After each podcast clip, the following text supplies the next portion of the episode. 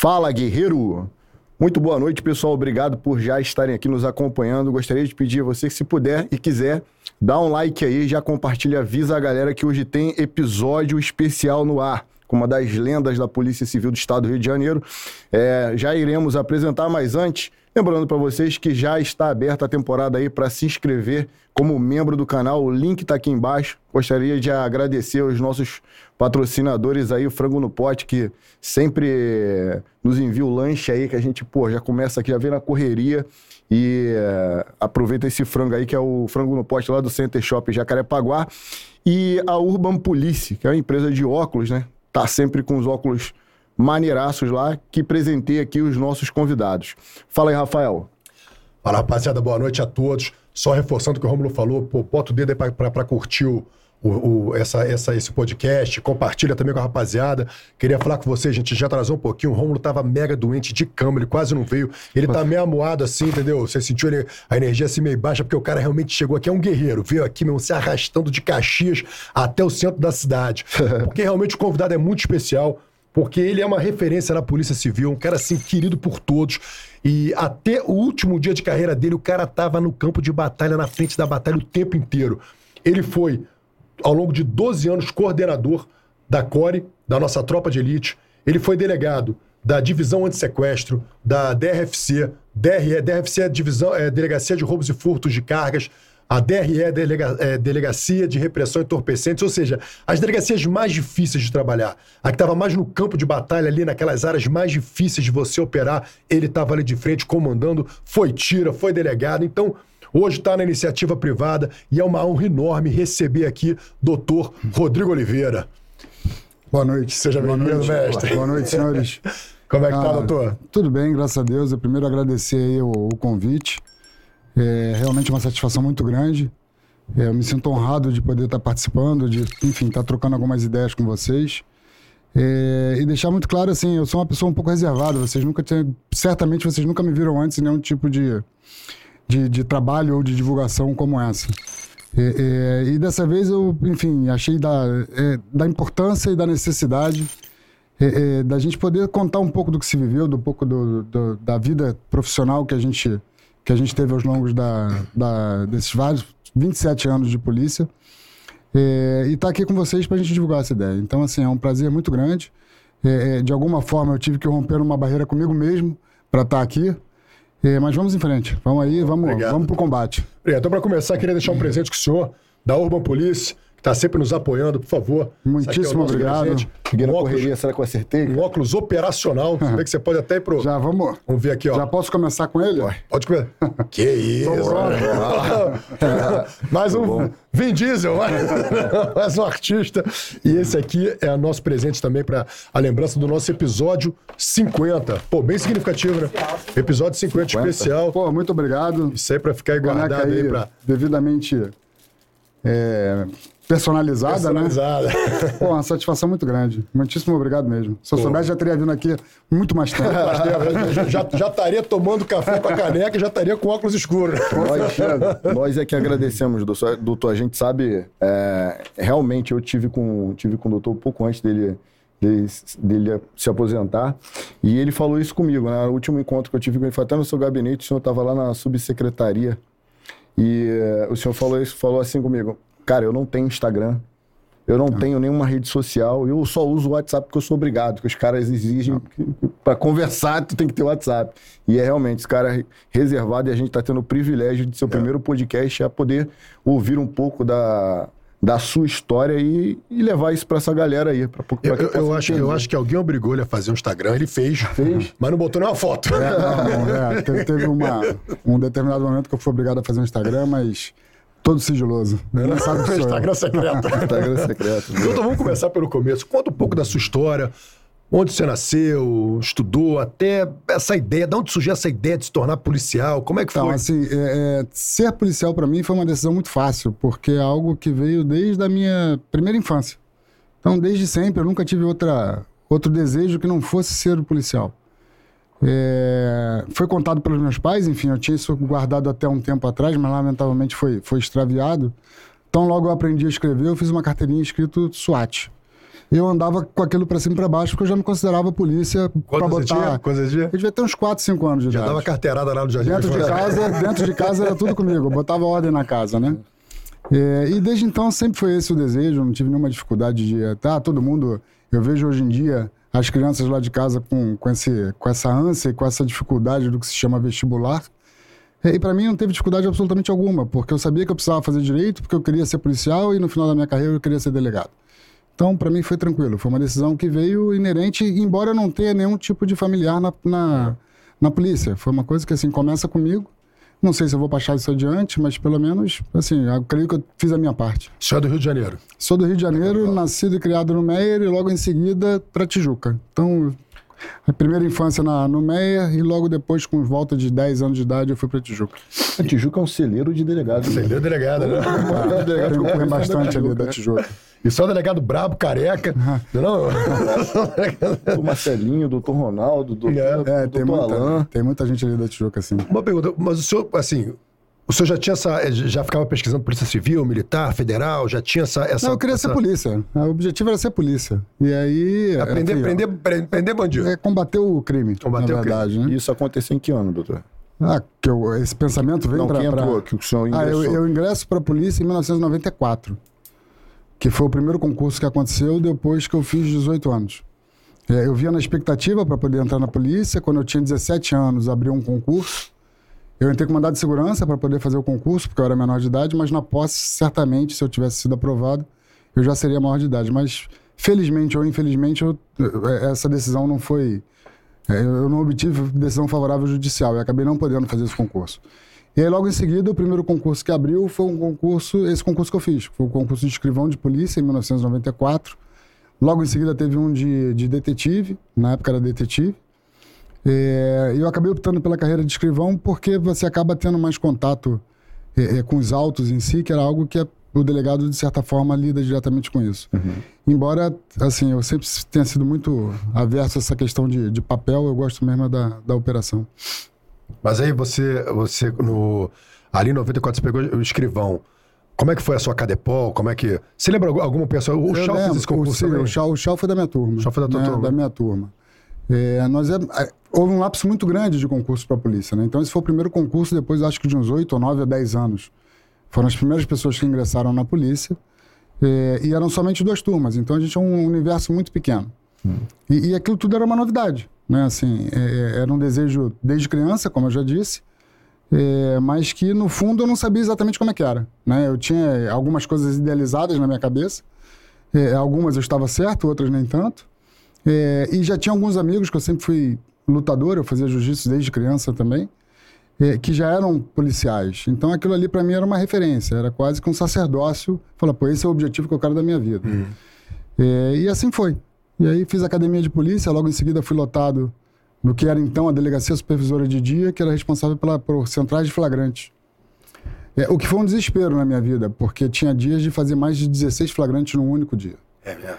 Assim, foi bom porque a gente aprende, né? Foi uma grande escola para lidar com esse tipo de, de ocorrência, todos os tipos de flagrantes que você possa imaginar. Mas era exaustante, né? Era uma, tinha dias que você olhava para o teto e falava, caramba, o que, que eu estou fazendo aqui? Eu acho que eu escolhia... é, é, não, não digo a, a profissão errada, mas a carreira errada dentro da profissão. Se eu tivesse sido detetive, talvez eu não estivesse sofrendo tanto. E na- naquela época era, era, era mais. Porque hoje em dia acaba que, até devido à, à falta de efetivo, todo mundo faz tudo, né? É, não, naquela época era, era, era literalmente dividido. O escrivão era o escrivão. As pessoas me chamavam de escretive na época, por conta de estar o tempo inteiro fazendo operação, estar o tempo inteiro na rua. Tá voando. Tá Via- voando. É, e literalmente, assim, e, e o que é uma coisa que é interessante, que a molecada hoje sequer tem conhecimento, é que tudo isso foi feito na máquina de escrever, né? Então, assim, as pessoas hoje sequer sabem o que é uma máquina de escrever.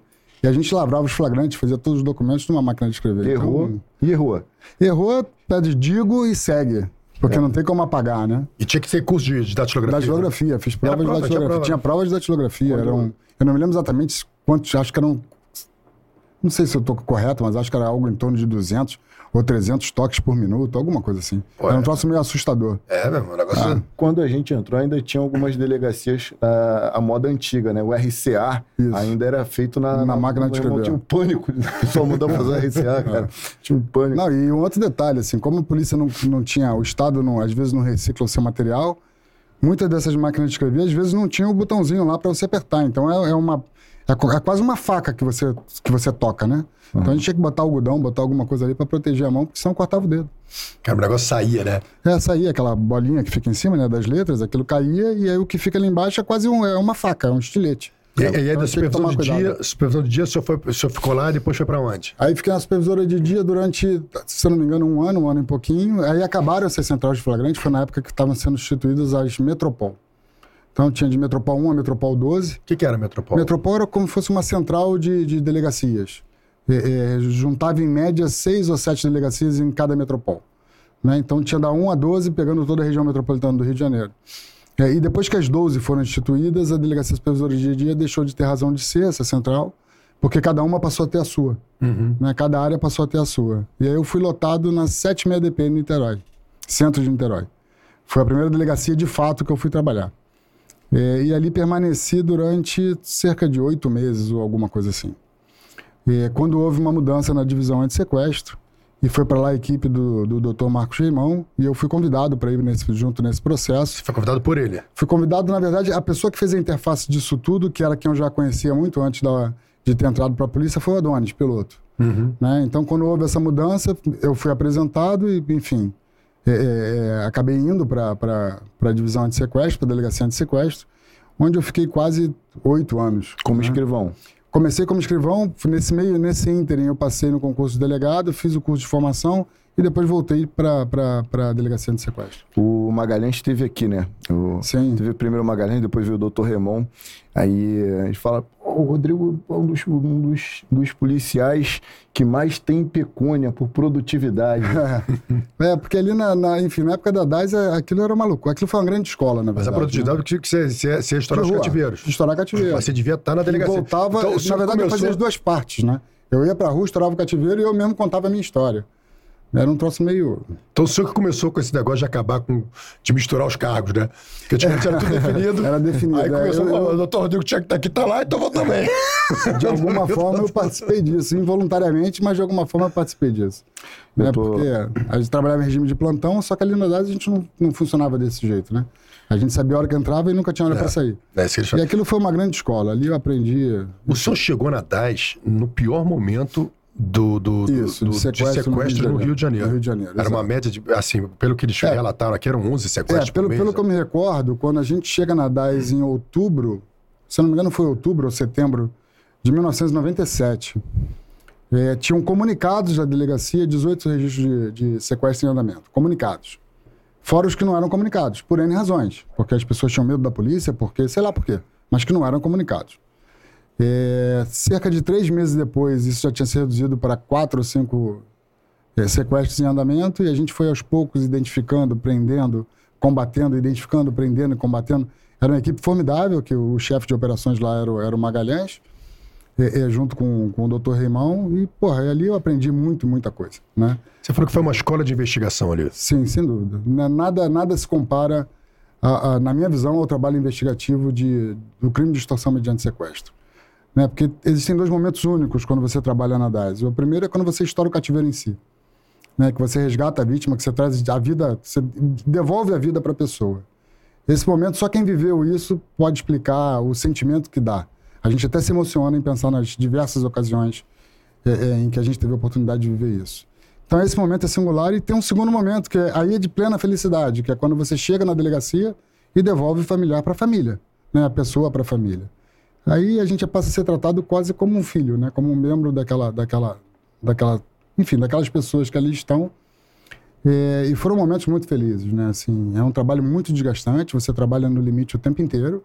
É o tempo inteiro entre o céu e o inferno, não tem como ser diferente. Vítima, você pode perder a vítima a qualquer momento. Você pode perder a um vítima deslize, a qualquer momento. Assim, um erro. Se, se, alguém percebe que tem uma investigação em andamento, o caminho natural é que tentem eliminar a vítima, né? Não. É, é, e a gente tem que estar disposto a correr esse risco. Porque se você não estiver disposto a decidir correr esse risco, é melhor nem passar na porta da DAS. Porque é uma delegacia que, de fato, assim, ela mexe com os nervos da pessoa e quem está lá, está lá por, por coração. Houve vários momentos né, nessa, nessa escola chamada DAS. Um dos momentos, acho que foi um divisor de águas, foi a, partir, foi a, a decisão de não pagar resgate. É, o que, que acontece? A gente tinha uma política lá, diferente do que acontece, por exemplo, no estado de São Paulo, ou pelo menos acontecia naquele período no, no estado de São Paulo, em que a gente não, a gente não admitia o pagamento de, de resgate, por N razões.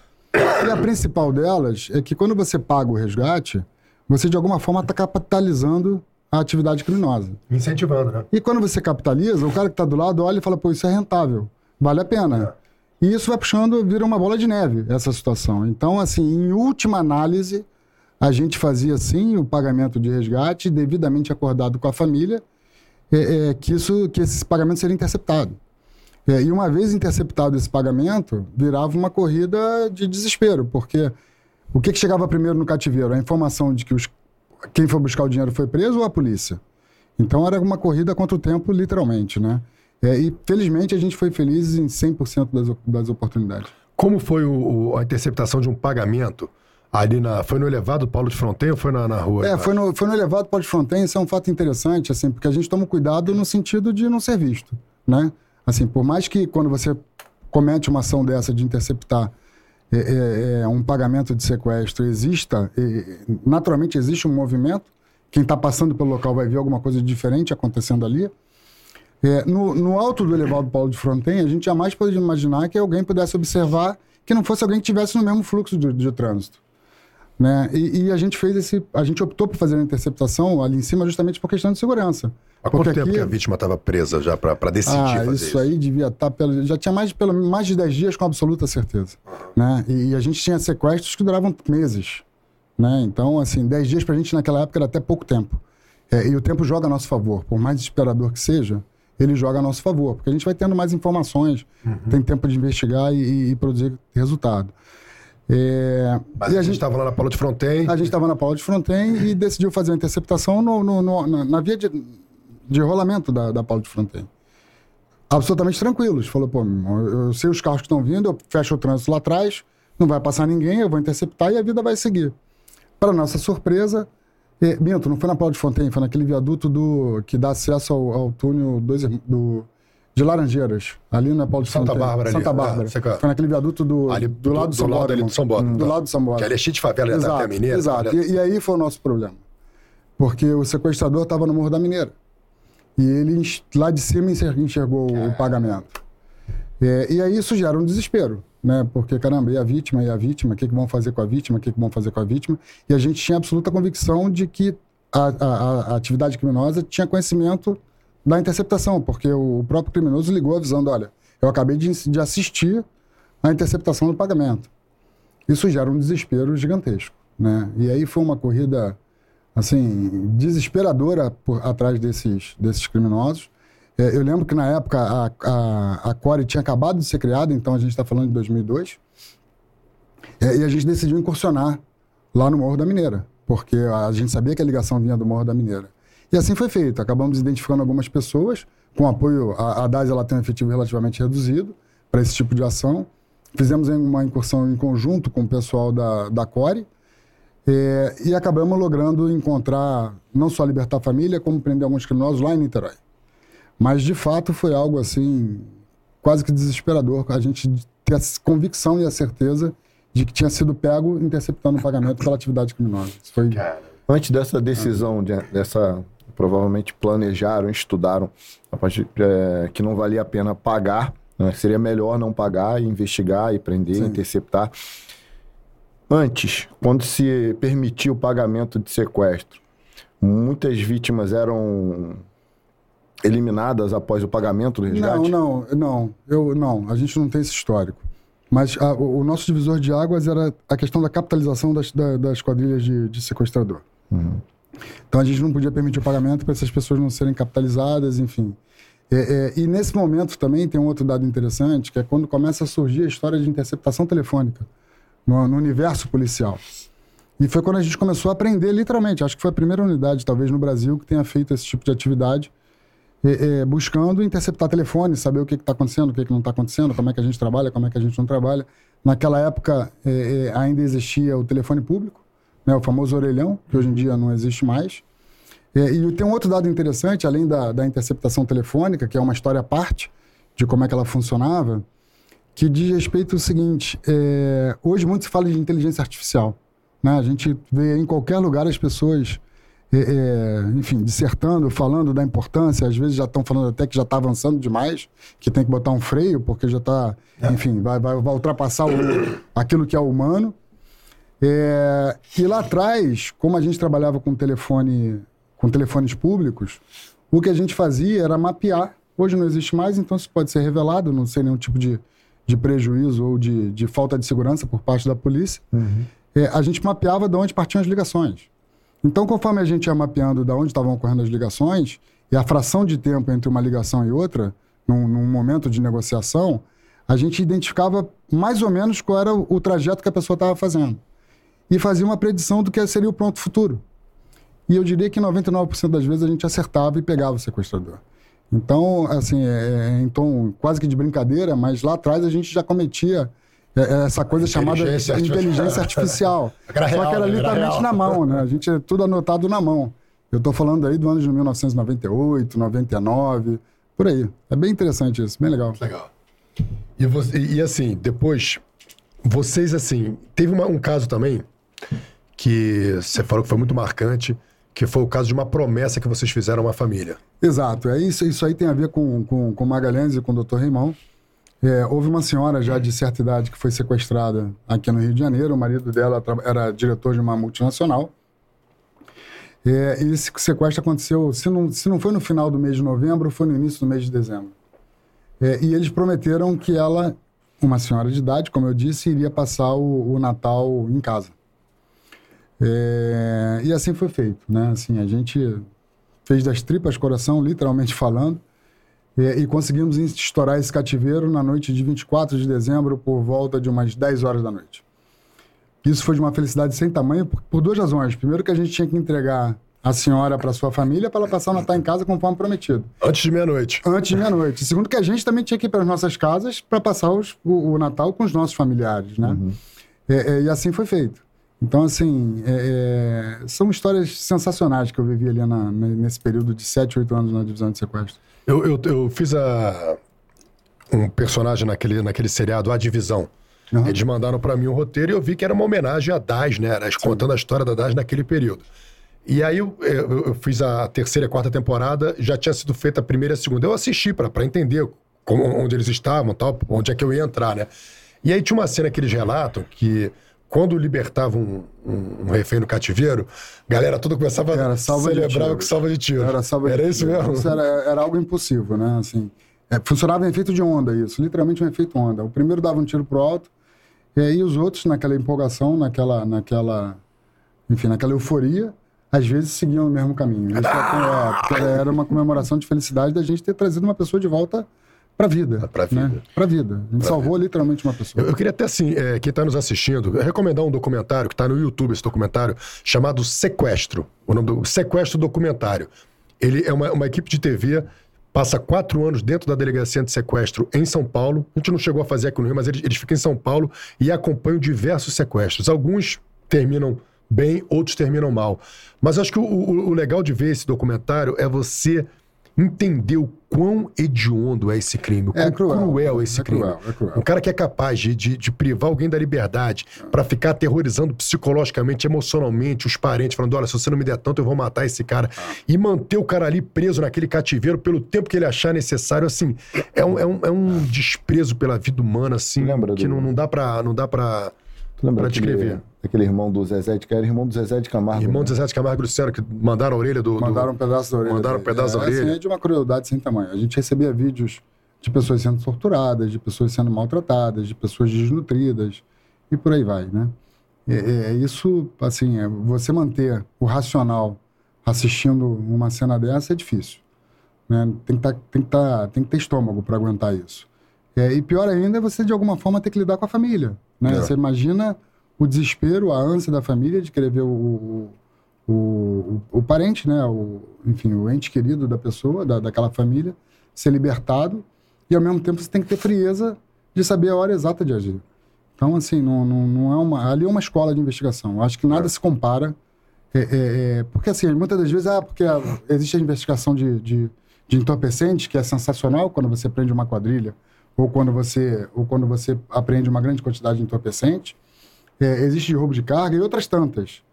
É, mas se porventura você perder um caminhão lotado de maconha ou de cocaína, ou seja lá o que for, a única coisa que vai acontecer é que você perdeu um caminhão lotado de maconha e cocaína. Daqui uma semana tem outro, amanhã tem outro, daqui a 10 minutos tem outro. Uhum. É, na DAS, não. Na DAS, se você perde uma vida daquela, é, você se sente meio que culpado por aquela morte. Né? Que a família Então, confiou em você, né? é, é, é, é diferente. Assim, é um, é um sentimento diferente. Você não tem a oportunidade de errar ali. Não. Né? Então, assim, foi... E a minha equipe veio de lá, né? Então, assim, eu, eu- as pessoas com as quais eu vim trabalhar depois na Core foram as pessoas que permaneceram comigo na DAS depois que eu passei a delegado lá e depois quando eu fui convidado para assumir a Core. Então, foi a equipe que me acompanhou o tempo inteiro. Eu O devo Vieira tudo que eu sei, o Vieira vem comigo desde essa época, né? É, é, e o que eu sei até hoje, o que eu aprendi de polícia, eu devo a esses caras, que me ensinaram na época da DAS, me pegaram no colo quando eu cheguei lá, literalmente, porque eu era um garoto, simplesmente com muita vontade, mas nenhuma experiência. É, e depois a gente vai aprendendo, vai se aperfeiçoando, e esses caras vieram junto comigo até literalmente a minha aposentadoria. Então, doutor, assim, eu vou. Só falando aqui, me faz chegar algumas conclusões aqui, mas sem base científica nenhuma, são vozes, vozes do doutor Rodrigo e da minha cabeça. Essa coisa que, assim, eles falam que vocês acabaram com o sequestro no Rio de Janeiro. E então teve esse desenvolvimento da tecnologia do, da escuta. Sim.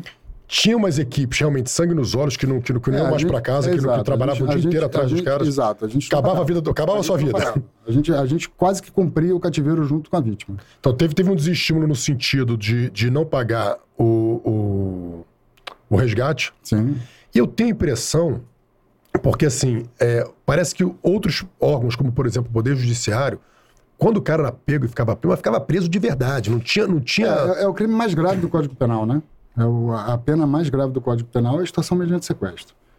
É, então, assim, o judiciário, para nossa felicidade, é, ele acompanhou o nosso raciocínio. E quando a gente pegava essas quadrilhas, assim, os- em alguns momentos, algumas pessoas enfrentavam é, é, a ação da polícia, principalmente no estouro do cativeiro. Algumas vieram a falecer nesse confronto. É, mas os que ficaram presos, ficaram presos durante muito tempo. Tanto é que há, há poucos anos atrás se gerou uma expectativa interna de uma preocupação de uma eventual volta do, do, do- do crime de sequestro, porque aquelas pessoas que foram presas lá no final da década de 90 estavam sendo postas em liberdade. Né? Só que a DAS continuou fazendo seu dever de casa direitinho até o dia de hoje, e até hoje a gente não tem notícia desse crime aqui no Rio de Janeiro. É algo absolutamente controlado no Rio de É, Janeiro. quando o cara fica muito tempo preso, ele, ele sai desestimulado. Ele não sai. É, ele é, volta a assim, cometer o a, crime mão, quando ele a mão fica- do judiciário sempre foi muito pesada quando se trata de, de extorsão mediante sequestro. E é assim que tem que ser. Tem que ser. Olha, até hoje, a, a- mãe do meu filho foi sequestrada em 2015. Foi um sequestro relâmpago que se desenvolveu, acabaram ficando 20 horas com ela. Eu fui o. o- eu- eles entraram em contato comigo, então fui para a DAS para receber toda a orientação de como proceder. E os três foram presos. Né? Isso foi em 2015. Eles nunca botaram o pé na rua. Pois é, é isso. E, e é assim que tem que Então, assim, oito anos, os caras nunca botaram o pé na rua. A legislação brasileira ela é meio. É, é, vou- ela é quase cúmplice de algumas atividades criminosas, né? É, é, é, o Brasil, em alguns momentos, ele anda na contramão da história. né? Enquanto a gente vê o mundo inteiro caminhando no sentido de agravar as penas, aqui a gente tem aquele discurso de laboratório que é lindo dentro de uma sala, é, é, mas que na vida real não funciona, de que o criminoso é vítima dele mesmo ou vítima da sociedade. Acho que a gente tem que. Porra, isso aí já já está mais do que superado do que não funciona. Né? E o Estado tem que ser enérgico, sim, é, é, com aqueles que cometem ações delituosas. É, é, você querer ligar, um, um grande equívoco que se faz é você dizer que, ah, não, você só vai penalizar o pobre ou a pessoa que tem menos recursos quando você faz esse tipo de coisa. Isso é uma falácia sem tamanho. Fosse isso, esse país não tinha condições de vida. Porque 99% das pessoas que moram nessas comunidades são pessoas honestas, que se dedicam, que trabalham e, e- e são absolutamente íntegras. Se todas essas pessoas fossem desonestas, não existia vida em sociedade no Rio de Janeiro, não existia vida em sociedade no Brasil. Então, é, a, a, a, a, a sociedade por si só criou algumas, algumas velhas máximas é, em que hoje ela é refém disso. Essa é uma delas. E, em sentido contrário, é verdadeiro. Da mesma forma que riqueza não significa honestidade. Muito pelo contrário. O que a gente tem visto aí, revisto todos os dias no noticiário, são pessoas com um excepcional poder aquisitivo cometendo os maiores tipos de delitos possíveis. Então, assim, é- é- essa regra não é uma regra matemática. É- é- é, e no- quando se fala de atividade criminosa que produz violência, é, é você querer dizer que isso só vai criminalizar quem tem menos recurso, isso é de um equívoco sem tamanho. É.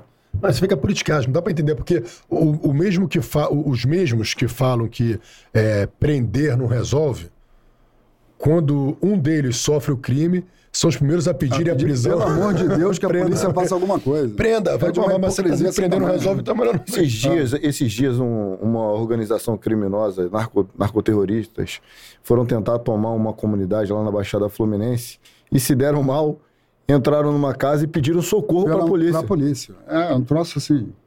Só no Brasil, Loucura, só no né? Rio de Janeiro, cara. Eles entraram, não conseguiram, a, a- a facção rival cercou eles. Cercou E eles. eles ligaram, pediram socorro pra polícia, né? É isso Pois é. E- não, e o pior não é isso. O pior é que a polícia foi lá e, socorreu. fez o seu trabalho. E fez o seu trabalho. Pois Não, é. Contando, contando, é porque a gente sabe o contexto do Rio de Janeiro, mas você- ninguém nunca conheceu o contexto do Rio de Janeiro. Você chega no outro estado e conta, parece piada. É. Parece piada, mas não é. Cena de ficção, né? É. Continuando aqui na DAS, teve um caso também de dois sequestros em um único lugar. Pois é, isso aí foi um- é uma história interessante, porque assim, é, é, houve um momento lá em que os sequestros duravam bastante tempo, né? É, volto a dizer, isso pra gente jogava a nosso favor, mas gerava uma angústia muito grande. Não só por parte da família, por razões óbvias, mas por parte de nós investigadores que trabalhávamos no caso. É, e tiveram dois sequestros que eram situações absolutamente distintas é, e que já estavam há muito tempo sem se comunicar com, as- com- com a família das vítimas. Dois sequestros estavam ocorrendo ao mesmo tempo simultâneos que estavam há muito tempo sem se comunicar com a família da vítima. É, num dado momento, um desses sequestros faz contato.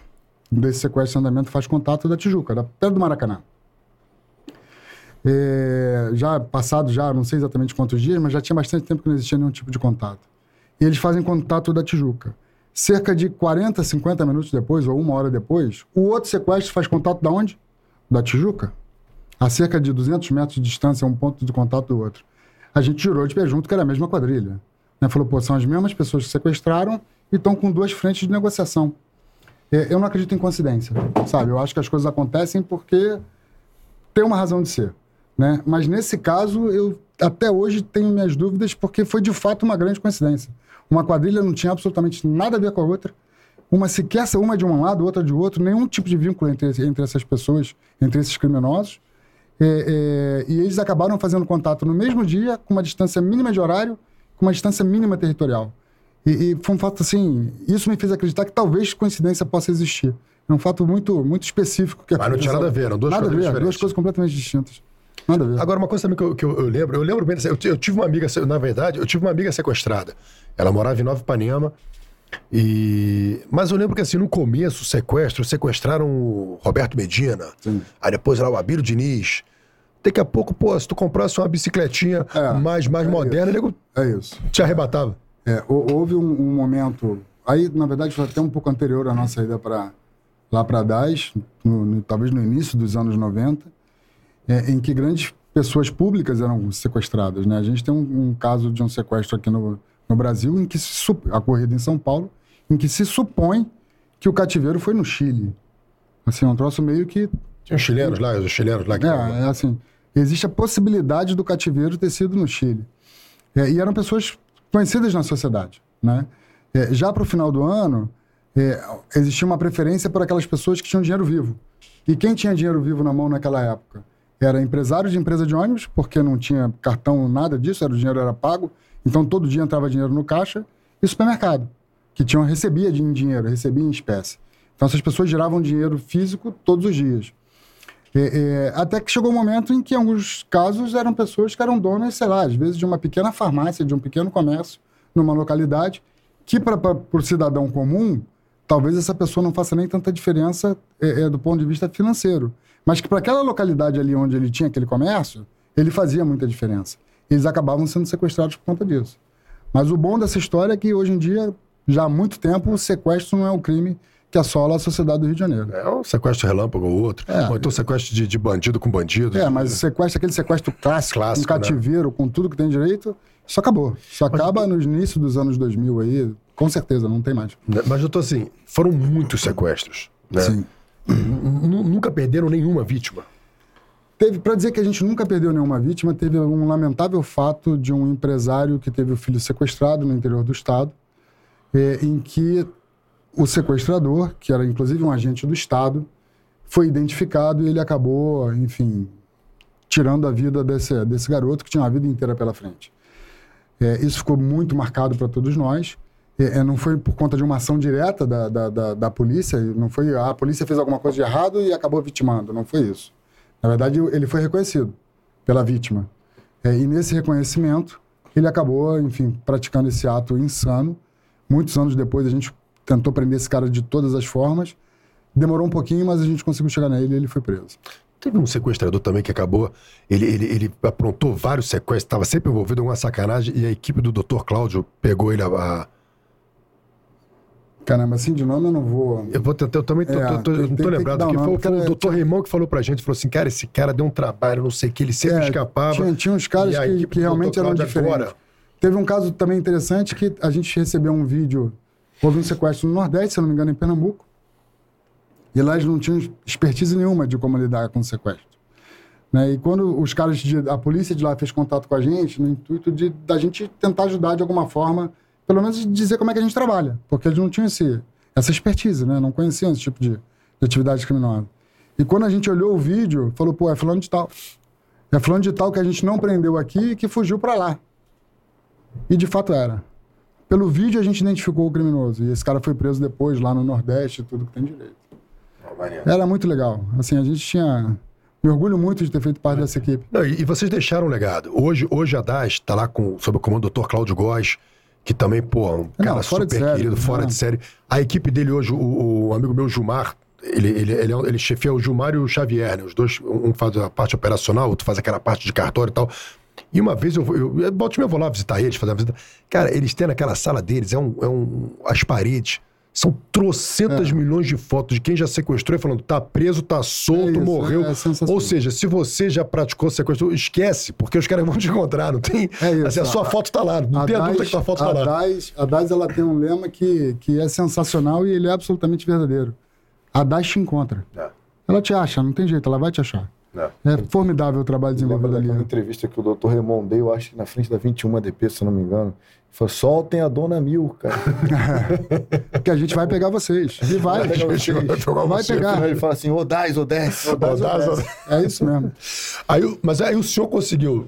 Agora, como é que o senhor conseguiu ser escrivão? Não sei. Trabalhar na operação e estudar para delegado? Não sei, não sei. Não sei dizer isso. isso tomava realmente... ritalina, tomava aquela é, ritalina. Tinha... Ficar acordado. Tinha uma senhora, tinha uma senhora que era secretária do Dr. Remonto, chamada Dona Sidéria. Era uma escrivã muito antiguinha, já faleceu ela, matrícula 180, então era uma senhora de idade bastante avançada. Era matrícula 1 milhão e alguma coisa. Mais antiga ainda. É, e ela, às vezes, me via correndo para cima e para baixo, o garoto novo dentro da delegacia, às vezes ela me segurava pelo braço. Rodrigo, para, vai estudar. Vai estudar que você está fazendo prova, vai estudar que você está fazendo prova. E, e, eu, às vezes, aceitava o conselho, às vezes não. Mas, enfim, deu tudo certo. O que importa é que deu tudo certo. É qual concurso que o senhor passou para delegado? Aí eu passei no concurso de delegado, passei para delegado, matrícula 853, eu entrei na, passei para assumir como delegado em 1999. Então foi de 94, 95 que eu tomo posse. E essa, essa 90... turma, quem, quem tem o, o pessoal dessa turma? O... Sou eu, Ronaldo, Oliveira e outros tantos aí. O Jansen, que hoje é o subsecretário administrativo. Uhum. E por aí vai. Doutor Carlos Oliveira. Carlos Oliveira, pô, irmão. É. Teve aqui também De grandes batalhas, de grandes. Os caras que a gente via pela televisão. Um dos episódios mais emocionantes foi o dele. Eu... Os caras que a gente via pela televisão falaram: meu irmão, essa polícia aí que eu quero fazer é. parte. Era, os Oliveiras era eu, o Ronaldo e o Oliveira, né? O Carlos Oliveira. A gente a gente fez bastante bagunça no Rio de Janeiro. Tem, o que tem é Oliveira na, na, na polícia, né? Agora, deixou o Fabrício Oliveira. Né? Fabrício deixou o Fabrício Oliveira. Lugar, é isso. E aí, aí você passou para delegado e voltou para DAS? Aí voltei para DAS, aí fui ser chefe de operações já na qualidade de delegado. É, o que para mim foi uma sensação um pouco estranha, porque, assim, quer queira ou não, quando você assume a função de delegado, você passa a ser o chefe da equipe. Né? E eu, eu passei a comandar aqueles que me comandavam. Né? Só que como a gente tem um relacionamento muito próximo, e, é, eu volto a dizer, assim, eu, eu, o, o, que eu soube, o que eu aprendi de investigação de polícia no início da minha carreira foram com essas pessoas que me acompanharam até o final. É, para mim, assim, hierarquia ela nunca definiu. Eu, tenho uma frase que eu já ouvi, não sei de quem, mas que eu, eu, eu levo ela a ferro e fogo, que diz o seguinte: que hierarquia jamais pode definir um benefício. Ela somente define responsabilidade. E é assim que, sempre assim que eu tratei. Então, assim, é, é, embora houvesse essa dificuldade, entre aspas, de sair como comandado e voltar como chefe da mesma equipe, Eu acho que foi tudo muito fácil, porque a gente se entendia por música. Todo mundo, todo mundo trabalhava do mesmo jeito, o objetivo era único. É, é, foi sempre uma mesa redonda, nunca teve ah, o poder decisório é de A, B, C ou D. A gente chegava com a, a, aos nossos consensos. Discussões existem, é óbvio, e elas são saudáveis, desde que o objetivo seja comum. Né? É, e o resultado foi sempre muito positivo. É isso. A Polícia Civil do Rio de Janeiro ela tem, um, tem um diferencial, né? Os delegados aqui dialogam, dialogam muito com os tiras, né? As novas, os novos delegados surgiram aí, doutor Vinícius Domingues, é, o próprio doutor Fabrício, o doutor Salvadoretti, o doutor Rafael Bárcia, que é titular lá do 82. Então, um diálogo muito franco com a, com a tiragem, é uma troca, né? Não, não tem aquele negócio do pedestal, é. ó, eles lá, eu aqui. E todo mundo trabalha junto e as então, coisas vou, funcionam. Aqui. Eu vou, dar, vou dizer um outro princípio meu, assim, essa história de que o general comanda a guerra lá do trás do, do, do, do fronte, do, no fundo de batalha, isso é coisa da guerra moderna. Assim, o general, na minha visão, que comanda a guerra é aquele que está lá na linha de frente. E é assim que tem que ser. É assim que você adquire respeito, é assim que você impõe respeito, é assim que as pessoas criam vínculos literalmente de vida e morte é. com seus companheiros. Adquire autoridade, né? Exato, assim, você, ah, porque ah, ele comanda a operação sentado num gabinete. Pô, meu irmão, isso, pra, isso é para outro. Não vem contar essa história para mim, porque para mim não cola. Né? Você não pode exigir de alguém aquilo que você não é capaz de fazer. Não. Né? É, é, e essa, e esse, esse espírito de corpo que a gente sempre teve, de estar sempre junto, na alegria, na tristeza, no sofrimento, com fome, com sede, com frio, com sono, com tudo que tem direito, e ao mesmo tempo feliz, se divertindo é, é, e fazendo aquilo que a gente ama, que faz por vocação, isso cria laço entre as pessoas que carregam pro resto da vida. Não. Depois da data, o senhor foi para onde? Aí eu fui para a Core, que era recém-inaugurada, né? Ela foi. A Core, no, no formato que ela se encontra, ela foi criada em 2002, antes era a Sinap, que já tinha me dado alguns apoios na época de DAS, dessas maluquices que a gente fazia na época da DAS, que era meia dúzia fazendo, incursionando em, em determinadas localidades, que a gente pedia apoio. É, em 2002, a, a Core é criada, existe uma mudança de governo, e eu sou convidado para. Eu nunca vou esquecer, a pergunta é queriam se eu quis. A Core, a Core era, assim, era um, era um filho recém-nascido. Ninguém sabia exatamente o que era aquilo. E me foi perguntado se eu queria ir para. A pergunta foi exatamente essa. Você quer, prefere ir para a DRFA ou para a CORE, que é uma, uma unidade criada aí para dar apoio? Falei, pô, não tenho dúvida, a gente vai para a CORE. Vamos instituir uma. Literalmente uma máquina de guerra naquela, naquela instituição. Mas já como coordenador? Já como coordenador. Eu chego na CORE como coordenador em janeiro de 2003. E aí a minha, o resto não da tinha curso, não tinha Falcão, não tinha, não tinha nada disso. Não, não, eu tinha o curso de operações aéreas, que eu fiz quando eu estava na DAS. Né? Assim, o meu curso de operações aéreas eu fiz não enquanto core, mas enquanto DAS. Quem deu esse curso? Quem era o... Esse curso foi feito pelos policiais que já trabalhavam no helicóptero. É, eu sempre tive uma afinidade muito grande com, com a aeronave, não só porque eu conhecia as pessoas que já trabalhavam ali, antes de eu ingressar na polícia, como também eu admirava aquilo, o que, o que, a, o que a aviação da Polícia Civil é. do Rio de Janeiro faz. Referência. Eu falo com absoluta convicção que nenhum lugar do mundo se faz isso. Nenhum lugar do mundo. É, é, do, assim, eu, é, é, eu, duvido que alguém me, me, mostre algo próximo do que é feito aqui no Rio de Janeiro, Não. em termos de aviação, na Polícia Civil. É, então, na época da DAS, no meu último ano de DAS, eu fiz esse curso de operações aéreas, que foi um curso que, que, que foi aberto, e depois eu vou para a CORE. E aí começa a minha vida na Core, enfim, na, na, na, daquele jeito que eu sempre trabalhei, naquela como, velocidade. Como é, que era? como é que era esse curso de operação? É aquele que joga você lá nas cagarras, tem que voltar é nadando? É isso, é um curso assim que a gente, eu diria que a gente sofre bastante. Eu vi o que Mas... botou aqui, que o pessoal, o pessoal se pendurava na... na... É, é, isso, é, é Como é que é o nome do... Do, do esqui. O esqui. O pessoal se pendurava no esqui assim. É isso. Não, tem, uma coisa, tem uma coisa que é interessante, até hoje, tá, atualmente está tendo um curso de operações aéreas, se não me engano é o sétimo curso. É, é, quando você faz um curso de operações aéreas, aqui fica a dica para os próximos, para quem se candidatar aos próximos cursos de, do COA. Assim, quando o helicóptero faz um voo parado e fala para você saltar, por mais que você ache que aquilo ali tá alto pra cacete, meu conselho, salta. Porque ele vai voar pairado e dali ele só vai subir. Vai ficar cada vez mais alto, não vai ficar mais baixo. Ele não vai saltar descer. logo que vai piorar. Salta logo, porque vai só, daquilo ali vai ser daquilo para pior. Então você olha para baixo e fala: Meu Deus do céu, não consigo saltar daqui. Salta. Salta logo. Porque se você não saltar agora, depois você não vai saltar, mas ele não vai saltar de jeito nenhum. Né? É, e era assim, de um, de um vigor físico muito grande esse curso, porque tem que ser. É. Né? Porque você trabalha é, terra, céu e mar. Né? E, e, você trabalhava, a gente naquela época trabalhava muito com resgate, resgate no mar, resgate em altura, o pessoal aqui voa de parapente, voa de asa delta. Vira e mexe ficava preso alguém ali em São Conrado. a gente tinha que re realizar esse resgate, resgate dando apoio ao Corpo de Bombeiros, é, é, principalmente nos dias de mar mais agitado e de muita frequência na praia. Às vezes o bombeiro não tinha vazão para isso, e lá no passado a Polícia Civil fazia esse resgate, tanto assim que alguns policiais do SAER, eles são oriundos do Corpo de Bombeiro, o próprio Remão é um deles, Uhum. né? E, e, e, porra, aquilo ali é, um- é uma cachaça, cara. E o Molina? O Molina nessa Molina é uma referência, né, cara? O Molina é um cara que. que Foi assim, seu instrutor. que foi instrutor. É, é, o Molina é um cara que foi uma referência, assim, para tudo e para todos do ponto de vista de operação. É, eu não tive a, a felicidade de poder ter operado ao lado dele enquanto policial, porque quando ele teve essa fatalidade eu estava na academia de polícia como, como escrivão. É, mas é um cara que era querido e adorado por todos e sempre foi excepcional naquilo que fazia. Então ele é uma referência para todos nós. Né? Não, não tem alguém que passe por ali que não tome conhecimento dos feitos que o Molina fez no, no- no longo tempo que ele trabalhou na, na Polícia Civil. É impressionante. Foram 40 anos de vida assim, É, que um deixaram um cara- legado um cara eterno. fora de série, Nas é. artes marciais, na Fora de polícia, série, no fora de resgate. No... Fora de série. Fora O de filho, série. dele, o filho dele tá sempre aqui nos acompanhando. É, o Flávio. É, sobre, sobre o custo de operações aéreas, não, dá pra se medir coragem, né? Coragem não se mede, o cara tem ou não tem. Mas, cara, os caras que, que operam em operações aéreas, os caras têm uma coragem diferenciada, né, irmão? Porque o, tu é um alvo, tu é um alvo que tá no alto e caiu, meu irmão, praticamente. É praticamente nula a, a, a possibilidade de É, sobrevivência. E, e evoluiu muito a própria aeronave em si, né? Lá atrás, no passado, a nossa proteção era literalmente sentar em cima de colete à prova de bala. Qual era a proteção que você tinha? A proteção.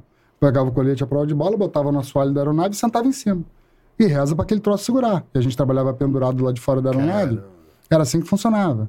Aí evoluiu, a gente começou a, a- a- fazer com que o assoalho da aeronave eh, eh, fosse blindado. Isso tem uma relação de peso e potência, porque você acaba botando muito peso na aeronave, acaba É. dificultando eh, eh, o deslocamento em si. Botou aquele abrigozinho também, né? Aí depois se evoluiu para o abrigo lateral.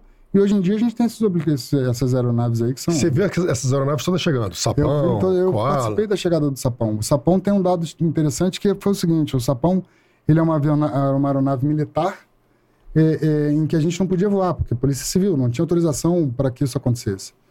É, e foi se buscar uma autorização junto ao Ministério da Defesa, junto ao Exército, para que a gente fizesse a aquisição e uso e devidamente justificado. É, e para mim foi muito fácil, até me divertindo um pouco com a minha própria desgraça, eu me sinto confortável com isso, que isso aconteceu logo depois de eu ter sido baleado. Eu tomei um tiro no pescoço, fui resgatado pela aeronave, é, e logo depois a gente iniciou o processo, porque falou, pô, não dá, a gente precisa de alguma coisa mais possante. A gente precisa, de fato, de uma plataforma de tiro que nos dê maior segurança e maior tranquilidade para operar. E para todas as reuniões que eu ia, eu ia com o pescoço enfaixado. Falei, ó, eu preciso disso porque eu tô vivo aqui porque Deus quer. O argumento era bom, né? Pô, era tranquilo, eu tava Daqui a pouco, em- três anos depois, É. chega pra reunião, me fachar o enfaixado, aí virou regra isso, né? É, é, e aí a gente participou da, da- não só da aquisição da aeronave, como também da customização da aeronave. E essa, essa aeronave, ela voou literalmente no Vietnã, ela foi customizada e veio pro trabalhar aqui na Polícia Civil. E quando a gente estava fazendo a customização dela numa fábrica no Alabama, no sul dos Estados Unidos, que era onde foi feita a- a- a- o retrofit do helicóptero, é, uma das coisas que a gente pediu é que o teto dele fosse blindado. É, e aí as pessoas não entendiam por quê, né? Os caras, pô, meu irmão, vocês vão combater o quê? É nave espacial? Vocês vão combater o quê? Aí a gente mostra o vídeo da nossa realidade que a gente voa abaixo da linha do tiro. É. Isso é impensável em qualquer lugar do mundo. E a gente continua fazendo isso e vai continuar fazendo isso com muito orgulho. É. Né? Porque não só somos pioneiros, como temos absoluta certeza que somos os melhores naquilo que fazemos. E, a prática acabou formando um dos maiores pilotos operacionais. É, é, o, é, o- a aeronave faz parte do corpo dele. É. O Adonis. O Adonis. Assim, o, o Adonis é um cara que, é, é, volto a dizer, é um cara que eu conheço há muitos, muitos anos. Foi um dos grandes incentivadores para eu estar na polícia. É, é, é, foi um cara que eu mirava falava, porra, eu via, eu ouvia as histórias de que, porra, sensacionais de um passado de hoje já um pouco distante. É, e ele, quando pilota, assim, você sente uma. É, é incrível, porque não tem. A aeronave faz parte do corpo dele, é literalmente isso. Eu acho que essa é a melhor definição. né? Quando o senhor entrou, o Adonis já era cascudo. Quando eu entrei, o Adonis já era cascudo. Ele tá até hoje aí eu voando tô achando, eu tô, achando, é. que- o Adonis entrou, idade eu tô dele. achando que o Adonis entrou na época de Dom Pedro, cara. Quando fez a primeira polícia, o Adonis tava- foi naquele time ali. Uma tripla 257. 1808. Que ele é muito cascudo, não. E, Adonis não, e até hoje Oliveira. nativo, até hoje. Pô, esses dias eu, eu, fui ver um vídeo dele, eu segui no Instagram. Rapaz, ele foi fazer uma barra. Pô, eu, eu- eu me arrebentando de fazer aquela barrinha aqui. E ele tá lá feliz Ele da vida. fez né? assim Ah. e depois esticou aqui. Pô, umas três, quatro vezes. Eu falei, meu irmão, o cara. É uma o episódio do Adonis tá aí no, no, no- no Fala Guerreiro Cast também, vale muito a pena assistir. Muita história bacana. O cara realmente também Não, é ser- parte da história. É, ser. pa- é- Ele fa- faz, parte da, história. aviação, enfim. Um cara Sobre- que... Ainda sobre a aeronave, a gente que opera por, por terra, eu trabalhei muito tempo em central de flagrante na Baixada Flu- Fluminense e em 2016 tive para a cidade da polícia. Eu era só plantão, só trabalhava pouquinho plantão. mais perto que você tá falando mais baixo. Só trabalhava plantão, né? Aí a Cadepol não tinha dado tiro de fuzil na época. Eu falei, pô, como que eu vou dar tiro de fuzil? Abri um curso na Core e fui lá, né? E pulei pra cidade da polícia. E aquela, aquela, aquela tensão daquela primeira operação, acho que a minha primeira operação foi no Jacaré, se eu não me engano. E você tá ali, tenso, muito novo de polícia. Eu já, já tinha uns 32 anos de idade, mas de polícia eu tinha três, talvez. E não tinha participado de nenhuma operação. E você tá ali naquela. Ó, a gente vai entrar. E daqui a pouco surge o helicóptero. Depois do helicóptero, meu irmão, quando o sapão entra, É, aquela tranquilidade que você tem pra entrar É logo outro- depois. É um. É, é outra referência, assim. Eu costumo dizer que quando a aeronave passa na sua cabeça, você passa a ter 27 corações e 72 pulmões. Você fica quase que imortal ali no campo de combate. Aquele barulho do sapão, ele por si só já te motiva, né? Exato. Vambora, vambora. E tu ficou muito injuriado quando proibiram o. O que, que passou? Quando você recebeu a notícia, olha, o helicóptero, você- estava você tava na subopera- suboperacional, né? Assim, o- tem duas coisas que a gente precisa fazer. Primeiro, contar uma história de como é que funcionou. É, houve um determinado momento da história em que se muito demonizou a utilização dos blindados, né? É porque o blindado faz isso, porque o blindado faz aquilo, porque o blindado é uma máquina de matar pessoas, porque o blindado não respeita nada, porque o veículo blindado passou a ser chamado inclusive de caveirão, né? Porque não tem nenhum tipo de respeito, eles ficam fazem as maiores atrocidades possíveis. É, é, se demonizou a utilização do blindado. Uhum. É, e a gente combateu isso ferrenhamente, porque na verdade o veículo blindado é, ele é um- uma forma de você transportar tropa com muito mais velocidade e com muito mais segurança. Não estivessem aquelas pessoas dentro do blindado, aqueles policiais dentro do blindado, o que às vezes são disparados 5, 6, 7, 8 tiros, talvez fossem 200. O que potencializa muito o risco colateral. Mas grande parte da mídia tentava, de alguma forma, não sei com que interesse, é, é, até hoje eu questiono isso, porque é, o blindado não é feito para combater. O blindado é feito para te deslocar. É, é um, é um instrumento de transporte, com velocidade e segurança. Demonizou a utilização do blindado. Apoiado por N organizações, por N pessoas jurídicas, pessoas físicas, enfim, uma grande. é, é, um- um- criaram uma grande falácia em cima do que se hoje denomina caveirão. Mais recentemente, se tenta fazer a mesma coisa com o helicóptero. Assim, nós não vamos permitir isso. Porque o helicóptero ele é de um auxílio operacional inquestionável. O helicóptero ele faz cessar diversos confrontos. Quando o helicóptero chega, o confronto cessa. Isso impede diversos efeitos colaterais. Não é possível que as pessoas não enxerguem isso. Ah, porque filmaram o helicóptero atirando. É claro que filmaram o helicóptero atirando. O helicóptero está sendo recebendo tiros, ele tem que devolver aqueles tiros. É óbvio. Mas não existe um único caso sequer porque é bala perdida de helicóptero. É mentira. Eu quero um único caso em que esteja o teto de uma casa de cima para baixo furado, que esteja o teto de um veículo que estava estacionado furado. Esse caso não existe. O que existe sim é um grande movimento, assim como existiu no passado em relação aos veículos blindados, de tentar tirar um dos melhores instrumentos de trabalho da Polícia Civil, que é o helicóptero. Isso nos favorece de sobremaneira. A topografia do Rio de Janeiro ela é cruel, ela é insana. Você mostra o que a gente faz aqui para qualquer polícia do mundo, o cara fala que não faz por questões de segurança. Que quem faz esse tipo de operação são militares, são forças armadas. Só que aqui não, aqui quem combate somos nós. Sim. Não. Você vai tirar um instrumento desse, que tem essa capacidade e, e- e essa serventia e essa eficiência da polícia, isso é um dos maiores crimes que pode cometer contra a própria sociedade. Não. Isso é uma loucura, isso é uma insanidade. Não. Né? É, mas ainda assim tem gente que comunga e, e tenta divulgar essa ideia como sendo o helicóptero o maior dos males. Muito pelo contrário. O helicóptero ele resolve a situação. Ele pisa em cima da situação e resolve, acabou. Tá resolvido. É. Quem tem que avançar, tem, avança. Quem fica encurralado, fica encurralado. E depois cada um faz a sua parte no trabalho.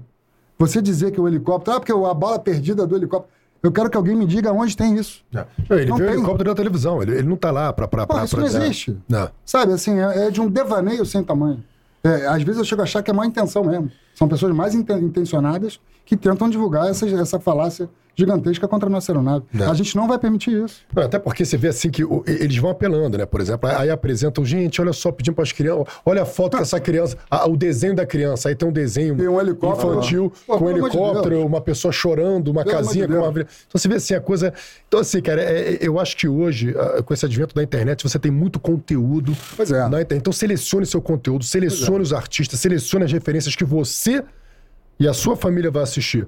Porque hoje o- o- a nossa grande guerra é da informação. Sem dúvida. Então, a gente tá lá, por exemplo, esse aqui é um podcast, nós temos vários outros podcasts policiais. Pô, assiste, cara, escuta esse- esse- esses profissionais. Ele, assim, o doutor Rodrigo, ele tem desses 30, 27 anos, 27 anos.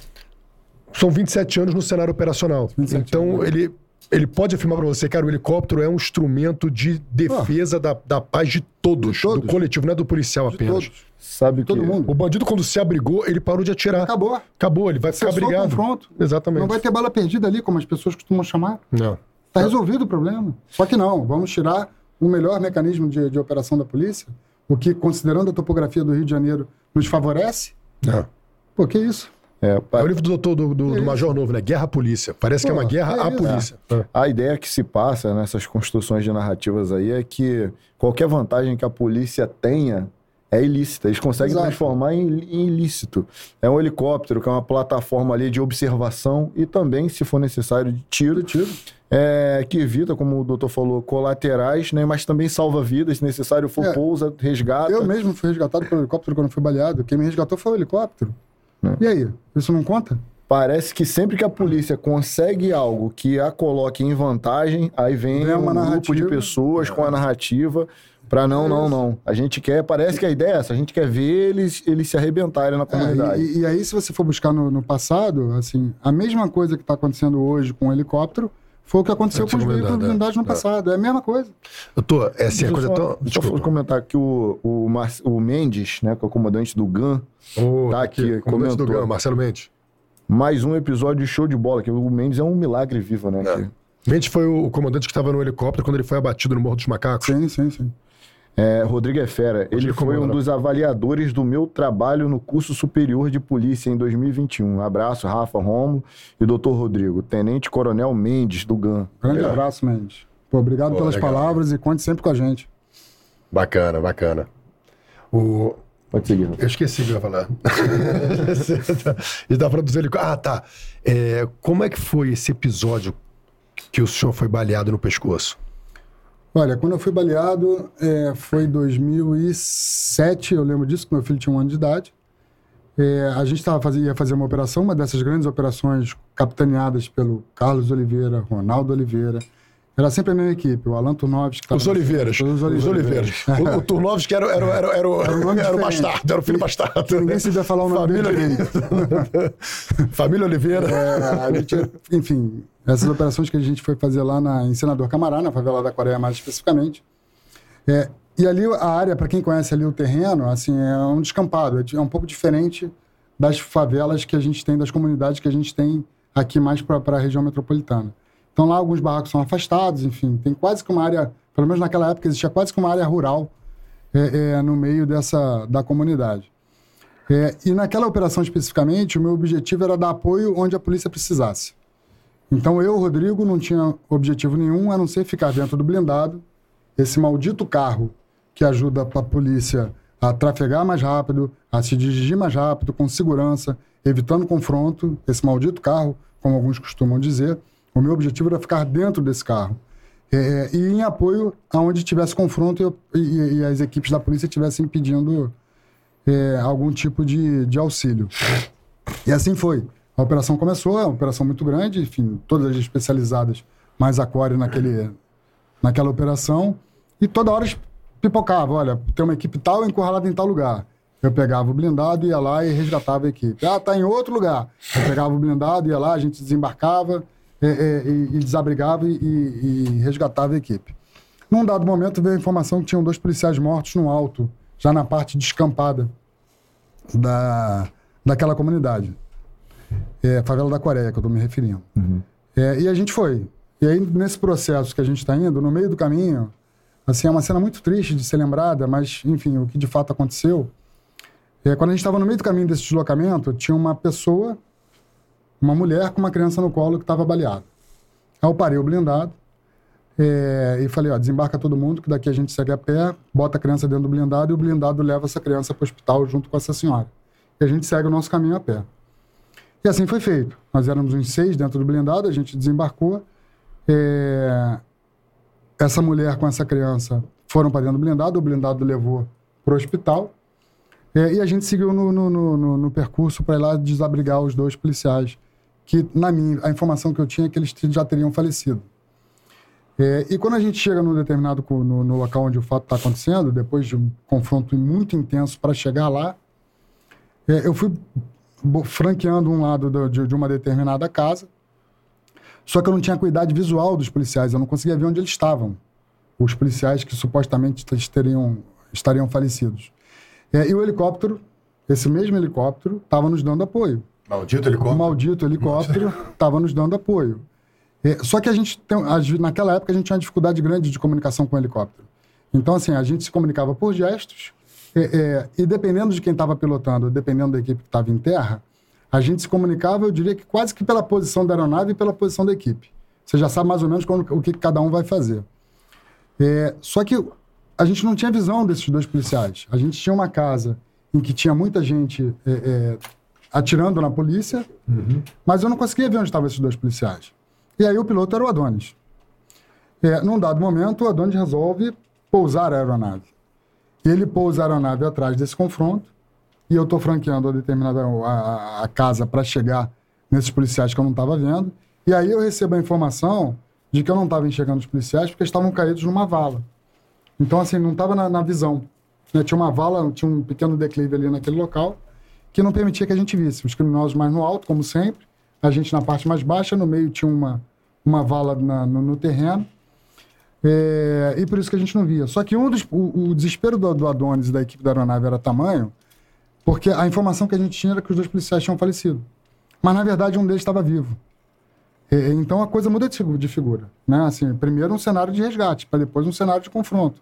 Não. Né? Muda completamente a percepção do terreno e da, da operação em si.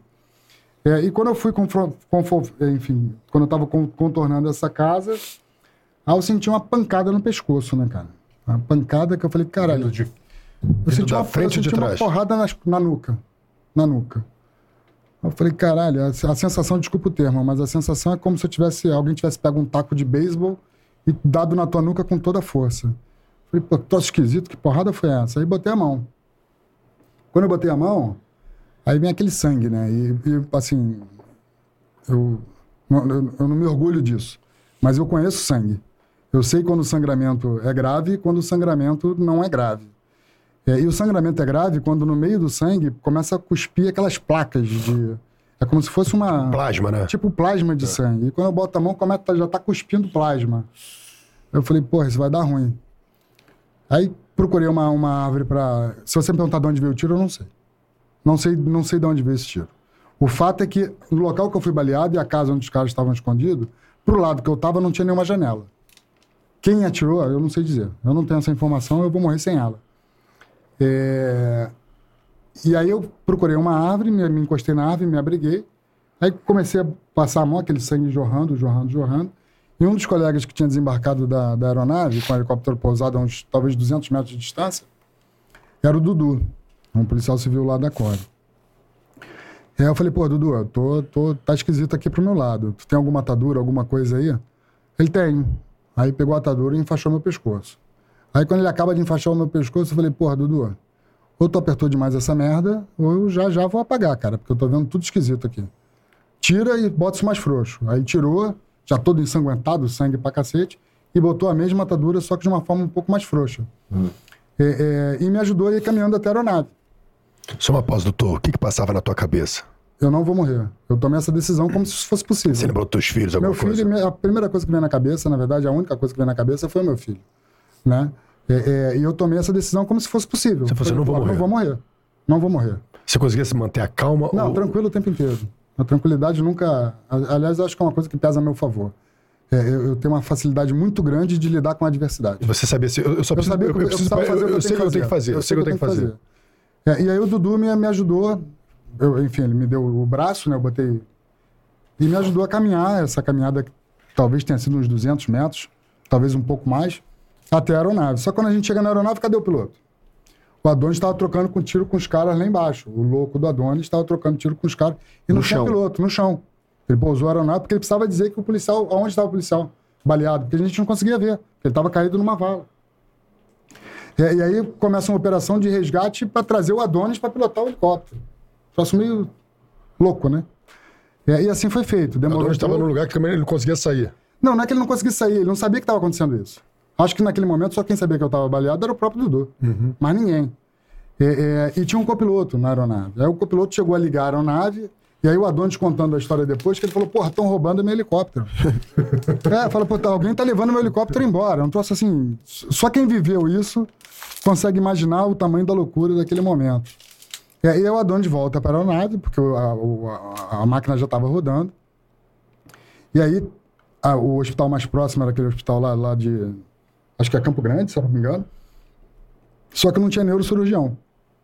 Aí me trouxeram direto aqui para Lagoa, que já tem, isso é um protocolo, inclusive, da polícia. Né? Assim, quando, quando a gente resgata alguém baleado é, em situação mais grave, a gente leva para Lagoa, porque primeiro na Lagoa já está o pessoal do bombeiro ali aguardando. O Hospital da Lagoa ou a base Não, do a Saer? base do Saer da Lagoa, porque já tem ali, tem, fica uma ambulância 24 horas, que dá esse primeiro atendimento, uma UTI móvel. Tem todo um protocolo de atendimento ali já pronto. É, é, e dali leva para o Miguel Couto, que tem, no, meu caso específico, tinha é, o neurocirurgião. É, e assim foi feito. Assim, eu, aí eu vinha no caminho checando é, é, os meus.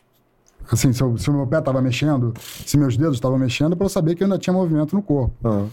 É, e uma situação muito grave que a gente, quando a gente é, perde muito sangue, que foi o caso, e eu não apaguei em momento algum, você começa a sentir muito frio e muito, muita sede.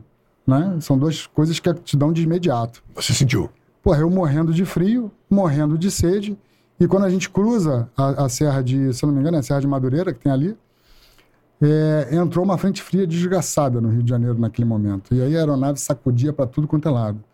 E, porra, eu naquela agonia, né, cara, tu tá, tu tá debilitado, não tem, não tem como ser diferente, né? Aham. É, e aí minha preocupação deixou de ser o tiro e passou a ser a ventania e o helicóptero sacudindo. Embora eu confiasse, assim, literalmente a minha vida nas pessoas que ali estavam. É, é, a gente conseguiu, obviamente, transpor essa, essa tempestade, por assim dizer. E aí fui resgatado no, no- Cheguei na lagoa, aí já fizeram já, enfim, a, a UTI já estava ali me aguardando, né? E depois me levaram pro, pro Miguel Couto. Qual foi a dimensão da lesão? O tiro Eu- entrou até onde? hoje, Entrou entrou, pela, entrou pela minha nuca.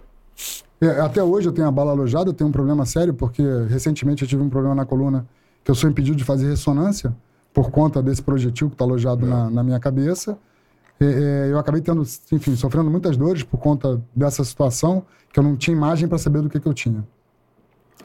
É, e até hoje eu tenho isso comigo, né? Enfim, eu carrego essa. Então ele, ele parou ali. Parou, tá alojado. chegou a pegar. pescoço. Pô, podia ter ficado É, tetraplégico. ol- olhando a imagem, você, quem, quem olha a imagem do, do, do raio-x que foi tirado na época, fala, pô, o que aconteceu aqui? Como, como é que essa pessoa tá viva? A sua coluna tá, tá, tava, ficou próximo do. Ficou próximo da cerca de menos de um centímetro. Caraca. É, e tiro de fuzil, né? O que é mais interessante. Como é que não arrancou a minha cabeça? É. Eu não sei dizer. Esse eu pode. tenho pra mim que esse, fio, esse tiro transfixou alguma coisa e foi me pegar. Esse tiro veio de muito longe na minha cabeça, entendeu? Uhum. Porque senão era pra ter arrancado minha cabeça fora. Doutor, Né? é, situ- é, situações de adversidade traz pra gente aprendizados, né? A gente sempre aprende em meio à adversidade. O que, que ficou de aprendizado depois desse episódio? Olha, logo em seguida que eu fui baleado, assim, eu tinha uma necessidade absoluta de fazer uma operação em seguida. Porque é tipo cair de moto. Quem anda de moto sabe o que eu tô dizendo. Se você cai de moto e para de andar de moto, você vai ter uma dificuldade gigantesca de andar de moto ali na frente. Porque você vai achar que toda curva você vai cair. E com tiro é a mesma coisa. Assim, se você toma um tiro numa operação e você demora a voltar a operar, tá arriscado aquele tiro te bloquear. E uma fração de segundo define quem tá vivo e quem tá morto num confronto do Rio de Janeiro. Eu já participei de operações de literalmente bater bico com bico de fuzil. Você vai virar o beco e o vagabundo está virando o beco no sentido contrário. Aham. Essa fração de segundo define quem está vivo e quem está morto. Isso é um ato reflexo. Você reagir tem que ser um ato reflexo. E você deixar de operar, você perde esse ato reflexo. O fato é que dez dias depois eu estava com um colete no pescoço e já operando. Porque eu tinha necessidade disso. Né? É, é outra coisa que eu também sempre tive necessidade é de estar à frente da- da- dos confrontos, porque é quando você está mais é, é, ligado e, e- e prestando atenção em tudo. Né? Porque um segundo faz a diferença em quem está vivo. Uma fração de segundo faz a diferença em quem está vivo e quem está morto. Às vezes você está no final da patrulha, você pode eventualmente, porra, tá tudo acontecendo tranquilamente, eu posso dar uma relaxada. Quando não pode. Né? Você, não importa se você é o primeiro, o segundo, o último ou do meio. Você tem que estar com a tua atenção 24 horas.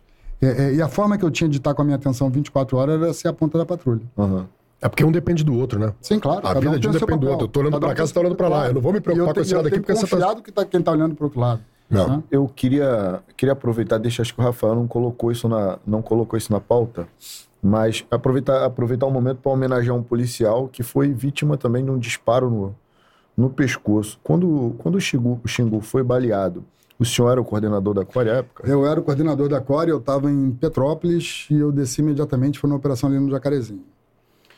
É, e aí eu juntei o pessoal, enfim, a gente estava naquela ansiedade de saber se... E o Xingu, assim, tem, um, tem, um, tem uma história particular comigo, Uhum. que quando ele entrou para a polícia, ele veio me procurar onde eu estava e dali em diante ele foi seguindo para onde eu ia, sabe? Então ele me acompanhou nessa vida profissional dele. É, e a gente, na primeira, na primeira, aquela ânsia, né, de, enfim, vai sobreviver, não vai sobreviver, a gente sabia que a situação era muito grave. É, até que no final do dia, era uma sexta-feira, se eu não me engano, é, veio a informação de que ele não tinha resistido e ele tinha falecido. É, e aí, naquele momento, eu decidi que simplesmente não, ia, não existia mais vida dentro do jacaré para o tráfico de drogas. Que a gente ia fazer operação todo dia, de segunda a sexta, sábado, domingo, segunda, terça. Não tinha dia de folga. E assim foi feito. A gente operou ininterruptamente dentro do jacarezinho durante 10 dias.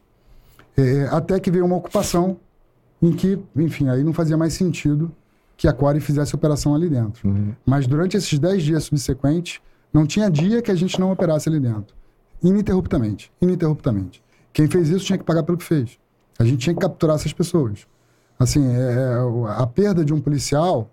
é, outro dia eu estava conversando com, com. Acho que foi até contigo que eu falei isso. Assim, é, é, pouco importa para mim se, se acaba a criminalidade no Rio de Janeiro por completo, mas se para isso a gente precisa perder um policial. Para mim, eu vou dizer que não vale a pena. Eu não, não vale a pena. Eu prefiro que a atividade criminosa continue é, é, e que a gente continue combatendo. Se eu tiver que perder um único policial. É, e o Xingu foi um desses que, porra, assim, é, é uma pessoa que adorada por tudo e por todos. Né? É, comigo, ele teve esse carinho especial da gente ter caminhado juntos, porque ele tinha acabado de entrar para a polícia. Ele veio me pedir autorização para fazer os cursos que ele fez. Enfim, tinha uma relação pessoal, embora eu nunca tinha conhecido o Xingu antes, eu fui conhecer ali. E um cara formidável operacionalmente falando, né? É, é, e a decisão foi essa. Eu falei, olha, enquanto eu estiver sentado na cadeira da Core, a gente vai fazer a operação no Jacarezinho e combater o tráfico todos os dias. E assim foi feito durante 10 dias. Aí no 11 primeiro dia fizeram uma ocupação. Aí não, realmente não fazia mais sentido, porque não, não tem por que estar ali. né? Tem uma ocupação, a coisa muda de figura. É, é, então, assim, esse é o caso específico do, do, do Xingu. É, esse que me socorreu na aeronave é uma outra pessoa também. O Dudu é um cara que, porra. O Dudu é o Dudu do STR. Não, não, é o Dudu que voava no helicóptero. Ah, sim. Ele faleceu também. Ele faleceu, ele tomou um tiro embarcado na aeronave no Morro do Adeus. E a bala ficou aleijada na cabeça dele, dentro da aeronave. A gente também não tinha percebido que ele tinha sido baleado. Ele estava com aquele rabo de macaco, que é aquilo que a gente fica preso dentro da aeronave.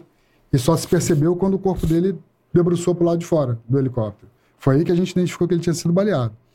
É, embora a operação fosse no Morro do Adeus, é, é, a gente acredita que esse tiro tenha partido do lado do complexo do Alemão. Essa munição também já tinha chegado com pouca, com pouca potência, porque também senão tinha arrancado fora. Né? A mesma coisa que teria acontecido comigo. É, e o Dudu, isso aconteceu, acho que se eu não me engano, uns 10 ou 12 dias ou 15 dias após eu ter sido baleado. Então, assim, é, é algo que me comove.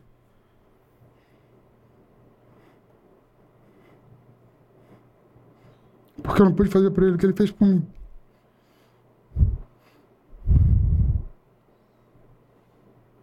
Enfim. Difícil. O cara que me ajudou, que me socorreu ali, eu não tive a possibilidade de fazer por ele aquilo que ele fez por mim. Né? Eu cheguei no hospital, fui direto. O helicóptero me pegou lá na Barra da Tijuca e a gente foi direto pro hospital, pro Miguel Couto, pro, pro... Esse que fica aqui no centro da cidade. Souza Guiar. Souza Guiar. E aí, enfim, lá pela, pela madrugada veio a notícia que a gente não queria ter ouvido nunca, né? Não. E era outro cara também que era fora de série. Era um, era um querido e adorado por todos. O que eu acho, Hum. que eu acho emocionante na Core é que todos esses heróis, ele, ele- eles fazem questão de estar sempre trazendo a memória deles. Claro. O tempo inteiro Pô. resgatando. Eles não, eles não cansam de, de resgatar É a um memória. pedaço de mim que tá ali. E eles falam. o- e, e- isso ficou a, a- a core toda, né? Eles trazem a memória desses caras eles falam. Vocês nunca serão esquecidos. Nunca. E, Porra, fica até arrepiado falar isso, cara. E, e É há um pedaço tempo- nosso que tá ali. é. E há pouco tempo o doutor Fabrício fez uma homenagem, né? Com, com- E esses heróis, eles tinham. Os diplomas eram com o nome deles, né? Sim. O nome do Xingu, o nome do Dudu, isso. o nome do. E E. eu tive a oportunidade de receber o diploma com o nome do Xingu. Pô, maneiro. É isso. É aquela situação, né? O senhor não tava. Tenho certeza que se eu estivesse lá, teria. Mas é. São os agruras da nossa profissão, né? É. Esses Assim, momentos. a, gente, a gente tem que ter pra, é o tipo da coisa que a gente nunca quer que aconteça, mas a gente tem que ter preparado para isso, né? Porque é, a gente vive uma situação é, é de guerra urbana, É. né? É, é, quem diz isso não sou nem eu, são os médicos. Né? É. Os médicos que atendem nos hospitais do Rio de Janeiro, eles exportam, entre aspas, tecnologia para médico que está atuando em situação de guerra. É. E os números, né? Os números. Né? E a, a- a qualidade e a quantidade de armamento que é apreendido aqui. É. Né? Então isso é. E a gente viveu e, e vai continuar combatendo isso aí. O papel da polícia é esse. Falavam pra gente na Cadepol, falaram assim, cara, daqui a alguns anos vocês vão ver a foto da, da, da, da sua turma. E você fala, pô, esse aqui já morreu. É esse isso. aqui já morreu. É isso. É isso. E é verdade, a gente É já isso, tem. é isso, é isso. Uma- uma- Lamentavelmente faz parte da nossa profissão, de vez em quando, comparecer à despedida de alguns colegas. Adendo aqui só para exaltar a CORE, a coordenadoria de forma geral e todos os policiais que ali trabalham. Porque são os caras que vão de fato resgatar as tropas, se necessário for. Os caras estão na ponta da lança, é a ponta da ponta da lança da Polícia Civil do Rio de Janeiro. São os policiais da CORE, são policiais muito gabaritados. E o senhor faz parte dessa história, né? É, hoje, talvez, uma das maiores, né? Não- com certeza uma das maiores, se não a maior, tropa operacional no, no que tange a técnica, né? Não basta só A vontade. gente, a, gente, a gente adquiriu muito conhecimento ali, literalmente debaixo de sangue, suor e lágrimas. Você fala que foi uma escola de operações, É né? uma escola de operação. Assim, o, o que teve a DAS de investigação tem a Core de operação. Num passado já um pouco distante, estou falando aí 15 anos atrás, talvez, um pouco mais, os policiais da Core viajavam para o mundo inteiro para adquirir conhecimento, entender o que, que as pessoas faziam no mundo afora. É, hoje em dia é o contrário. As tropas do mundo inteiro vêm para cá para entender o que, que a gente faz. Porque a gente adquiriu uma capacidade técnica para operar nesse, território, nesse, nesse terreno é, é, de guerra urbana, que é a guerra do presente. Não existe mais aquela guerra convencional de infantaria, cavalaria, artilharia. A última talvez tenha sido a tempestade no deserto de Saddam Hussein. De lá para cá, a guerra. não 91, né? é, de lá pra cá a guerra não funciona assim. Não. A guerra é, é- é quadra a quadra, beco a beco, cômodo a cômodo, casa a casa. É- é- e quem vive isso no meio de uma população. E quem vive isso é a Polícia do Rio de Janeiro, tanto a Polícia Civil quanto a Polícia Militar. Sim. É, é, e aí, tanto a força da Polícia Militar quanto a força da Polícia Civil, é, a gente criou um expertise e foi aprendendo, da mesma forma que o helicóptero Sapão o Rio, que é o nosso helicóptero blindado, ele foi aperfeiçoado em 12, 14 anos de guerra e virou o que virou. A patrulha da Core, é, ela virou o que virou em função do aprendizado de terreno. Não foi nada de laboratório. Né? É, é, e chega ao cúmulo de que algumas áreas, é, algumas casas que a gente tem, alguns ambientes de treinamento que a gente tem, é uma réplica perfeita dos ambientes onde a gente teve mais dificuldade de transpor. Para a gente estudar aquilo, para a gente saber qual é a melhor maneira, se vai pela direita, se vai por cima, e vai sempre com a sorte. Né? E com a técnica. O doutor Fabrício tem uma, uma expressão que eu acrescentei ao meu vocabulário, que é a experiência demonstra. É. A experiência demonstra e você vê a Core sempre evoluindo. Por exemplo, a gente tem os- uns caras formidáveis lá na Core do, do atendimento pré-hospitalar. Né? Tem o Cauê, Tarragó. Os caras não só é, trouxeram para a Core, mas como entregam esse curso para o policial convencional também e até para outras unidades policiais do Brasil afora. Eu, isso eu fico até curioso, porque assim, isso tudo vem a expertise de combate e vem os cursos. Então o senhor estava lá quando o primeiro curso Falcão, o senhor era o coordenador. Eu era o coordenador, exato. E como é que foi a curso- elaboração desse curso? O, o Erdi contou uma história, ele contou uma história aqui que foi muito engraçada, que ele falou assim, cara, quando a gente fez esse curso, a gente estava formado em tropa, tal, não sei o quê, os antigões passavam pela gente, todo mundo formado, fala fala assim, meu irmão, a polícia acabou. É uma realidade a polícia acabou, não. E você vê que hoje a Core, porra, É, virou o que virou. não né? tem mais como, É. não, não tem mais como ela não existir mais. não Ela é uma, porra, É, e, e uma outra coisa especificamente no que diz respeito à Core, assim, hoje a nomenclatura Core é utilizada pelas polícias civis. padronizou, né? Padronizou. Antigamente era garra, tigre. É, e hoje virou Core o Brasil. Core o Brasil Foi fruto de, de algum... Antes de existir os encontros dos chefes de polícia, existiram os encontros dos chefes dos grupos de operações Que táticas. maneiro. É, eu tive a felicidade de participar do primeiro, do segundo, do terceiro, acho que até do quarto encontro. E lá surgiram essas ideias. Dos né? cursos que você fala. Não só dos cursos, como da padronização. Né? É assim, o- eu quero ter a tranquilidade, meu sonho de consumo é eu. Se eu eventualmente tiver que fazer uma operação com algum membro de outro estado que tenha sido cursado no curso de operações desse estado, da Core desse estado, é que a qualidade desse profissional seja idêntica da minha. Assim, que a gente possa ter essa interação. Igual a franquia. Tipo, Onde você pedir o Big Mac, tu vai comer o... É, vai ter um ali disponível para você com o mesmo gosto, com o mesmo sabor, feito da mesma forma. cooperar com o cara, você já sabe Já como... sabe, cada, cada um já sabe o seu papel. Esse é o nosso sonho de consumo. Isso foi construído lá atrás, no primeiro encontro, segundo encontro dos grupos de operações táticas, e virou o que virou. Né?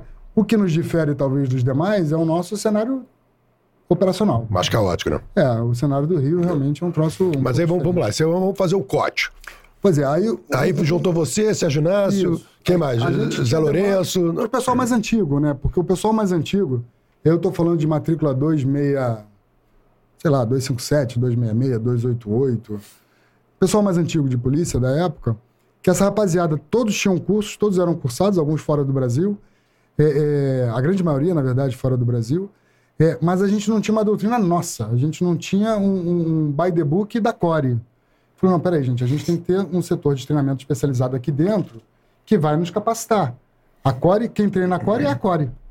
Né? A gente não busca treinamento, a não ser assim, é, é, alguns intercâmbios ou outras coisas com outras forças.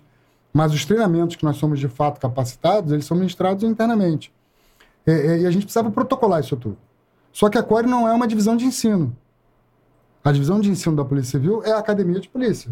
Então precisava primeiro fazer uma interação administrativa para que essas duas unidades falassem entre si e que a gente pudesse passar, a partir daí, ter os cursos chancelados. E aí esse pessoal mais antigo, aí são os, os mais cascudos, né, os 266, 288, 257, 180, essa galera de matrícula bem antiga, eles eram os instrutores e muito dos cursos, por exemplo, meu curso de operações aéreas, o aluno 01, na verdade não é o 01, é o 11.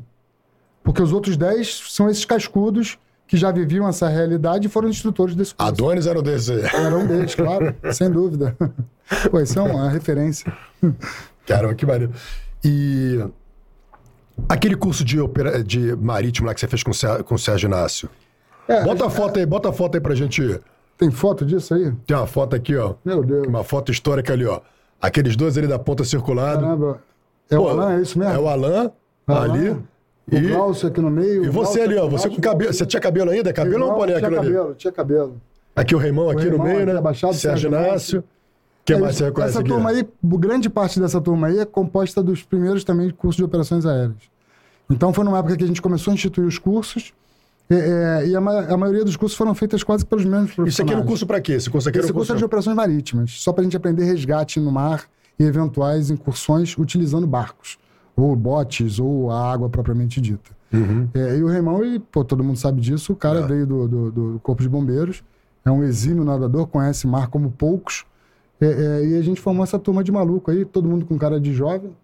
Todos É, policiais civis. E a grande maioria hoje, até hoje, operando na Core, operando no- principalmente no SAER, dessa turma que tá aí. Essa turma aqui, né? É. Pô, que maneiro. Ah, Muito Romulo, legal. Romulo que tá chegando, vamos dar uma saída no estúdio ali pra dar... Olha essa foto aqui, meu irmão. Caralho, essa foto aqui, ó. Encontra o doutor Rodrigo. Procura cabelo.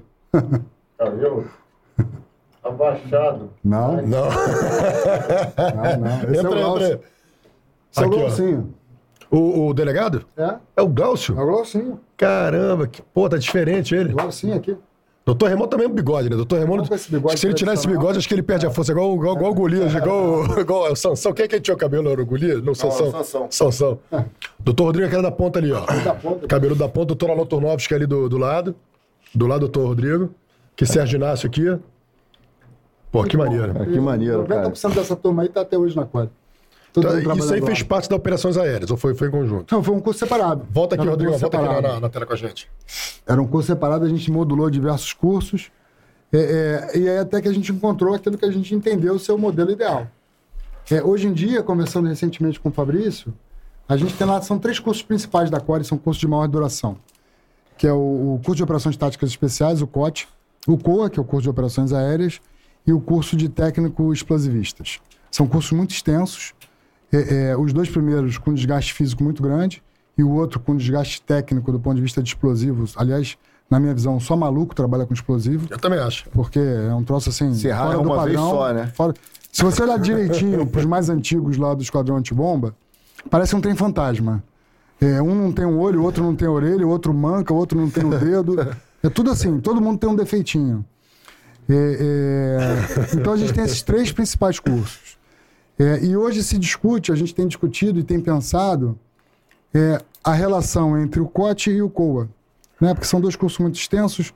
O COT com uma visão gigantesca de patrulha, por razões óbvias, e o COA com uma versão maior, não só da parte aérea, mas da questão de resgate, que trabalha muito com resgate. É, de que forma a gente pode fundir, ou que um seja pré-requisito do outro, ou que o outro seja pré-requisito de um, ou que as disciplinas de um, é, é, de alguma forma, é, já estejam contempladas para quem for fazer o outro curso, porque tem muitas disciplinas que são muito parecidas. Mas, obviamente, o, o COT ele tem uma versão mais é, é, patrulha, né, porque é a galera de terra, e o helicóptero tem uma versão maior de, é, não só de voo aeronáutico, como de resgate propriamente dito. E agora parece que a Core está investindo também no canil, né? É isso que eu ia É, perguntar. o canil foi uma outra ideia que surgiu lá atrás. Assim, porque você consegue disfarçar a droga do cheiro humano, né? O, do, do olfato humano. É, mas você não consegue disfarçar a droga do cão. Né? Tanto é que você vê as apreensões que são feitas é, é, pelo, pelo BAC, da Polícia Militar. Impressionante. Eles brincam. Impressionante, impressionante. Eles Cara, brincam. Assim, só que eles têm um recurso muito grande de pessoal e de animais. É, o que dá tranquilidade no terreno de operar. Como ali na Core a gente é menorzinho, muitas das vezes você não tem segurança para liberar o cão. Também você não vai soltar o cão no meio de uma área de confronto. Não existe isso. Né? E, e- e aí a gente acaba sendo um pouco, eu diria, menos é, eficiente, mas por conta da operação do terreno em si, não por conta do cão. Porque o cão, cara, ele é formidável. É, mas não tem quem com Por cautela, né? Mas por cautela. Sim, sim. Mas o legal é que já está sendo investido. Parece que vai ter o primeiro curso agora de É formação. muito bacana. A gente, quando, quando eu novos- ainda estava lá, a gente teve a oportunidade de mandar policiais para Colômbia. Os cães vieram da Colômbia. Foi, não só os policiais foram treinados, mas com os cães que eles treinaram, esses cães vieram para cá. E esses cães hoje em dia ganham prêmio, assim, mundo afora, Brasil afora. É, e Os são cães, os cães já eram rock and roll na Colômbia. Pois é, é, enfim, é outra, é outra regra, né? É outra realidade. Pô, mas é legal, porque acho que é uma semente mesmo, que à medida que vai entrando gente. Você por exemplo, construindo, assim, esse curso que tá tendo. Esse curso que tá tendo do, do, do Canil, cara, eu já tô escutando uma galera falando, pô, cara, que legal, pô, Não, é bacana, tal. é bacana. É legal. bacana. Pô, É tomara que. legal. E sem contar que o, o- o cão em si, por si só, já é uma coisa maravilhosa. Né? É. Então, enfim. Aí Eu vi esse dia, acho que semana irmão, passada eu tinha voltado. O cara que trabalha com, com cão, não, não, não menosprezando o colega, o humano, mas, pô, o cara tá com o melhor parceiro de. Com de- certeza. Com certeza. Eu voltando, eu voltando semana passada de uma, de uma ronda lá com a, com, a, com a Cargas. Eu cheguei de manhã cedo, cara, o baque tinha. Eu, eu, eu nunca vi tanta droga ao vivo na minha vida. É, eles. Cara, era muita coisa, era muito, era assim, era, e tinha, e tinha é, plantação, tinha. Pô, cara, maconha, co- cara, tu, sei- eu fiquei, fiquei assim, caramba, bicho, os cachorrinhos lá tudo É amarradão. um batalhão, né? É. É um batalhão. Tem- e tem algumas curiosidades, né? Assim, quando você treina o cão pra, pra droga, em algum momento também já se questionou se você não viciava o cachorro, né? Se o cão não ficava viciado. Assim, é importante dizer que o animal não tem contato com a droga. Ele tem contato com o cheiro da droga. É diferente, são coisas bem distintas. Né? E ele é, de alguma forma, é, é- é contemplado quando ele quando ele está sendo treinado, quando ele identifica de onde vem aquele cheiro. Então já caiu por terra há muito tempo essa, essa preocupação. Ah, porque o cachorro vai ficar viciado. Em hipótese alguma. O cão não tem contato com a droga. Ele tem contato com o cheiro.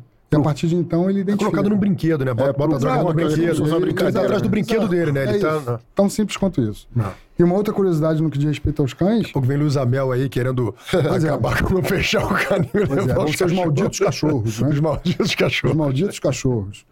É, uma outra curiosidade também no que diz respeito ao- aos cães é que quando você. O cão que é preparado para droga, ele só é preparado para droga. Para ele ser bom mesmo. O cão que é preparado para faro humano, assim, casos de terremoto, essas desgraças ambientais que a gente Uhum. quase não tem aqui no Brasil, é, naturais principalmente, a gente não costuma ter isso aqui no Brasil, se bem que aqui a Serra de Petrópolis ela É, costuma, muito. essa- costuma ser um é, pouco é, castigada né, no, no verão. É, o cão é treinado para isso. Né? É, já o cão de explosivo é diferente. Porque esse cão, tanto de farejar pessoas ou, ou- ou de farejar drogas, é, quando ele identifica aquilo que ele está procurando, ele pode fazer uma festa. Porque ele achou. Ele cumpriu o objetivo dele. O cão de explosivo, não. Se ele identificar, ele tem que cristalizar. Porque se ele fizer uma festa, aquele troço pode se detonar. Não, Então é um treinamento muito mais árduo não para esse imaginava tipo de cão. isso. Eu não imaginava, achava que era igual. Não, de forma alguma. Então, são- são caríssimos. São cães diferentes, então. São cães diferentes. Assim, para você ter ele no supra-sumo do negócio, você não pode usar o mesmo cão para diversas finalidades. E o pastor Malinois é o, é o melhor cachorro hoje para. É o que é mais usado, né? Porque, assim, você tem que considerar não só a capacidade de faro do animal, é, é, mas a agilidade dele por si só. E o Malinois, ele é quase um ginasta, né? E a capacidade também de absorção e- também de comando, E de né? força e de tudo. É, é, e o Malinois, ele reúne tudo isso num único animal, né? E cão de ataque, a gente tem também na Core, não, né? Não, não muito. Não, não é... Quem ataca somos nós, policiais. Só que faltava, né? Somos nós que Dá o tiro, já vê o cachorro morde. É, assim. Tira, toma mordida de cachorro. Na casa dos policiais tem que estar escrito cuidado com o dono do cão. Cuidado com o dono do cão, né? É isso. Rafa, já chamou o chat? Não, ainda não. Eu só queria só fazer uma. eu- você falou esse negócio da, da, da bomba. Quando eu tava na Cadepol, o pessoal do esquadrão de bomba, antibomba foi lá para poder fazer uma demonstração, né? Aí eles mostraram os acidentes. É. Quando eles mostraram até os acidentes, o cara, cada cena horrorosa. Aí eu levantei uma e falei, professor, acho que é meio furado aí ser lotado desse setor aí, né? Com certeza. Não, é, eu vou te dizendo, é um, é um trem fantasma. Todo, todo mundo ali gostam. tem um defeito. E eles gostam. E todos eles são surdos. Né? É mesmo? Porque a explosão, explode aquele troço, barulho de explosão, de explosão, isso vai em algum momento ensurdecendo, né? Não. E roda o Rio de Janeiro todo, né? Roda o No helicóptero também você não fica meio surdo, não? Com... Não, porque usa abafador. O helicóptero a gente usa abafador. No esquadrão de bomba, não. Só quando você está naquela situação específica ali que você acaba usando aquela roupa especial, aquela coisa toda. Mas no dia a dia, não. Tanto é que tem muitos policiais que se aposentam com problema de audição, né? De surdez. Hoje a gente já pode ser uma referência no esquadrão antibomba ou tem ou Olha, o Esquadrão Antibomba né? da Polícia Civil do Rio de Janeiro, ele, ele trabalha... Eu também me arrisco a dizer que não tem nenhum serviço de bomba no Brasil e no mundo que tenha tanto acionamento quanto o Esquadrão Antibomba do, da Polícia do Rio de Janeiro. É, pode ser uma grande surpresa para a maioria dos senhores, mas o, o Esquadrão Antibomba ele é acionado, em média, três a quatro vezes por dia. Que é isso? É mesmo? Três a quatro vezes por dia é a quantidade de acionamento do esquadrão antibomba. Para buscar artefato explosivo, para buscar artefato incendiário, para buscar essas coisas todas. É, e, e tem um grande dificultador, porque grande parte desses artefatos, eles não são de fabricação industrial. Então, quando você se depara com, com um artefato de, de fabricação industrial, você sabe que existe minimamente um controle de qualidade por trás daquilo. E o manual também, né? Pra... É, e quando você se depara com um artefato caseiro, que é a nossa quase que realidade total aqui no, no- no nosso estado, aquilo não tem controle de qualidade. Então, até para você desmontar aquilo e para você tentar estudar aquilo, é complexo. Então, quase sempre a gente não utiliza. A opção é pela inutilização. Por Lá conta na- da, da falta de segurança. Pode ser retardo zero. O troço não tem tempo para detonar, ele simplesmente detona. Lá na Baixada, nas centrais de flagrante, a gente recebia, um- muito embora fosse industrial, mas vinha alterado. Aquela granada sem pino amarrada com elástico. Pois é, pois é. PM, PM Aí- trazia, botava no balcão. Não, não, irmão, bota E isso se lá fora. detona, aquilo machuca. Chama o chat aí. Eu vou no banheiro. Machuca. Chama o chat aí. Se quiser ir no banheiro qualquer hora. Tá bom. Olha essa, vou beber uma água. Vamos ver a galera que tá aí com a gente. O Vieira tá por aí também. Boa noite, amigos. Mais uma vez, vocês acertaram em cheio. Convidado, convidando uma das figuras ímpares da PSERG. Tive a honra de trabalhar com o Dr. Rodrigo durante anos na Core. Trata-se de um grande. Continua. Amigo e um verdadeiro líder, bravo guerreiro. Ele encabeçou diversas operações de sucesso, sempre à frente de sua equipe. Para mim, ele será eternamente uma referência. Marco Jansen. Legal, Jansen. Obrigado aí pela lembrança. Forte abraço e, enfim, só boas lembranças. Muito obrigado. Obrigado, Jansen. Tá sempre aí, o Jansen Aldrin. Forte abraço. Boa noite, programa de melhor qualidade. Abraço, doutor Rodrigo. Isso é a Bianca, da, da Artigães Félix. Ela que produz isso aqui, ó, pessoal. Legal, suporte Bianca. celular, suporte. Esse aqui? Não, esse aqui ficou sensacional, né, irmão? Olha isso aqui. Isso aqui é uma bandeja, pessoal. A Bianca ficou vendo que a gente colocava a bandeja apoiada, fazia gatilho ali. Ela foi e falou: não, não, não, vou mandar pra vocês e mandou, ó.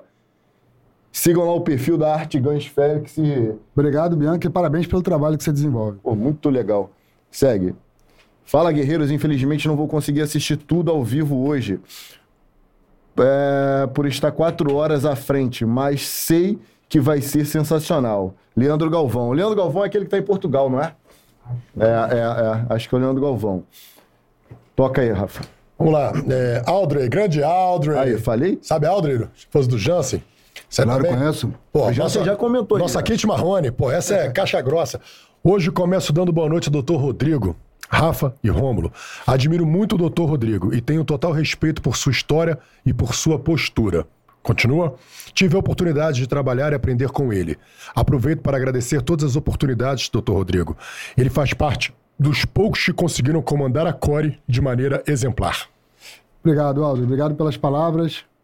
É, foi, enfim, são momentos muito, muito marcantes que a gente viveu lá, né?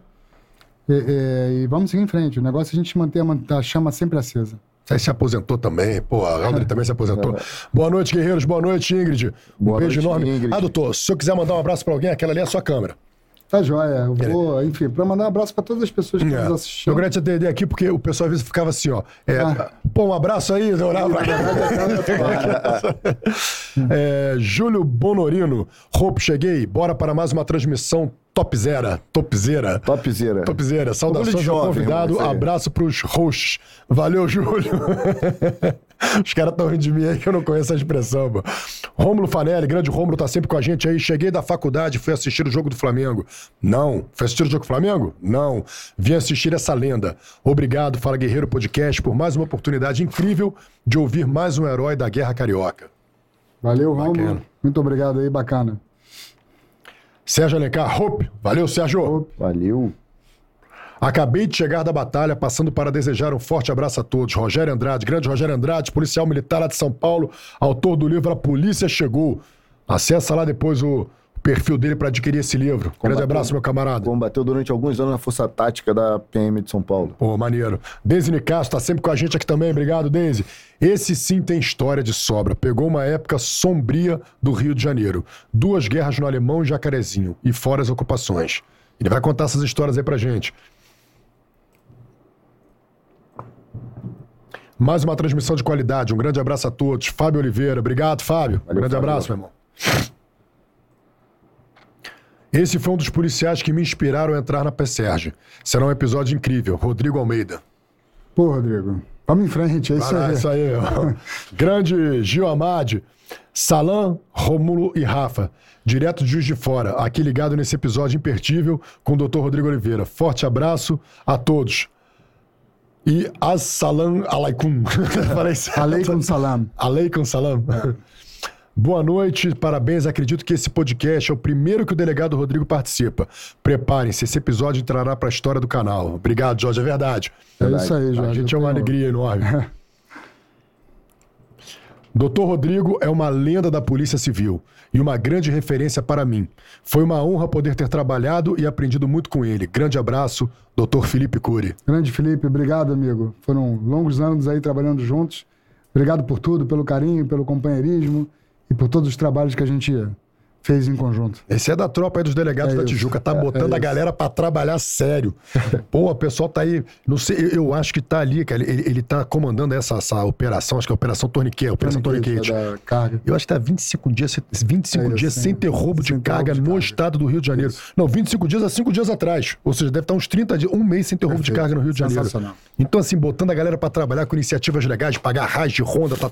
cara, a policiada toda. Eu, eu tô indo nesse raiz direto pra levantar aquela pratinha lá do tira. Encontro gente do interior, pô, da, da capital, pô, da, de Volta Redonda. Pô, um trabalho excelente. Doutor Felipe, Sou teu fã, fica com Deus.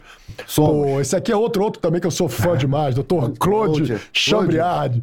Ele falou: quando o colega foi atingido por um tiro na mão, É. foi trans- fui, fui transportado de helicóptero para a cirurgia do colega. Esse É isso. colega ia perder a mão. O senhor sabe Eu dessa sei história? disso, me ligaram, eu tava na Core, perguntaram se que é, o momento de deslocamento ia ser muito grande. Eu falei, ó, embarca o Claude no helicóptero e vambora, vamos resolver isso. Salvou a mão E do, assim salvou a feito, mão do salvou colega. a mão do colega. É. Forte abraço, Claude. Grande abraço, Claude.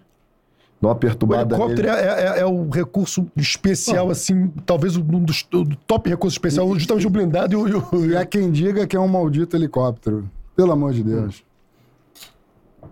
Opa, esse já foi. Já foi. Rogério Andrade. Comissário de polícia Daniel Gomes presente. Grande Daniel. Gomes. Ele veio Esse é das também. antigas, Esse, esse é das é. antigas, sabe tudo de homicídio.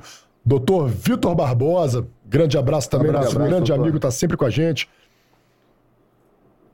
Vitor Barbosa acabou de ter, fazer o. completou, é, se formou no COP. No copo agora? Meu irmão, o cara tava endiabrado, correu. Seja bem-vindo à Casa dos Loucos. Ele correu, ele correu. Eu, eu, tenho- eu gosto de falar, eu, eu não consigo. Ele correu aqueles 2.400 metros, 400. acho que em 8 minutos, cara. 8 minutos e 15. 15 minutos, é. Por aí. Não, cara, essa tá coisa quando suco, né? cara... Marcelo Patrício, meu colega sargento da Polícia Militar, grande irmão, esteve aqui com a gente já. Boa noite, já ligado aqui para mais uma aula de polícia, verdade. Obrigado, Patrício. Grande abraço, Patrício. Igor Gonçalves, grande abraço direto de Fort Bragg, North Carolina. Valeu, Igor. Igor, cara, o Igor me deu uma ideia muito legal. Depois eu. É que eu, eu ainda não, eu não conheço ainda. Depois bota outra mensagem do Igor também. Acho que o Igor tem mais uma mensagem muito interessante. Que ele falou comigo, mas realmente eu não. Eu, é, eu entendi, mas eu não, não, não sei. Não sei ainda o que, que era. Precisava me aprofundar um pouco mais. Da guerra psicológica. Corações e mente. O senhor já estudou sobre isso? Já? Já. Negociação a gente trata disso. Ele falou, né? muito bom, poderiam conversar sobre como operações psicológicas poderiam beneficiar as corporações policiais do Rio de Janeiro. Perfeito. Ele, ele conversou isso comigo, mas realmente assim, eu... eu... Na verdade, é você que é a fazer... guerra psicológica? a- em poucas palavras, assim, é, a gente tem o, o- hoje a- o que foi uma época lá atrás, a Brigada de Operações Especiais, o Batalhão de Operações Especiais do Exército Brasileiro, que funcionava aqui em Deodoro, é, hoje se transformou numa brigada, que é a Brigada de Operações Especiais do Exército, que funciona em Goiânia. Dentro dessa brigada existe um pelotão que é um pelotão de operações psicológicas, que é você direcionar o pensamento da população a seu favor. Como, por exemplo, num caso de ocupações, e a gente já fez isso em alguns momentos aqui no Rio de Janeiro, em que a gente da aeronave jogava panfletos para as pessoas denunciarem com telefones, com números e tudo que tem direito.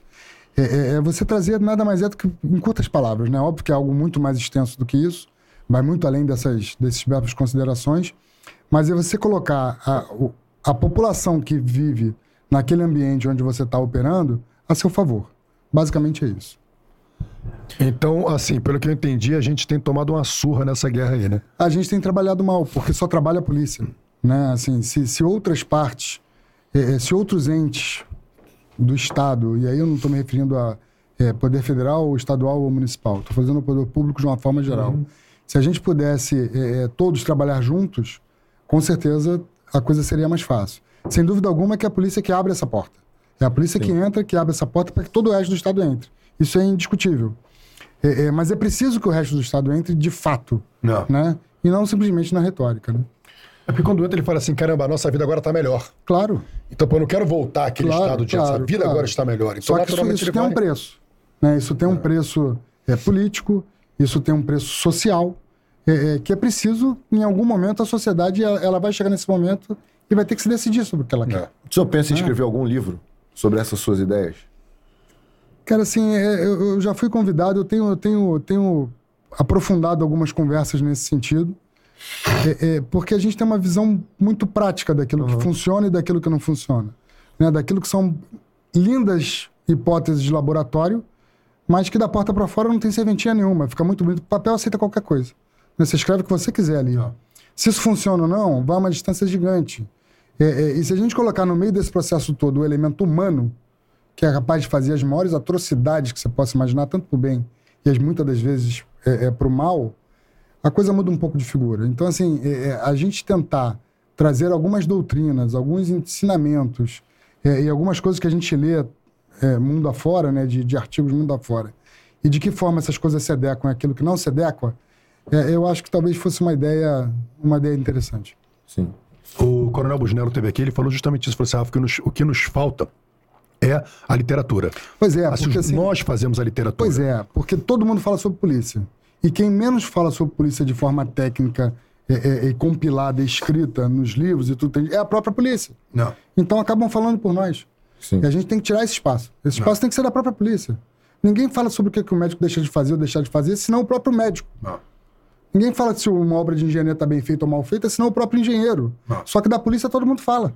Pô, isso é um absurdo. Mas por que que fala? Porque a gente não tem essa voz. e esse tipo de canal nos permite ter essa voz. Pô, bacana. Não, e engraçado quando você vê, às vezes, é, é, quando eles vão comentar jogo de futebol, eles botam um jogador de futebol. Claro, ali. claro. Jogador de Na futebol, polícia né? não, vai Na comentar polícia não, o junta a turma ali. vida, é. Não mistura, né? E aí Detalhe. vai. Não, e você aí vê que os E- poucos E o que objetivo é somente bater na polícia. É. E E, detalhe, os o poucos que estão é fazendo isso, que é pô, Major Novo, Coronel Visacro. Sim. Cara, esses caras viram referência. Todo Claro. mundo vai, Claro, sabe, busca os livros. O, o, o doutor Alexandre Abrão, claro. que esteve aqui conosco. O doutor Fabrício Grande também amigo. Ele começou a citar, Polícia, é, ele começou a citar um monte de livro, aí você via livro do Major Novo, livro do Visacro. Ou seja, era um, ju- um juiz de direito que toma as decisões Perfeito. dando essas referências. Então, acho que isso falta muito pra gente. Então, Falta, falta. E, e aí, como a gente não ocupa esse espaço, aparece um monte alguém de ocupa. curioso Exatamente. ocupando o espaço. Tá vago, o espaço tá vago Ah, ali, alguém tá vai, alguém vai. É. Eu, tu falou do. do, do quando- Vamos incentivar, doutor Oliveira aí, nosso próximo doutor Rodrigo Oliveira, nosso Próximo próximo escritor. Machado de Assis do cenário operacional. Do fuzil, o título do livro vai ser Do Fuzil à Caneta. Do fuzil à caneta. Pô, maneiro, hein, caneta? Do fuzil à caneta. Que é interessante, cara, porque eu vou te falar. Aqui veio a doutora Tula, a doutora Luciana Fiala, Doutora Carmen, doutora Carmen e doutor Alexandre Abrão. Alexandre Abrão. Eu aprendo um pouco. O meu papel lá na delegacia muda depois que eu ouço. Claro. É. Ih, meu irmão, tô fazendo isso aqui direito não, hein? E muda, muda. Sim. A minha forma de fazer auto reconhecimento fotográfico mudou completamente depois que eu conversei com o doutor. Não, o doutor Alexandre Abrão falou assim, ó. Pô, vocês mandam uns, uns ROs pra gente, que é assim, ó, o, o PM falando de tal, estava na viatura, é, no banco do carona, quando viu não sei o quê. Aí o parceiro dele estava na viatura do banco do carona. Porra, estavam um sentado no colo do outro. Estavam no colo do outro. E o cara andando sozinho. Caralho, eu olhei aqui e falei assim, meu irmão, esse negócio de copiar e colar, bicho. Eu já passei por isso. Aqui com o doutor Alexandre Abraão. Eu falei, doutor, é... policial é, recebeu disparos quando incursionava a favela. Tentativa de homicídio ou mera resistência? Ele. Depende da forma que tiver no papel. Eu já te classifiquei várias. Na hora eu fiquei meio indignado. Sim. Entubei, né? Sim. Fiquei indignado. Mas ele, ele tem razão. Claro. Ele tem razão. Claro. Se tu O faz que- um papel mal O que, feito... o que vale é o que está nos autos. o que exatamente. não está nos autos não está no mundo. É. Ué, tão simples quanto isso. Tem que contar uma história bem contada, fundamentada. É, e aí- Exatamente, aí- agora que tá nos autos, não é? É, lógico. Não, não é- não é mais o- como é que é a busca da verdade. É, é, o, é, o que é é o o que tá que está nos ali. autos, é o que está ali dentro. Você pode falar do que for, mas se não tiver ali dentro, você não botou. Tem mais algum comentário aí pra gente? Tem muitos. Tá, depois a gente seleciona um aqui. Vamos vai- seguir, vamos seguindo aqui. Doutor, é, Procura, do, procura do Vieira aí. É, o sobrenome é Vieira. Tem do Vieira? Um escudo vermelho aí. Do... Carlos Vieira. Carlos Vieira. Carlos Vieira. Bulgo Zé Maria. Por que Zé Maria? Cascudo. Ah, é uma história. A história- não tá na pauta. a não tá sua pauta autos. fala que não tá nos autos. entendeu? Falcão, Falcão sempre. sempre, isso pô, aí, Zé. maneiro, Forte abraço. Pô, que bacana. Meu irmão mais velho, esse aí. Tem O... que trazer o Vieira aqui, hein, cara. O Vieira também. É, Tem muita verdade, história. Vieira Tem que vir aqui. Tem uma, uma. A cada. De 10 a cada 10 policiais que nós perguntamos qual foi a operação mais marcante pra ele e tal, eles falam da tomada do complexo do alemão. Sim. O senhor participou da tomada do complexo do alemão na pista. Na E pista e no planejamento. e no planejamento, sim. Como é que foi isso tudo? Do planejamento pra pista. Como é que foi essa, essa, essa- a tomada do complexo do alemão? O ano que Bom, aconteceu, por que, que aconteceu, só pro pessoal se O situar ano, também. se eu não me engano, é 2011, pode ser? Pode ser 10 ou 11, né? Eu não- 10 não- ou final do ano 2010. é, Isso. é. Por que Foi- que aconteceu? Na verdade, o Rio de Janeiro estava pegando fogo literalmente. Né? Assim, tinham carros sendo incendiados, a atividade criminosa estava fora de controle. Do início do processo de UPP, é, é, tinha carro pegando fogo na Presidente Vargas, em frente à Secretaria de Segurança. É, em todos os bairros do Rio de Janeiro, os carros começaram a pegar fogo, porque a criminalidade estava colocando fogo nos carros. É, e a gente, a gente sempre trabalhou de uma forma muito, muito, assim, a meu ver, muito inteligente na, na Polícia Civil, porque a gente monitorava os grandes complexos. Né? Então, monitorando os grandes complexos, As ordens para atividade criminosa no Rio de Janeiro, elas necessariamente passam por esses complexos. Então, se eu tenho uma unidade que monitora, por exemplo, o Complexo do Alemão, uma outra unidade que monitora, por exemplo, a Rocinha, uma outra unidade que mo- monitora o Complexo da Penha, uma outra que monitora o Complexo do, do- do- da Maré, qualquer, unidade, qualquer ordem do tráfico que passe por ali, a gente pode não saber exatamente quem é o executor ou quem é o mandante, mas a gente sabe o que está acontecendo e por que está acontecendo. E nessa época a gente tinha tudo isso mo- monitorado. E a gente sabia que era ordem por força do- da política de segurança que estava sendo implantada e tudo que tem direito. É, o complexo do Alemão não estava sendo previsto para ser ocupado naquele momento. A ocupação do complexo do Alemão ela estava prevista, salvo, salvo engano, para algo um ou dois anos para frente. Talvez fosse uma das últimas, um dos últimos locais a serem ocupados por conta da complexidade. né? São 18, se não me engano, 18 comunidades eh, eh, juntas que formam esse complexo, que têm entradas e saídas por diversas áreas, eh, eh, eh, e cuja operação de fato é muito difícil. A gente já estava há algum tempo sem ele no complexo do Alemão, eh, e as últimas operações que tinham ocorrido, já há alguns anos atrás, sempre um confronto muito intenso, muito intenso. E aí, por força do Rio de Janeiro estar pegando fogo e a gente ter a convicção de que essas ordens estavam partindo, a Polícia Civil tinha absoluta convicção disso. Essas ordens partem do complexo do Alemão. Porque lá eles estão encastelados, eles se sentem intocáveis. E não existe lugar que seja negado para a Polícia Civil. A gente vai em qualquer lugar. Em qualquer lugar a gente vai estar presente. Em alguns lugares a gente pode levar 10 minutos para chegar, um minuto para chegar. Em outros lugares pode ser que a gente leve 3 horas, 4 horas, 5 horas, um dia inteiro, mas a gente vai. A Core vai nesses lugares, a Polícia Civil vai nesses lugares, a gente vai estar presente. É, é, e eles tinham a convicção lá no complexo de que eles eram inatingíveis. É, e com a convicção que a gente tinha nas investigações que as ordens partiram dali, se antecipou essa ocupação do complexo do Alemão. É, e aí, na época, eu era, eu era subchefe operacional da Polícia Civil é, e participei das reuniões estratégicas a nível de governador e secretário de segurança para se entender o que, que ia ser feito e como ia ser operado. É, e uma das coisas que a gente precisava, e era um recurso que a gente não dispunha, era de veículos blindados, os, os malvados veículos blindados. Né? Essa, A gente ainda não tinha o. a gente tinha, mas não tinha o suficiente para operar ali. A Polícia Militar tinha um ou dois, a Core tinha um. Então, assim, não era o suficiente para operar naquele terreno. É, é, esses maldosos e, e- e- e tão ruins veículos blindados. É, e era um recurso que a gente precisava. E ali era o quartel-general Era o quartel-general do Comando Vermelho. Do Comando Vermelho. É, teve uma reunião a nível governamental com o governador, secretário de segurança da época, enfim, todas essas pessoas presentes. É, e a minha demanda era justamente essa. Falou, olha, a minha demanda e, lê-se também a polícia, da Polícia Militar. É, a gente não precisa de tropa, a gente não precisa de efetivo, a gente não precisa de nada. Esse- a gente sabe e, e tem total capacidade de fazer o que nós temos que fazer. O que a gente precisa é de veículo blindado para a gente poder se, se, se movimentar e- e caminhar ali dentro. É, e aí veio a possibilidade da Marinha empre- emprestar os blindados da Marinha. É, eu estava numa reunião, isso foi de uma sexta para sábado, enfim, foi numa madrugada dessas, é, dentro da Secretaria de Segurança, quando o então secretário fez contato com o comandante do Corpo de Fuzileiros Navais e do primeiro Distrito Naval aqui no Rio de Janeiro, pedindo o empréstimo dos veículos blindados da Marinha. É, e foi dito que a gente precisava daquilo para operar. E a resposta que veio é que esses veículos estavam numa operação, num exercício no Espírito Santo, mas que eles iam colocar esses veículos na- na- na- na- nas carretas, né, no- nos blindados, no- nas carretas da, da Marinha. Na cegonha, na cegonha. Na cegonha. Imagina o tamanho da cegonha para tu botar um blindado, né? Só coisa militar, né? É, e que eles iam vir para o Rio de Janeiro e que esse transporte levaria em média oito horas e que no dia seguinte de manhã os veículos estariam disponibilizados. Aí fui, Que maneira, hein? Pro- Pronto atendimento, né? eu juro por Deus que eu não acreditei que isso fosse acontecer. Eu falei, pô, isso é da boca para fora. Esses veículos não vão estar aqui amanhã, mas é de jeito nenhum. É, e detalhe, a gente não sabe operar os veículos blindados da Marinha. O nosso veículo blindado é um antigo carro forte, blindado, que a gente utiliza para transporte de tropa, em vez de para transporte de valor. E o deles é, é aquele De lagarta. aquele de- De lagarta. lagarta, Lagarta é o que tem aquele É, rolamento, aquele esteira, né? rolamento, passa por cima de qualquer coisa, atropela o que tiver na frente. É, então a gente precisava não só dos veículos, mas precisava pelo menos do motorista e do auxiliar. E fui embora, cheguei na Core e falei, gente, olha só, estão dizendo aí que amanhã esses veículos que estão no Espírito Santo vão estar aqui disponíveis. Sinceramente, eu acho difícil isso acontecer. É, Para minha felicidade, no dia seguinte de manhã, os veículos estavam aqui. A Marinha entregou esses veículos no dia seguinte de manhã. Assim, Em ponto, né? Porra, em ponto. Em ponto. Literalmente. Foi assim, fantástico o que a Marinha fez nesse dia. É, volto a dizer, os veículos não estavam sequer no Rio de Janeiro, eles estavam no Espírito Santo. É, trouxeram os veículos, disponibilizaram, a gente tinha essa dificuldade é, é, de não saber operar o veículo, a gente não sabe dirigir aquilo. Então se, conven- se convencionou de que o veículo viria com um motorista e mais um auxiliar, né, para a gente poder incursionar.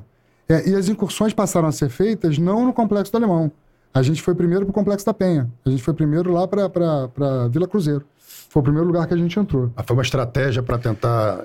É, porque a gente, tava, a gente precisava entender o terreno, né? A gente precisava sufocar eles ali. Tinha muito tempo que a gente não operava. A gente, assim, tem que entender mais ou menos o que estava se passando. Quanto, quantos policiais cabiam dentro de cada blindado? De um blindado daquele, ah, cara, vai em média aí uns, sei lá, uns 10, 12 policiais. É mesmo, tudo É. isso? Vai uns 10. A gente às vezes bota 15 dentro do blindado da Core, que é muito menor, né? Dependendo da situação.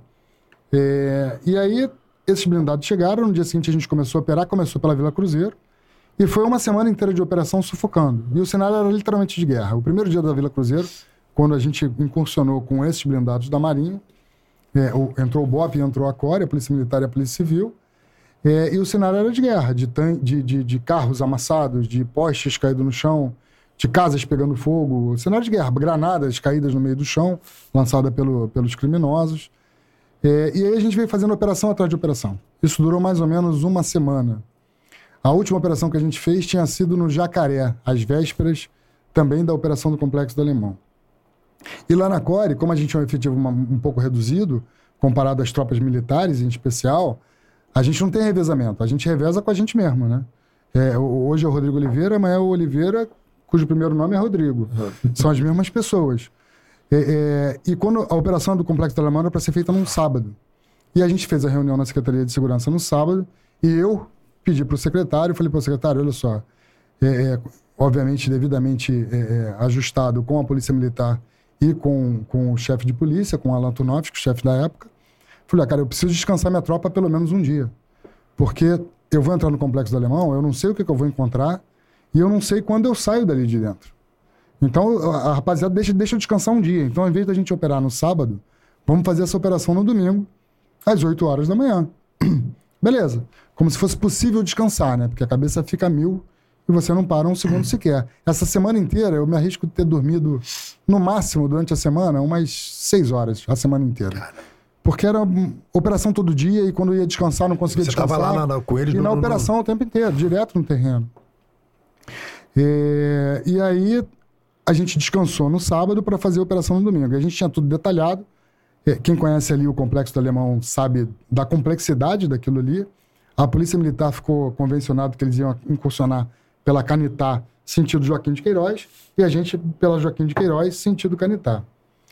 É, houve todo, foi transmitido ao vivo para o mundo inteiro essa operação, né? É, é, e o previsto era às 11 horas, às 8 horas da manhã. Eu ia entrar para uma determinada rua, que era a rua principal ali da Joaquim de Queiroz, que era um local crítico. Eu falei, por aqui deixa que eu entro. É, e o sinal de que a operação começava era quando, às 8 horas em ponto, o helicóptero, o maldito helicóptero, ia passar na minha cabeça. Quando ele passasse na minha cabeça, estava dada a ordem para as equipes incursionarem. E a gente tinha um umas cinco ou seis frentes para incursionar nesse, nesse sentido. A Polícia Militar vinha de lá para cá e a gente daqui para lá. Não, Varrendo tudo. Com tudo tem direito. É, faltando cerca de talvez uns 15 minutos ou meia hora para começar a operação, o Alain me liga do gabinete da- da- do governador, do Palácio Guanabara, dizendo o seguinte: fala, pô, Rodrigo, parece que a Polícia Militar vai atrasar um pouco, porque os blindados. Deu algum problema, eu não sei se com manutenção, alguma coisa envolvendo os blindados.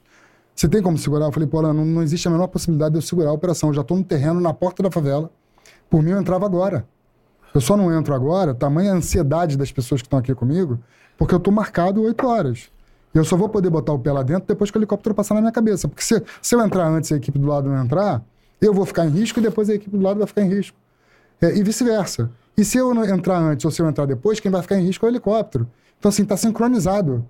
E eu não tenho tempo rápido sequer de avisar as pessoas que a gente vai ter que retardar meia hora, 10 ou 15 minutos. Quando der 8 horas em ponto, aconteça o que acontecer, eu vou entrar. Ele me desejou boa sorte. Beleza, entendido, 100% compreendido e boa sorte. E a gente ficou ali contando os segundos para dar 8 horas, porque a gente tinha uma necessidade é, é, ímpar de querer entrar. Passava na cabeça. Cara, eu vou te dizer o seguinte: a- o nosso ponto de encontro foi na Quinta da Boa Vista.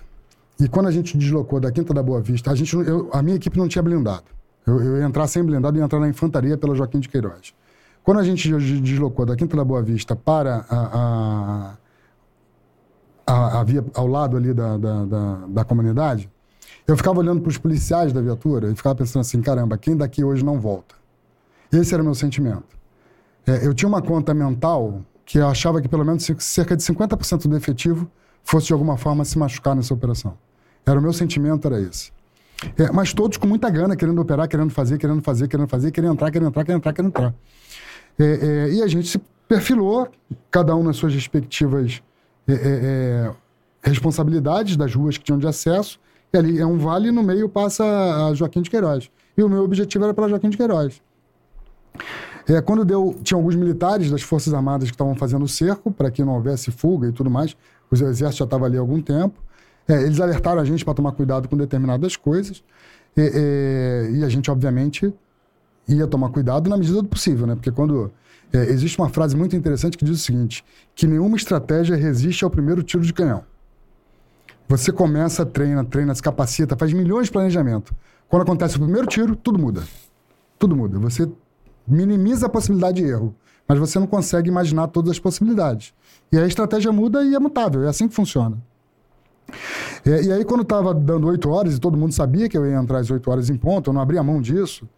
É, tem um determinado policial que hoje trabalha, hoje voltou a ser. é, na época era Dry, era a equipe do Oliveira, que era um cara, porra, uma equipe fora de série, que foi o Cristiano.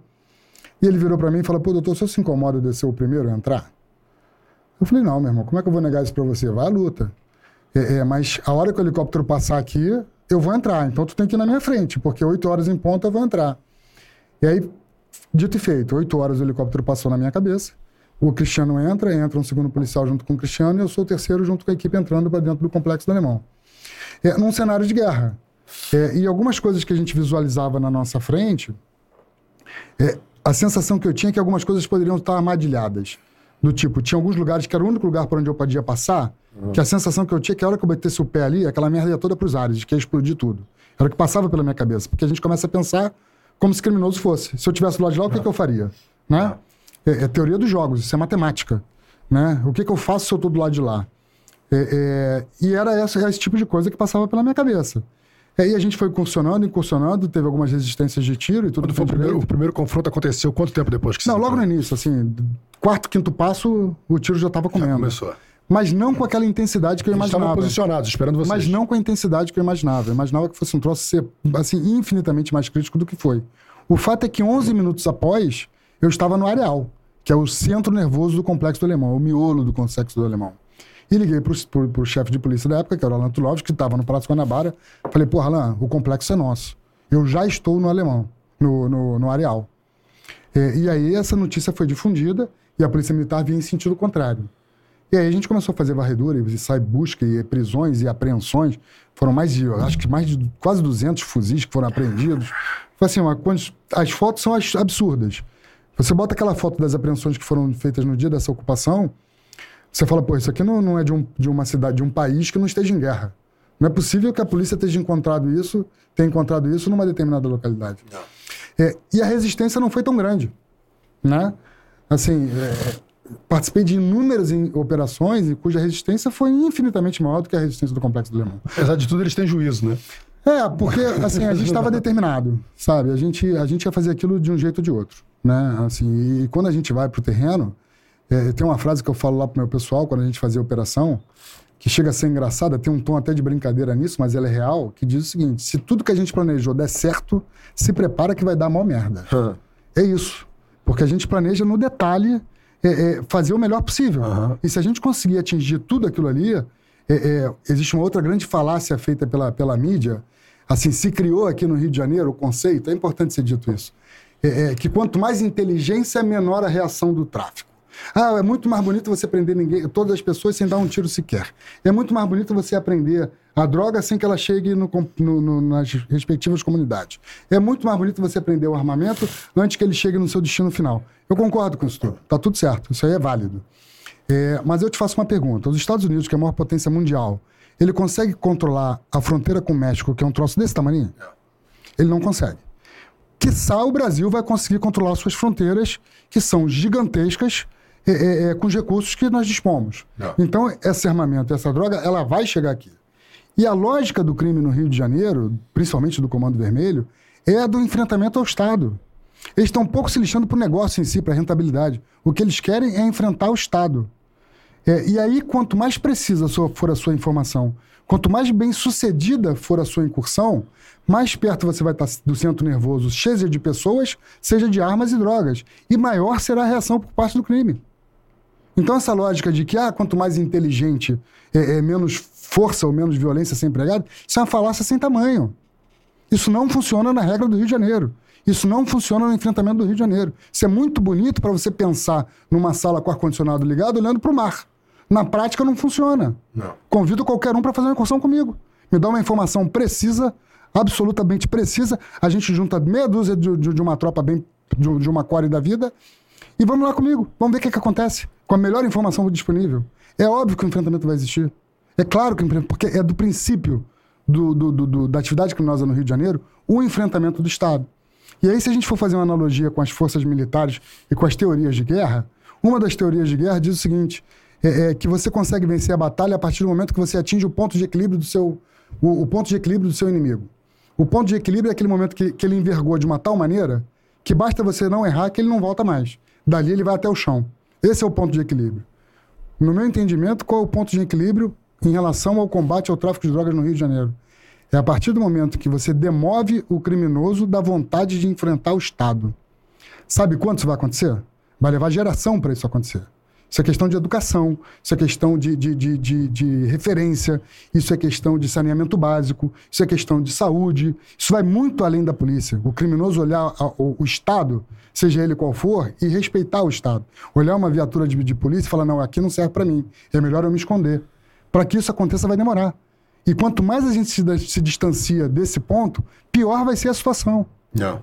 É preciso entender isso e parar com essas hipóteses lindas e maravilhosas, que é quase um conto de fadas, Não. mas que na prática não funciona. Eu desafio qualquer um a fazer uma incursão. É tão simples quanto isso. Você ir lá é, é, é, com banda de música, é, é, com, com atividade circense, é, é, distribuir brinquedos, isso é lindo e maravilhoso. O cara ir vendo na condição que a polícia vai, chovendo, três horas da manhã, é, é, sem comer, sem dormir, sem nada, sem, sem nenhum tipo de recurso. Não. Façam isso para ver como é que a coisa funciona. É bem diferente a realidade da, da- da- dessas teorias mirabolantes que a gente vê por aí. Não, e a certeza da intolerância. Assim, o, se, se- se o- se o marginal sabe que o Estado é intolerante com Claro, o crime, claro. ele fala, cara, não, não vou fazer isso aqui. Agora, Claro. se, ele vê uma tolerância. É o que eu sempre falo assim, eu, eu sou um, um- um defensor ferrenho do fim do regime de progressão. Porque eu acho assim, é, é- tá na regra. O Código Não. Penal é, digamos assim, a regra do jogo. Então você quer roubar, pô, o Código Penal você bota, você acessa aí. em qualquer. Pela, qual, qual o tempo do crime? É de um, sei lá, dois a cinco anos. Meu irmão, o mínimo que ele vai pegar. Não, mas o moleque é maneiro. Fica, então pega dois. dois. Fica, Fica dois, dois anos, claro. Pô, mas é um menino Mas maravilhoso. ele- integral, né? Beleza, paga dois, claro. Ah, mas o cara é safado. Paga cinco, mas vai pagar o que tá escrito Sim, ali. sim, sim. Agora, o cara vai preso. É. Porra, fica três meses e sai. Pô, cara, eu sinceramente É falo, pô, não é difícil, tão é- ruim é assim. complexo. Vale a É pena, né? É, eles fazem o, o crime se tornar vantajoso, né? Você é pega. complexo. A sensação de impunidade é a pior coisa que tem. Hoje teve um, um caso lá em São Paulo em que um criminoso reagiu a uma abordagem policial e acabou baleando os dois policiais. E foi preso no final da tarde. Quando na delegacia os policiais foram entrevistá-lo, ele saiu numa saidinha, ele era para ele perguntar: por que, que você tá pedido? Eu tô pedido porque eu não voltei na saidinha. Então é. Pois é, aí tem um, isso aí me faz lembrar uma outra, uma outra situação. Assim, é, é algo que a gente não tem regulamentado nesse país, que se chama o uso de algemas. Em que situações você tem que algemar um preso? No meu entendimento, se a pessoa está presa, em todas as situações. 100% das situações. Ah, não tem isso porque é bonitinho, ou porque é alto, ou porque é fraco, ou porque é magro, ou porque é grande, não tem isso. Em 100% das, das situações, você tem que algemar o preso, para a segurança do próprio preso Não. e depois para a segurança do policial. Só que aqui existem, enfim, algumas decisões das quais, enquanto cidadão, eu me permito, enquanto policial eu cumpro, enquanto cidadão eu me permito discordar por completo. é, é, em que dizem que existem regras. Ah, por que, que algemou? A pessoa é absolvida porque foi algemada. Pô, alto lá. Absurdo, né? Alto lá. É, e, pô, é, é uma falta de visão né, da realidade, é, é- é um encastelamento muito grande. É um distanciamento muito grande é, é, da sociedade para a decisão. Não. Né? Enfim. E essas retóricas colocam o policial com medo. Às vezes você está com um colega ali, você decidiu que vai algemar. Só que o colega está é. com medo da súmula 11. É, e, e- e não é só isso. Assim, não, não existe nada pior para a polícia do que uma polícia acovardada. É isso. Só quem mais perde com isso é a própria sociedade. Não. né? Porque daqui a pouco você vai ver um crime acontecendo na sua frente, você vai se julgar no direito de não reagir, de não agir, de não fazer absolutamente nada, com medo das eventuais sanções que você pode é, é, é, é, ter que responder pelo fato de você ter cumprido seu papel. O cara para e pensa, pô, eu tenho filho, vou ter que responder processo, vou ter que fazer isso, vou ter que fazer aquilo outro, tá arriscado vir alguém, isso vai gerar uma comoção, vão dizer que é isso, vão dizer que é aquilo outro. Olha o tamanho do transtorno que eu vou arrumar pra minha vida. Deixa pra lá. Deixa pra lá, deixa o E crime nessa- acontecer. Deixa pra lá. É. Que E loucura nessa- é essa? Que sociedade é essa, gente? Alto lá. E nessa de, de disparo, não disparo, reajo, não reajo, é, teve um mês aí que ficou, foi muito. Um, uma ocorrência atrás da outra, de policiais que perderam suas armas e foram alvejados Pois é. pelos criminosos durante ali. Às vezes é uma briga de, de.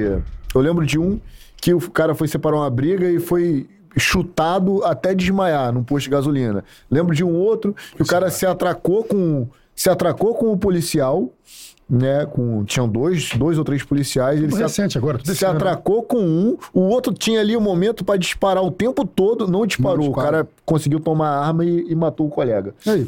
É, São essas políticas, tipo, cara, qual a consequência disso? Cara, isso não existe. É. Assim, Teve até aqui na, na- aqui na em Botafogo também, que o cara com a faca, os policiais também ali titubeando, o cara esfaqueou um, esfaqueou outro, matou. Aí, quando resolveram atirar, já tinham dois mortos.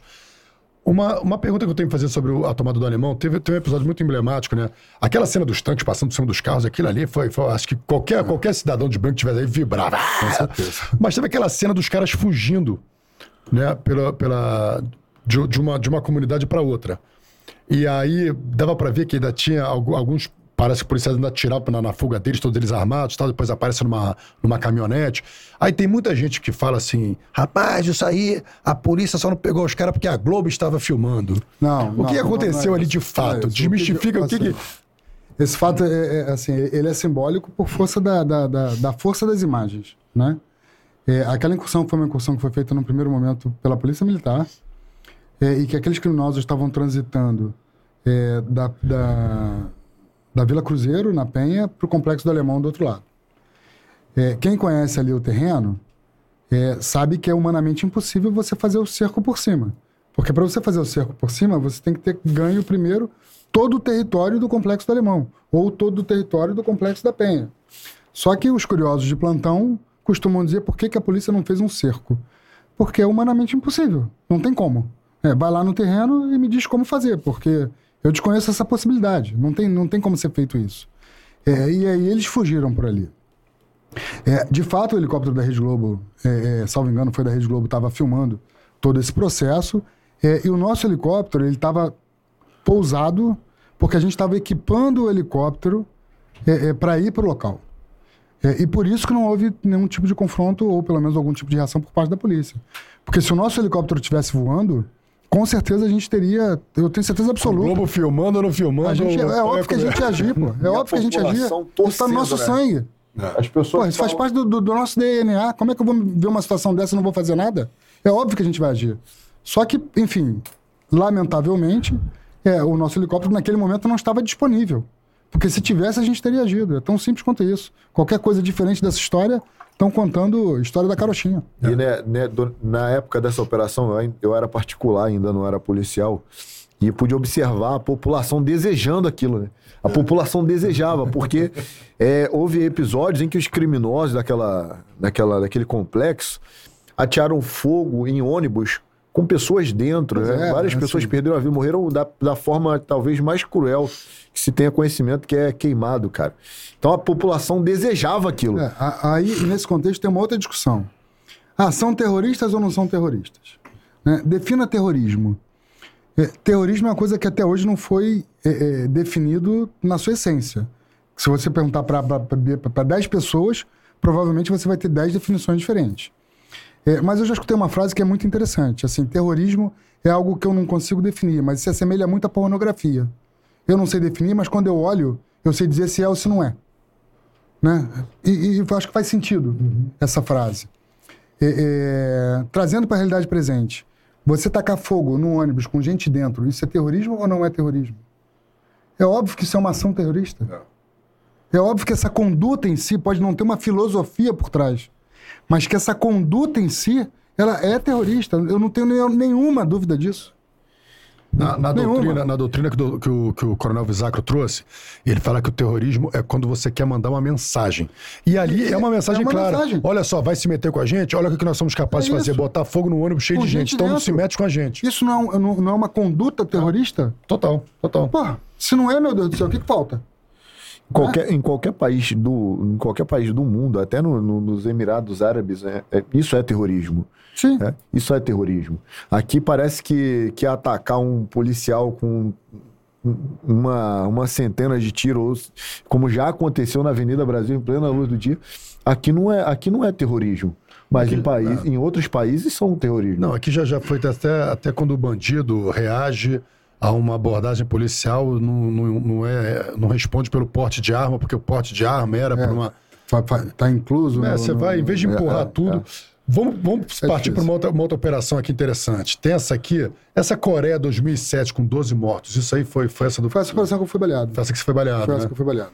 E tem uma aqui, que é essa que eu achei muito interessante, que a gente volta a falar sobre essa questão da guerra de informação e a falta de colaboração de muitos é, órgãos de imprensa. Né? Alguns agora estão do nosso lado, a gente vê que tem, tem mudado isso bastante com o advento da internet, está surgindo os independentes, está surgindo aquela Sim. turma. Mas teve um- uma, uma operação que foi conhecida como Massacre de São Gonçalo. E o senhor foi muito atacado por um jornalista, porque ele disse que ah, colocou o senhor como pejorativamente o juiz dos juízes, porque a sua declaração sobre aquela, aquele confronto que resultou não sei quantos mortos é, entrava em contradição com o que diziam 18 policiais da delegacia de homicídio. Isso foi o que ele reportou. Como é que foi essa história? Bom, vamos lá. É, isso foi uma operação que a gente fez em conjunto durante a ocupação. é, não, não foi ocupação, é, existia uma garantia da lei da ordem aqui no Rio de Janeiro, é, em que o Exército estava fazendo algumas operações aqui no Rio. É, e a gente precisava mapear, e hoje todo mundo sabe disso, naquela época talvez não soubesse, que o complexo de São Gonçalo, é, do Salgueiro lá em São Gonçalo, virou quase que um quartel-general de uma das facções aqui do Rio de Janeiro. A gente naquela época já tinha essa informação. É, talvez a imprensa não tivesse. É, e aí nós buscamos, junto às forças militares federais, a possibilidade de nos darem um auxílio para que a gente fizesse uma incursão de reconhecimento. É, e uma das coisas que a gente precisava era dos malditos blindados, porque a gente não tinha blindado suficiente. É, lá, assim como a Coreia, é uma área quase que, em determinadas áreas, você chega a achar que é uma área rural, porque é uma favela bastante aberta, é uma comunidade bastante aberta, com mata, com tudo que tem direito. É, a gente foi até o Comando Militar do Leste, solicitou esse apoio, e esse apoio nos foi dado de pronto, no sentido de fazer um mapeamento. Por a informação que a gente tinha que a operação tinha que acontecer de madrugada por razões óbvias. Se eu for lá 10 horas da manhã, a possibilidade de confronto com gente na rua, primeiro, é muito grande, e segundo, eu vou ter uma dificuldade muito maior de pegar os criminosos. É, é, essa turma, ela vive é igual o morcego, eles vivem de madrugada. Né? Então, a incursão precisava ser feita de madrugada. É, e aí se montou um comboio é, é, com, com uma tropa mista. Foram três veículos blindados, na verdade, que incursionaram ali no complexo do Salgueiro. É, eu estava no primeiro. Minto. O primeiro veículo era da Core, o segundo veículo era um veículo misto do Exército, e eu estava dentro desse blindado. É, e o terceiro veículo era um, terceiro, um veículo do Exército. Então eram Core, misto e Exército. E nós incursionamos por volta de duas ou três horas da manhã, é, é, lá no Complexo do Salgueiro, que a gente já tinha conhecimento de ser o- o- a, a nova é, fortaleza, por assim dizer, pelo menos na, na- na- na mentalidade coletiva dos criminosos. É, é assim que eles pensam, embora isso não seja de verdade, não tenha nada. A gente entra lá a hora que der vontade, é, é porque a gente tem capacidade e força para isso. É, mas eles acreditavam que eles eram intransponíveis ali naquele local. E essa incursão foi feita. Só que lá chegando, existia um, um cenário de guerra já posto no local. É, e esse cenário de guerra, com o qual a gente se deparou, e essas equipes estavam nesses três veículos, é, o nosso trabalho foi meio que identificar o que estava acontecendo ali dentro. E uma vez identificado o que tinha se passado ali dentro, tinha alguns corpos caídos na rua, o meu trabalho foi chamar a perícia, que é aquilo que me compete. Então eu fiz contato com a delegacia de homicídios, é, é, é, a delegacia de homicídios foi ao local e fez a perícia de todos esses locais. É, o que se passou ali aconteceu antes da nossa incursão. E a gente se deparou com um cenário pronto. É, é, depoimentos de policiais da DH eles não existiram. Talvez os dos policiais que fizeram a perícia, que aconteceu 3, 4, 5 horas depois do fato. Que, que foi depois da nossa incursão, o fato já tinha acontecido, a gente sai da comunidade, pede auxílio à perícia para a perícia lá dentro. Então, assim, é um devaneio, é, é, literalmente uma falta de informação, ou simplesmente querer desacreditar a polícia contar uma história dessa. E eu pergunto quem ganha com isso. Não. Né? A pergunta é: a quem interessa uma polícia fraca? Né? Porque é, é, esse sentimento, essa necessidade que algumas pessoas têm de colocar a polícia sempre como o patinho feio da história, ninguém ganha. A polícia não ganha e quem mais perde com isso é a própria sociedade. Percebe É isso uma coisa também, até porque as nossas informações elas são concentradas no, no delegado, que recebe todas as informações e passa. Então, ah, contradiz com, com, que- com, com, com a informa, com o depoimento de- com o que disse 18 policiais. Mas então, isso nunca existiu. 18 policiais. Isso nunca 18 existiu. policiais vão conversar com, com o repórter. Isso não existe. Institucionalmente, a gente não- nunca fez isso. E constrói-se uma narrativa no, no intuito de colocar a polícia contra a própria polícia, né? Exato. É, que se, se é porque se há ali uma, uma briga de vaidades, é, de um delegado com o outro, mas de repente Pois é, a, a a- movimentação é essa. Aí me permita voltar nessa, nessa colocação que o colega fez aqui, de falar de tratar de operações psicológicas. É, talvez o que parte da mídia tem interesse em fazer é justamente isso. É uma operação psicológica no sentido de desestabilizar, colocar um contra o outro e gerar o caos. Só que a gente está certo, a gente sabe exatamente o que a gente está fazendo. Nós somos profissionais. E assim será feito. E vamos fazer de novo. Assim, lamentavelmente eu tô ou eu- felizmente eu tô aposentado. É, é, é, mas é assim que funciona. Se a gente tem convicção, se a gente tem os elementos, se a gente tem a lei, o direito e as ordens judiciais do nosso lado, nós vamos a qualquer lugar, a que custo for, mas nós vamos. Antes a gente percebia, por exemplo, eu antes de ser policial, que a imprensa tentava colocar a Polícia Civil contra a Polícia Militar, hora valorizando mais a Polícia Militar, hora valorizando mais a Polícia Civil, gerando distanciamento.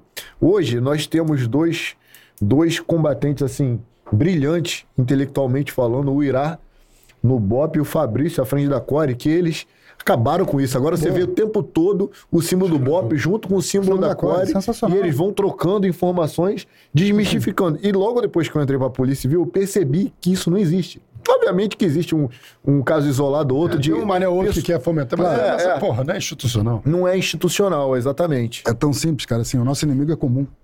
Então é muito fácil a gente juntar esforços e, e fazer o bem. É.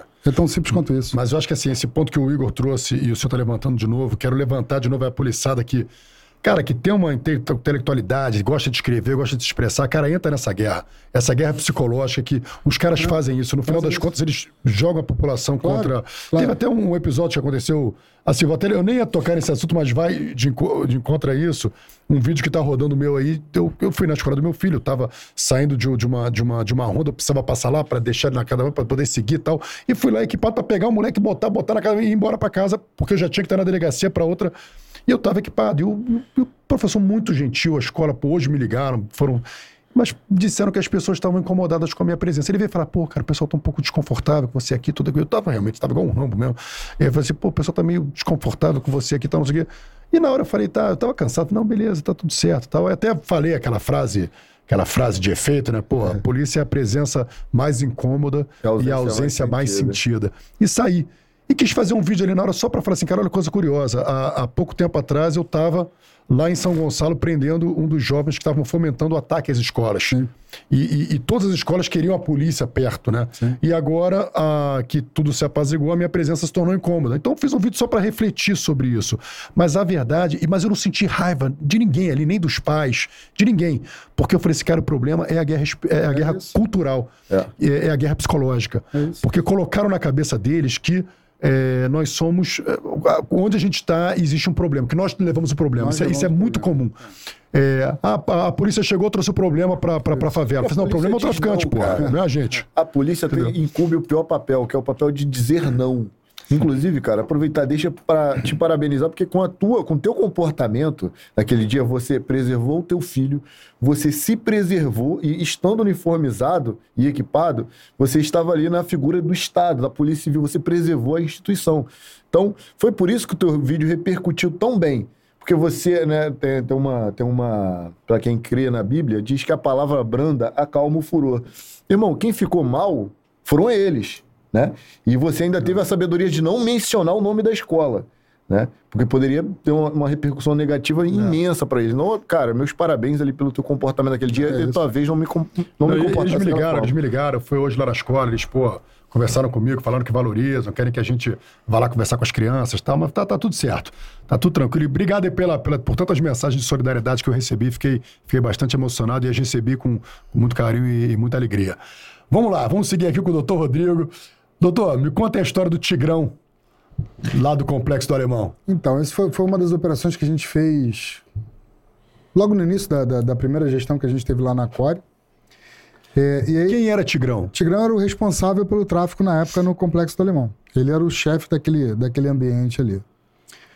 É, um cara de difícil acesso, é, muito reservado, inclusive dentro da própria comunidade, assim, a gente tinha uma dificuldade muito grande de localizar e saber onde ele se encontrava, porque era um cara, uma pessoa absolutamente reservada. É, e a gente, num determinado, num determinado dia, ia fazer uma incursão é, numa comunidade na Tijuca, e veio uma informação para fazer, pô, olha só, não vale a pena ir lá para não sei o quê, por alguma razão. É, e a gente deixou de fazer essa operação na Tijuca, assim, aos 45 do segundo tempo. E estava com a tropa pronta ali no pátio da Core. Ah, não, não vamos fazer. Estamos com a tropa pronta. É, eis que cai numa das nossas, nossas investigações a seguinte frase: é, Guerreiro não descansa, guerreiro. Não, guerreiro não dorme, guerreiro somente descansa por um determinado período. E esse era o Tigrão. Né? Aí falou: pô, olha só, essa operação que ia para Tijuca, agora ela vai para o Complexo Toledo. Vamos para dentro e vamos pegar esse cara de qualquer jeito. Só que quem conhece o terreno ali sabe do queijo suíço que aquilo é, né? É, e aí volta aquela velha máxima, assim, a gente planejou tudo ali em cima da hora, a gente conhece, conhecia o terreno muito bem, sabia, enfim, todas as variáveis de beco, de laje, de tudo que tem direito. É, só que a forma com que a gente planejou era quase assim como sendo um, um quebra-cabeça de última geração, se é que assim pode chamar, porque cada um tinha que cumprir um papel muito preciso para a gente chegar aonde a gente chegou, com a velocidade que a gente chegou, sem encontrar confronto, sem encontrar maiores dificuldades no percurso. É, e eu estava numa caçamba de uma das viaturas.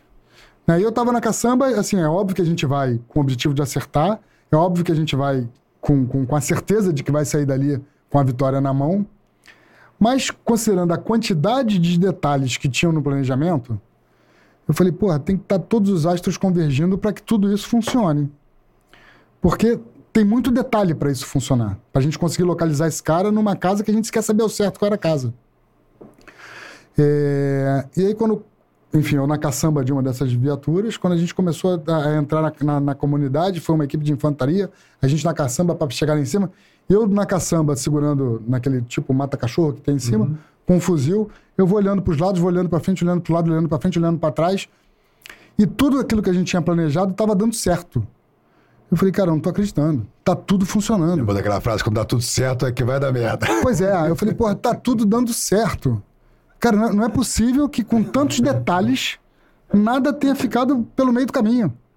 Cara, incrivelmente todos os detalhes funcionaram. E a gente conseguiu localizar o Tigrão numa determinada casa, ele pula de uma casa para outra. Aí eu confronto com ele, que ele tentou sair pela, pela, pela, pela, pela porta dos fundos, eu estava no telhado.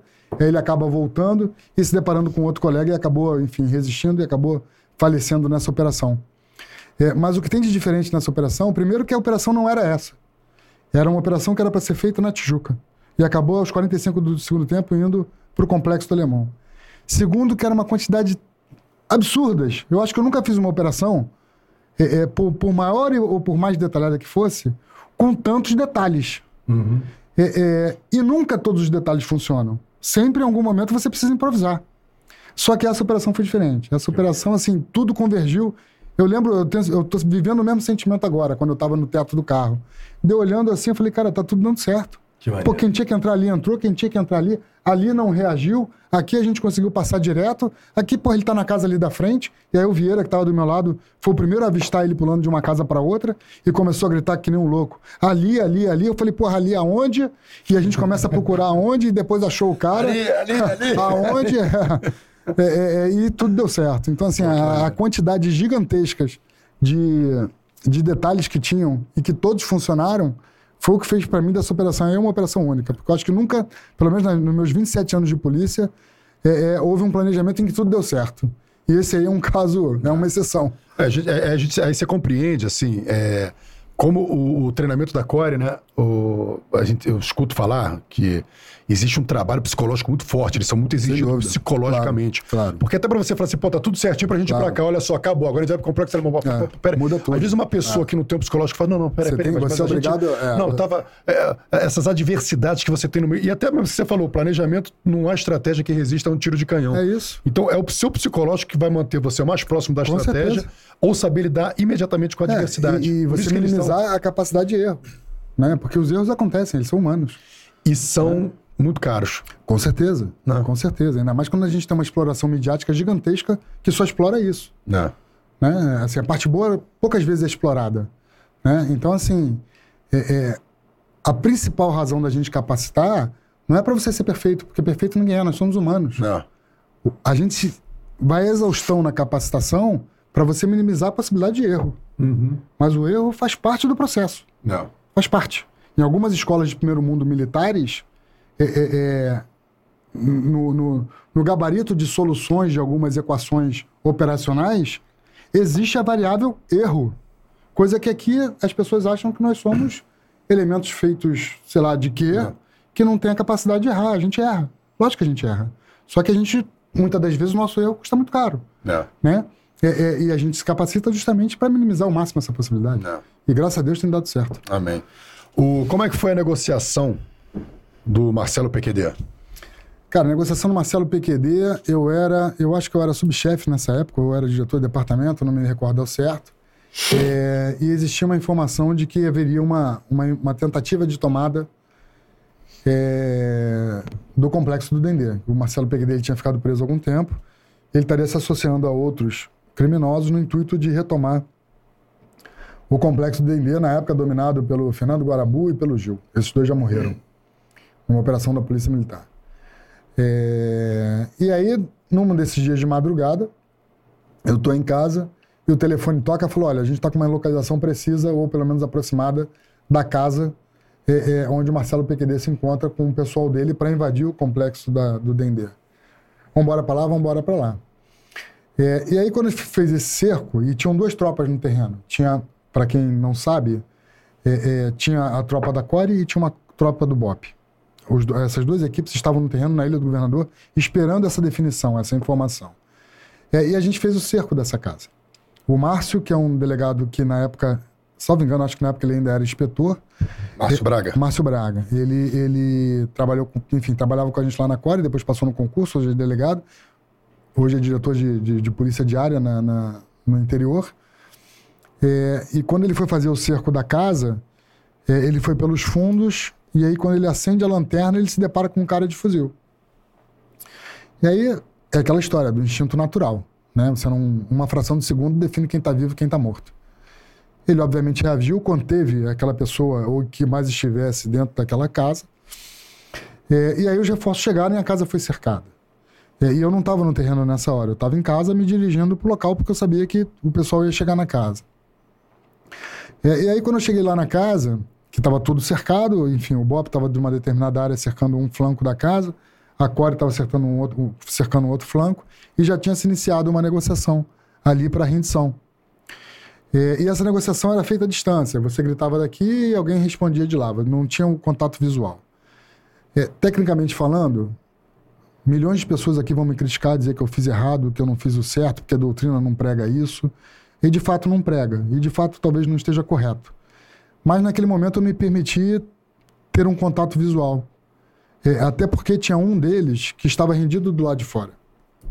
Estavam todos encurralados dentro de uma casa. Esse que o Márcio identificou ficou preso, retido, preso pela gente do lado de fora. É, e ele meio que funcionava como interlocutor.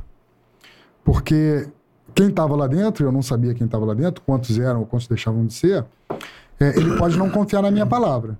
Mas provavelmente ele ia confiar na palavra dessa pessoa. Se o cara dissesse que tinha alguma coisa acontecendo, é, é muito provável que a pessoa acreditasse nisso. É, e assim foi feito. Aí tinha um beco, estava chovendo, era madrugada de um, de um dia desse aí qualquer. Era um beco. Um beco passava, assim, eu mal passava de lado. Eu tinha que andar de frente, eu tinha que andar meio que de lado para passar no beco, que parava numa janela da cozinha, essas janelas gradeadas. E eu falando pro cara que tava do lado de fora, eu falei, meu irmão, avisa aí que eu vou entrar, porque eu quero ver quem tá aí dentro, eu quero conversar olho no olho, pra gente resolver esse problema. É, é, se, prova maior da minha boa vontade é eu ir lá. Se eu não for lá, é, é porque eu não tenho boa vontade. Ah, Rodrigo, você é maluco? Isso tecnicamente não está correto? A, a, a, as doutrinas de negociação não falam Quem isso? falava sobre você? A turma que estava lá É contigo? todo mundo. E, e- e eu sei que isso não está correto, mas aí acontece no momento, né? É, E eu me permiti ir lá. Duas coisas me fizeram permitir. Lá sozinho. Duas coisas me fizeram permitir ir lá. Primeiro, que tinha um cara deles do lado de fora. É, e segundo, que a gente tinha o que estava se passando ali de forma monitorada. Então, de uma forma ou de outra, eu sabia que tipo de satisfação as pessoas que estavam ali dentro, que eu não sabia quantas eram, estavam dando para quem de direito, para a hierarquia do, do tráfico de drogas. E não me parecia, pelo menos as informações que a gente tinha, é que eles tinham qualquer capacidade de reação ou não tinha como fugir dali. Não tinha. Não simplesmente não tinha. Se fizesse alguma coisa com você, eles iam se arrebentar. Não tinha como fugir dali. É, e aí eu avisei que eu ia lá. Né? Eu falei, olha, eu vou aí que eu preciso pra gente resolver isso da forma, melhor forma possível. E aí eu devo ter dado, sei lá, uns cinco, talvez uns 10 passos nesse beco todo escuro. E era uma janelinha de cozinha com grade. E aí o cara falando, olha, ele tá chegando. ele tá... Cara, eu- na hora eu não penso nisso, não. É, aí o, o- esse outro membro da quadrilha que estava comigo, ele falava, ó, o cara tá chegando. O cara tá... Não, ele não tá segurando arma. Não, ele não tá segurando arma, avisando para quem tava do lado de dentro. É, e aí, quando eu me deparo com a janela, a janela tá aqui na minha esquerda, eu andando no beco aqui, a janela da minha esquerda. Eu falei, ó, tô chegando, vou botar as minhas mãos. Pra você ver que eu não tô com nada na mão. Aí eu botei as duas mãos. Não, não, tô vendo a tua mão. Eu falei, ó, agora eu vou botar meu rosto. Aí eu botei meu rosto. Quando eu botei o rosto, eu vi um fuzil assim no meio da minha testa.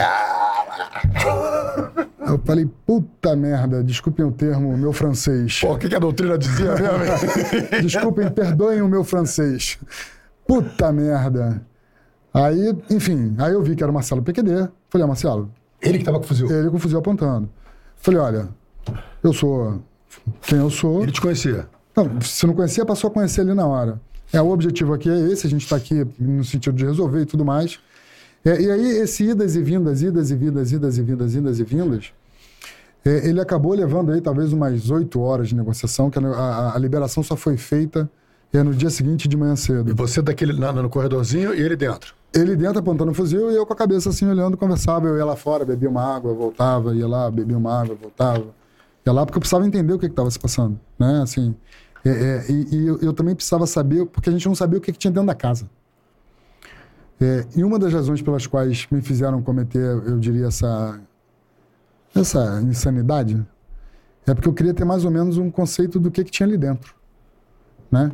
É, e quando eu olhava pela janela, eu identificava seis pessoas, é, identificava três cômodos, mas tinham cômodos mais para trás que eu não identificava quantas pessoas tinham e que tipo de armamento tinha.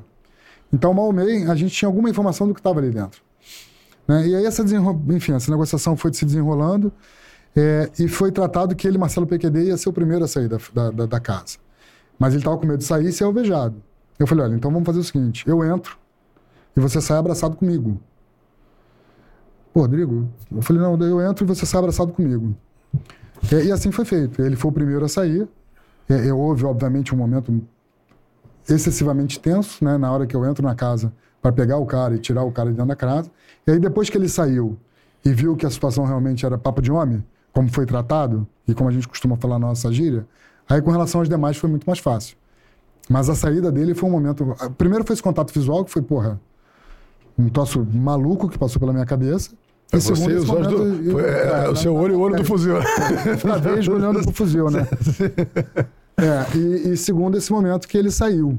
Mas aí depois, enfim, é, o- o- assim, numa negociação você não pode. Todos eles se entregaram. Todos eles se entregaram. Quantas bravuras o senhor tem? eu tenho no meu contra-cheque duas. Uma como escrivão, numa operação que eu participei que um colega veio a falecer, e outra quando eu fui baleado. O resto não, enfim, não. Não, não, não, não né? Teria que- não, não- deixa Porque quieto. esse aí, pô, esse aí foi. É, caramba. umas coisas de doido. Esse nem é bravura, é o de loucura. Ó. Você vai ganhar aqui ó, Não, novo- promoção por loucura. Nova promoção. Cara, que história. É, não, essa, essa. E, a- e essa tá toda documentada, assim. E houve um troço Não, legal. ele testou, ele testou a doutrina, não tem? O cara tá testando o sistema, ele ficou A testando a, gente doutrina. fez o cerco, a gente tinha informação, a gente estava monitorado quem estava ali dentro. Então eu, eu sabia que ele estava negociando, ele estava avisando que ia se entregar. Então tinha todo um contexto por trás que me dava o, um mínimo de suporte para eu tomar essa atitude. Mas de fato não é o que deve ser feito, né? É, mas é aquela coisa também, você falou, na hora do cenário, Na na hora hora você vê o cenário, Na você toma a faz. decisão. É. E esse episódio, e esse episódio joga por terra aquele, aquela, aquela máxima da, da- de alguns órgãos de imprensa de que a polícia é ferro e fogo, é sangue, é morte. E a gente sempre bate aqui, vários operadores aqui já vieram aqui, já falaram que se entregou, acabou. Cara, é muito simples. A, a polícia ela não age, ela reage à ação do criminoso. É. Se o cara quer se entregar, ele vai sair dali vivo. Se ele quiser reagir, pode ser que ele não se dê sorte. Né? E aí, enfim. É isso. O... E essa história aqui da ONU, lá no Haiti, o exército. Não, isso foi, foi uma experiência interessante porque algumas, algumas é, equipes que tiveram na, na, na ONU, da- do Exército Brasileiro, que foram para a missão de paz no, no Haiti, eles passaram por algum tipo de treinamento com a gente lá na COI, né, por conta da realidade. É, e aí a gente foi convidado pela, pela, pelo Exército Brasileiro para conhecer a missão de paz. É, e foi uma experiência única, sabe? Você ir para uma, uma missão de paz, a- a- você enxergar a realidade militar é, de um país que está sob a intervenção da ONU numa missão de paz, assim, é uma das grandes experiências que eu levo da vida. Qual a impressão que você teve do Haiti? Cara, um, um país paupérrimo, assim, é, é, um país que não tem nenhum tipo de animal, porque todos os animais foram comidos, não existe animal, não existe cachorro, não existe gato, não existe nada disso. Todos os animais foram comidos, todos os rios, os rios do país secos. O país na época não tinha energia elétrica. Então, assim, era de uma miséria absurda. Tinha um local lá que se denominava Hell's Kitchen, que era um local onde as pessoas comiam o resto junto de comida junto com esgoto. Assim, um troço impressionante. Eles dependem, Muito- eles dependem da ajuda externa. Dependente, 100% dependente da ajuda 100% interna. dependente. Por conta de guerras militares que tiveram lá dentro, tiveram duas grandes operações militares no Brasil lá, que foi a tomada de Cité Soleil e Cité Militaire, salvo enganos com o terceiro contingente, com o oitavo contingente de paz da ONU. É, E depois, o, enfim, o Brasil era o líder dessa, dessa, dessa missão de paz. E a gente teve a oportunidade de conhecer isso em loco, né? Porque é, é, tem um filme aí que é conhecido da maioria, pelo menos dos mais velhos, que se chama Sociedade dos Poetas Mortos. É, que não adianta você conhecer tudo pelos livros, você tem que sentir o cheiro do lugar, né? É, e essa foi uma oportunidade única, né? Você ir para um país que em estado de guerra, com uma missão de paz, você entender como é que funciona todo esse cenário, assim, foi é uma das grandes é, é, recordações e lições que eu levo da minha carreira profissional. Caramba. Eu queria te perguntar, só queria só dar uma pausazinha rapidinho, cara, para mostrar para vocês um presente que a gente recebeu da Artigan Félix. Mostrei isso aí. Foi? Mostrei. Você mostrou Mostrei. a bandeja? Quando você foi lá, mas pode mostrar Tá, novamente. olha só que lindo, cara. Essa bandeja que ela faz aqui, ó, com é, estojo de, de munição, resina, madeira. Muito maneiro. Teve essa- esses porta-copos também. Então entra aí depois no, no, no Instagram, Artigan Félix da Bia. Muito obrigado, Bia, pelo Não é só presente. produto, é o carinho que ela. É o carinho, cara. É, Pô, é. o negócio é muito bem feito. Ela faz um trabalho muito maneiro. Entra lá, deixa aí no, no- no- na descrição. É a descrição que a gente bota no chat? Onde é que a gente bota? Tá na descrição. Na descrição, Artigan Félix. Doutor, e o, como é que foi aí pra prisão do Rupinol?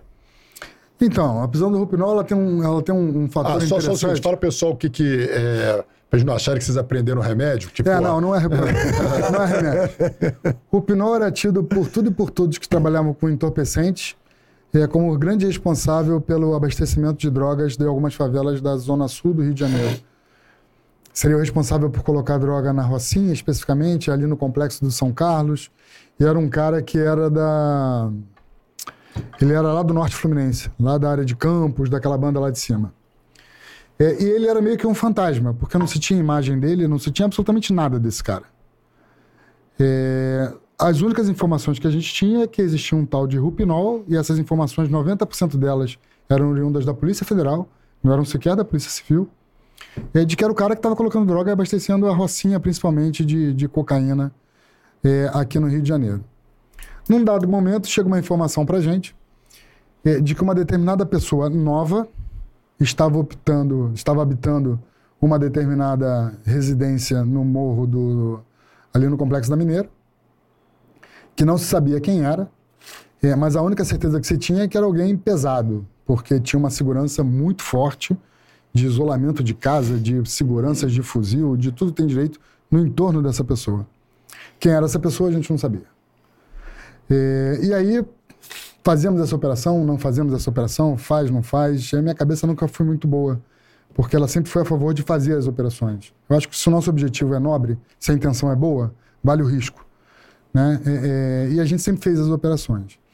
É, e aí, num dado momento, a gente decidiu fazer essa operação. Essa casa foi cercada, é, houve um confronto generalizado no entorno, é, mas, como normalmente acontece, a segurança simplesmente se dispersou. E a gente acabou se deparando com um confronto final com essa pessoa que estava dentro dessa casa, que estava tentando pular o um muro. E tem um policial que trabalha com a gente a vida inteira também, é, é, que estava nessa operação, é, e que acabou baleando essa pessoa no confronto. E ele caiu para trás de um muro de uma casa de uma altura relativamente alta. E a gente tinha dificuldade de chegar do outro lado, porque é, é quem conhece, aqui no Rio de Janeiro existe um conceito jurídico do mandado de busca coletivo. Né? Pelo menos existiu no passado. Acho que hoje já, já não se aplica mais isso.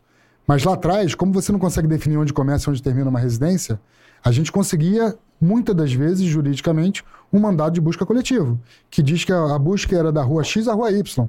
E todas as casas que estavam ali dentro podiam sofrer um mandado de busca, que não está muito de acordo, pelo menos não está previsto é, no Código de Processo Penal, uma vez que o código diz que tem que ser o mais específico possível é. o endereço da busca. Só que aqui, tamanha a, a desorganização e a ocupação do solo urbano, a gente convencia, por razões óbvias, é, é, é que às vezes para eu entrar numa casa eu sou obrigado a passar por dentro de outra.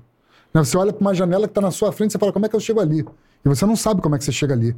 E o é. troço está na sua frente. É, e esse foi um dos casos, que o cara caiu para o lado de trás é, e a gente não conseguia chegar. Como é que chega lá, como é que não chega, como é que chega, como é que não chega, como é que chega, como é que não chega. É, num dado momento a gente conseguiu chegar, a pessoa, enfim, tinha falecido no confronto, a gente foi feita a perícia, foi feito tudo que tem direito. É...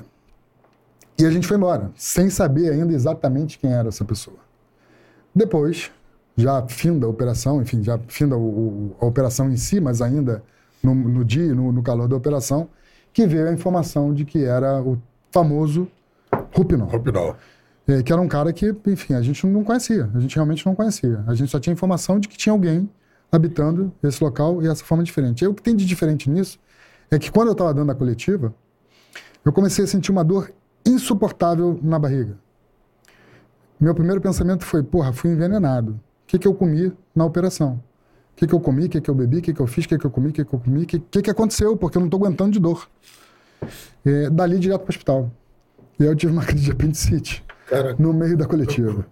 E, e, mas o meu primeiro pensamento, assim, já que a gente está tão envolvido nesse ambiente de confronto, de guerra, de, de, foi quem me envenenou e de que forma eu fui envenenado. E na verdade foi uma crise de apendicite que eu tive e acabei dali direto para o hospital sendo operado. Cara, foi logo depois do poder. poder Durante. Crise, do, do, você poder, poder ter tido a crise da operação. Meia hora antes. É. Que doideira. A gente falou do Dr. Márcio Braga. Tem, um, tem uma, uma mensagem do, do, do, Tomás, do, do Braga aí pro, pro doutor Rodrigo? Pode botar aí, por favor? Que isso? Bota, bota o fone de ouvido aí, doutor, por favor. Ah, o pessoal que está nos assistindo consegue ouvir? Show. Pode soltar. Fala, Rodrigo, meu amigo. Pô, quanto tempo. Muito bom. Tempo que a gente trabalhou junto. Desde a época que eu, que eu era inspetor, depois passei para delegado, a gente continua trabalhando junto. Muitos anos na CORE, na Delegacia de Roubos e Furto de Carne, como a gente mesmo falava, a gente se divertia bastante, a gente tem muita história para contar. E eu tô passando aqui só para deixar meu abraço, um cara que é, é um ícone na Polícia Civil, uma lenda viva, que eu tive o prazer e o orgulho de trabalhar junto com você e de poder ser o seu, o seu grande amigo. Valeu, meu camarada. Fica com Deus. Um grande abraço em você e na sua família. Maria, Aí pode falar com, com o Márcio ali, ó. Porra, Porra, Márcio, meu irmão, assim, é, não tem palavras para descrever primeiro esse sentimento, esse carinho, essas suas palavras e tudo que a gente viveu, né? Assim, desde lá de trás, é, é, aquela mesma coisa que eu vivi lá na antissequestro com a dona Sibéria, mandando eu ir para dentro do quarto estudar, para a sala estudar, e a gente fazia junto contigo quando você passou lá na primeira fase do concurso de delegado. Você que mandava ele estudar? Eu mandava ele estudar, falei, meu irmão, para, sai da operação e vai estudar, porque eu vivi isso e valeu a pena. É, e é um irmão que eu tenho, cara, é um irmão que eu tenho para minha vida inteira, enfim, é um irmão de, de muitas batalhas, de muitas, muitas glórias. É, é, e é uma satisfação e um prazer enorme, de alguma forma, você ter feito parte, é, não só da minha carreira profissional, como faz da, parte da minha vida. Um forte abraço e um beijo no coração, cara. Maneiro. Bota a mensagem agora aí do fiel escudeiro dele, o Vieira. Pô, vocês querem. Seu arquivo confidencial, ô louco! Esse é fera, meu! Aí, ó. Grande Vieira. Boa noite, galera do Fala Guerreiro Cast.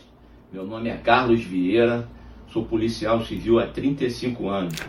Eu exerço o cargo de comissário de polícia. É um prazer participar desse programa ainda mais de falar de um ícone da Polícia Civil, que é o delegado Rodrigo Oliveira. Foi uma honra, foi gratificante participar lado a lado de várias missões. Ele é um irmão que eu muito estimo. E aí eu faço a seguinte pergunta, Rodrigo. De todas as missões, qual foi que mais te marcou, que mais te emocionou? Um abraço, força e honra. Oh, valeu, Vieira. Fala, Zé Maria. Oi? Pode ficar. Não, espera, não, espera um pouquinho, vai mandar um recado aí pro Vieira e depois a gente volta. É, grande Zé Maria. Zé Maria, porra, quando eu chego lá na DAS, ele trabalhava na equipe, era ele, o Lúcio, o Titio e o César Cachorrão. E eu, garoto novo, né? Esses caras já polícia antiga, eu ficava olhando para eles e falava, pô, quando eu crescer eu quero ser assim.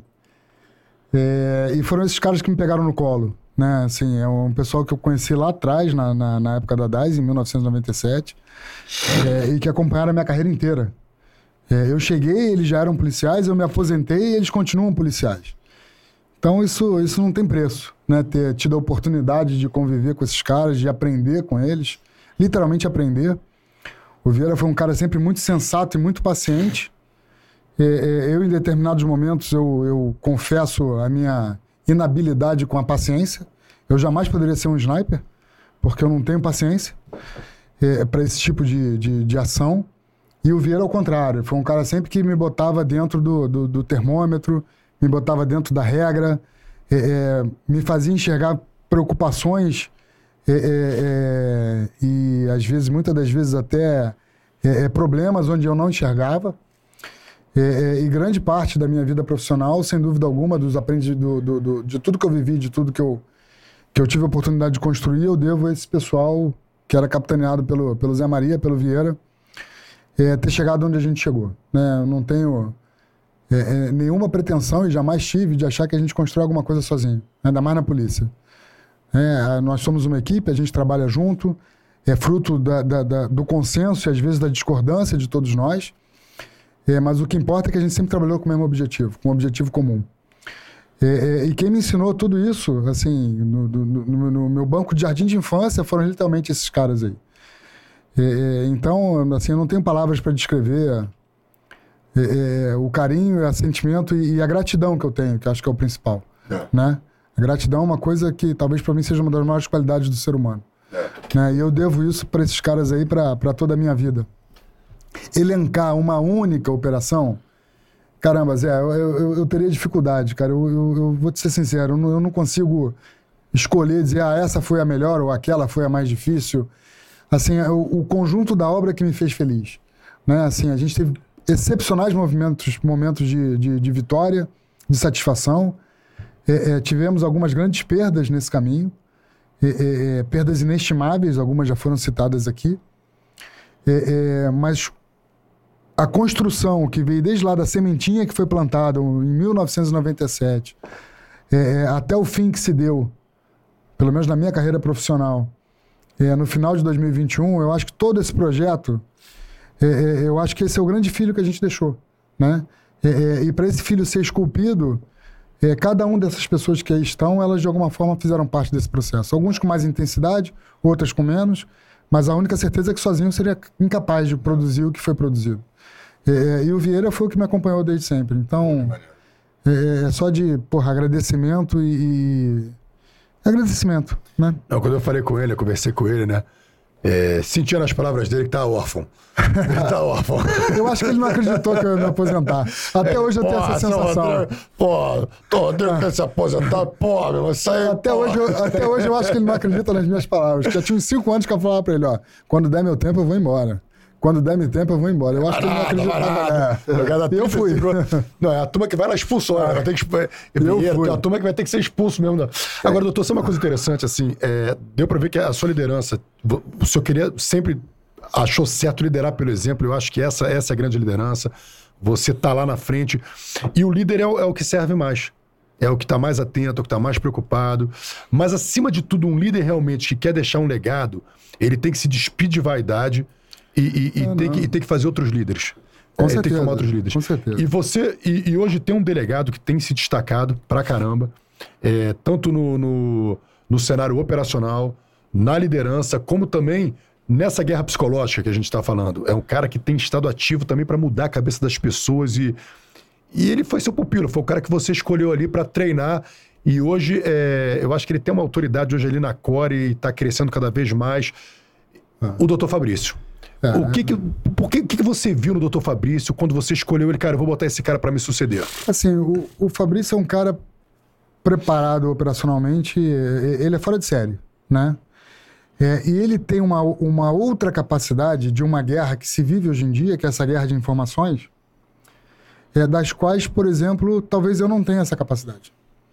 É, é, e como o cenário mudou, como a guerra mudou, como a realidade de polícia mudou, é, é, hoje, o pós-operação, às vezes, é muito mais traumático do que a operação em si. É, e o Fabrício, além de ser excepcionalmente bem preparado, tecnicamente falando, porra, é um, é um guerreiro nato. Falcão. Porra, Falcão sempre. É, é um cara que tem uma liderança que ele, ele carrega consigo. E ele ainda tem esse, esse plus no sentido de que ele tem a capacidade de dominar a linguagem e essa nova forma de comunicação que é tão importante hoje em dia. É- é- e que eu, pelo menos, não. Assim, não. Nunca me preparei para isso. Eu não saberia, eu não sei se eu saberia lidar com isso. É, é tanto é assim que é a primeira vez que eu sento num podcast, assim, eu sou meio, sei lá, sou meio Tá dinossauro muito bem, tá, tá de parabéns. É, e o Fabrício reúne tudo isso, né? É, assim, não só a liderança operacional, ele tem uma liderança administrativa, eu sempre foi meio desleixado. É, é um meia-culpa que eu faço. Sempre deu certo, mas eu sempre fui meio desleixado. É, é, e essa preocupação de comunicação que ele tem, assim, isso é fundamental hoje em dia. A guerra de informação hoje é mais importante do que a guerra que a gente trava na batalha propriamente dita. Não. A batalha a gente está pronta para ela e vai vencer sempre. Eu não tenho a menor dúvida disso. Nós somos capacitados, treinados, nós somos os melhores nisso. A gente vai vencer sempre. A gente vai participar de 100 batalhas, nós vamos vencer as 100 batalhas. Eu não tenho a menor dúvida disso. Só que tem outro, um- uma outra guerra. E essa outra guerra, poucos são aqueles que estão de fato preparados. E o Fabrício é um deles. É. Então a gente tem que, assim. E ele tá atuando justamente numa guerra que a gente tem perdido. Pois é. Porque a gente vence é. todas as batalhas, mas no final, quando a gente para e Eu olha, já fala assim, discuti muito tá com ele com isso. Eu falo, Fabrício, pô, tu tem certeza que tu quer se meter nisso? Pô, cuidado, porque esse troço é perigoso, porque, enfim, esse negócio. É muito mais fácil trocar tiro com os outros do que a gente parar de frente pro microfone. Toma cuidado. É, Ele, não, não, mas isso é importante. E ele tem toda a razão. Né? A guerra de informação hoje, ela Bota é. o Instagram do, do é Dr. Fabrício aí que tudo que é ocorrência policial que acontece, ele tá atento, Tá, ele, exato, ele olha, ele analisa e ele dá o parecer É impressionante. da visão dele que fala assim, caramba, bicho, olha, é melhor você ver esse parecer É, aqui assim, sem entender o que tá É acontecendo do que olhar pro... É O cara tá completo. Exatamente. né, então- Aproveita e bota aí o vídeo do Fabrício aí também. Vamos botar o, o fone. Doutor Fabrício, um abraço aí pra ti. Tem um episódio do Doutor Fabrício também no Fala Guerreiro. Assiste bom, aí, inclusive. Doutor Fabrício Oliveira. Tem um episódio com ele bem legal. Solta aí. Fala rapaziada, mandar um abraço pro Rodrigo. Rodrigo é muito mais que um amigo, é um irmão. É o cara que eu tive o privilégio de trabalhar com ele aqui na Polícia Civil. Aprendi muito com ele aqui na Core. Então queria mandar esse abraço, dizer que o Rodrigo é um cara que tem a liderança nata.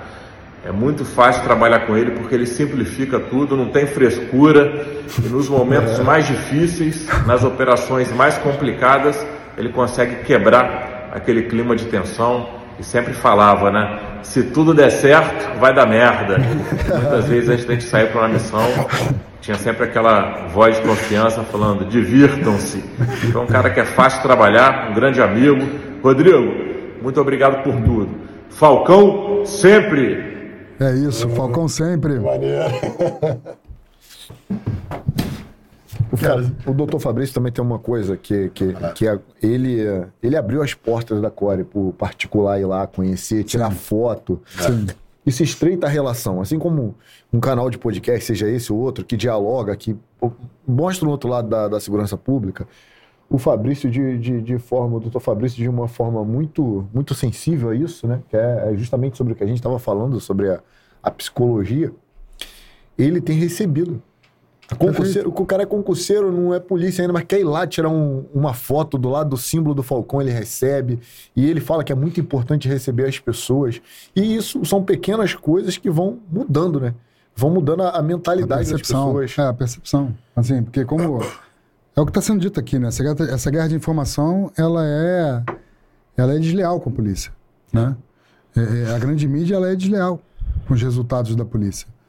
É, e se a gente não tiver essa preocupação de trazer a sociedade para a gente, de trazer a sociedade para o nosso lado, é, e o Fabrício está completo. Né? Assim, ele, ele tem todos, ele, ele permeia todas essas, essas novas facetas que hoje em dia a polícia precisa. É, e eu me permito discordar do Fabrício numa única coisa, cara. Assim, ele diz que, que eu facilitava, muito pelo contrário. Assim, a, a capacidade dessa turma que apareceu até aqui agora nessas mensagens, eles tornaram a minha vida muito fácil. Né? Porque eu, eu sabia dos resultados, eu sabia da capacidade, da competência de cada um. É, é, é, e eu nunca fui chato de ficar cobrando, tem que fazer. Eu, meu irmão, nós somos profissionais.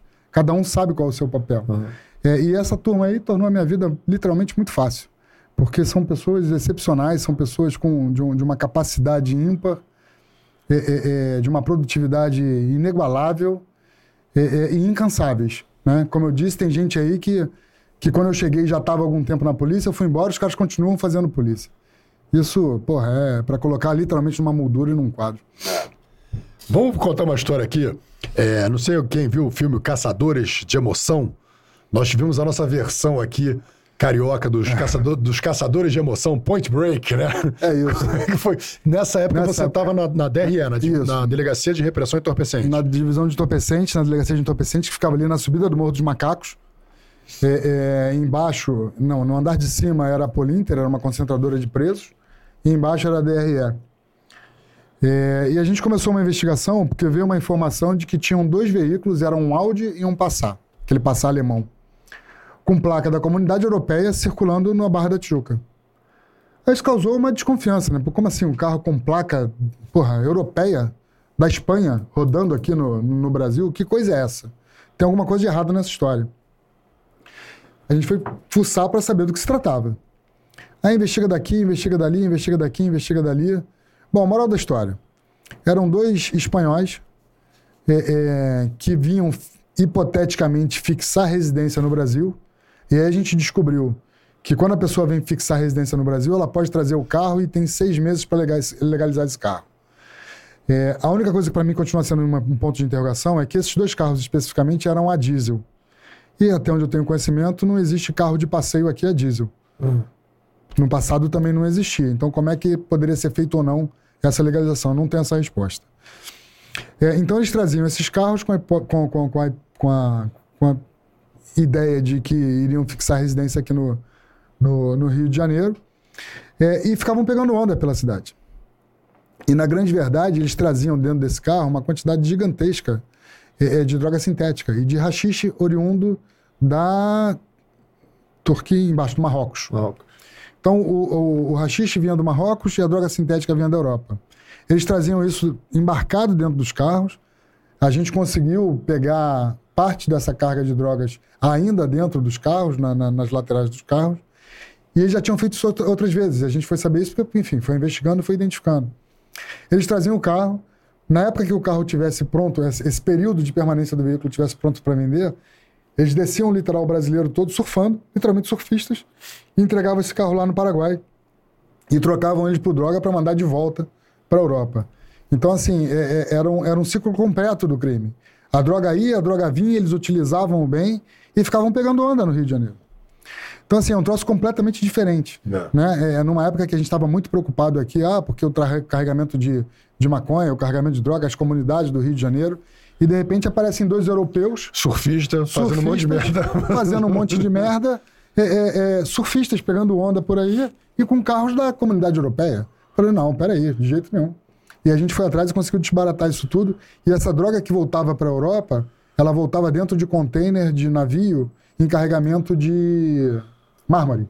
Eles colocavam a droga no meio do carregamento de mármore para ir embora para a Europa. E aí, cana neles. Não, acabou. Um deles não foi preso. Né? A gente não conseguiu localizar esse cara. Eu acho que ele nunca mais botou o pé é, é, em território brasileiro, depois de que eles foram identificados. Né?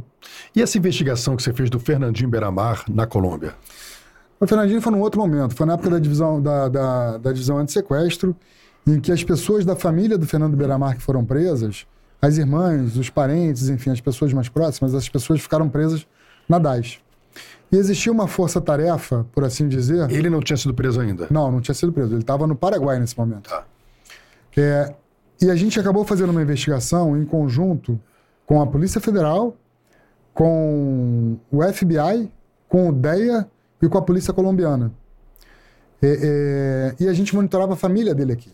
Então, ao mesmo tempo que essas forças monitoravam o, o deslocamento é, e a, os, principalmente os deslocamentos dele fora do Brasil, a gente conseguia mais ou menos saber o que estava acontecendo porque a gente monitorava a quadrilha aqui no Rio de Janeiro.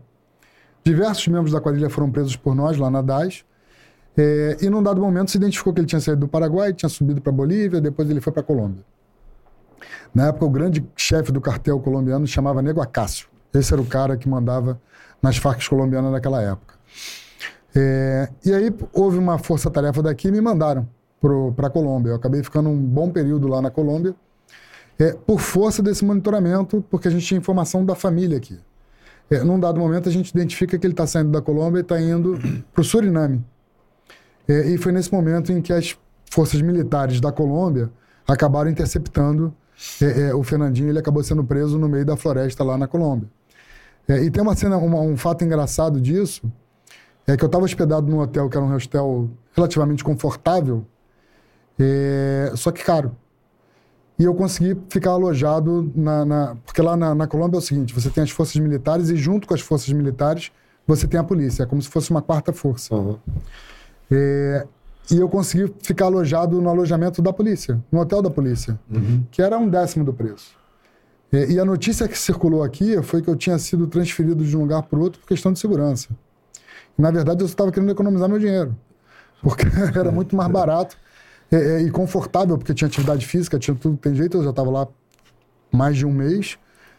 É, e a razão exclusiva foi por conta de financeira. É, é, em que pese, naquele momento, existia ainda carro explodindo no centro de Bogotá, era todo aquele início né, do, do- dos anos 90, final dos anos 90, desculpa, início dos anos 2000, era um momento muito grave né, na, na Colômbia ainda. É, e eu tive a oportunidade de participar desse trabalho.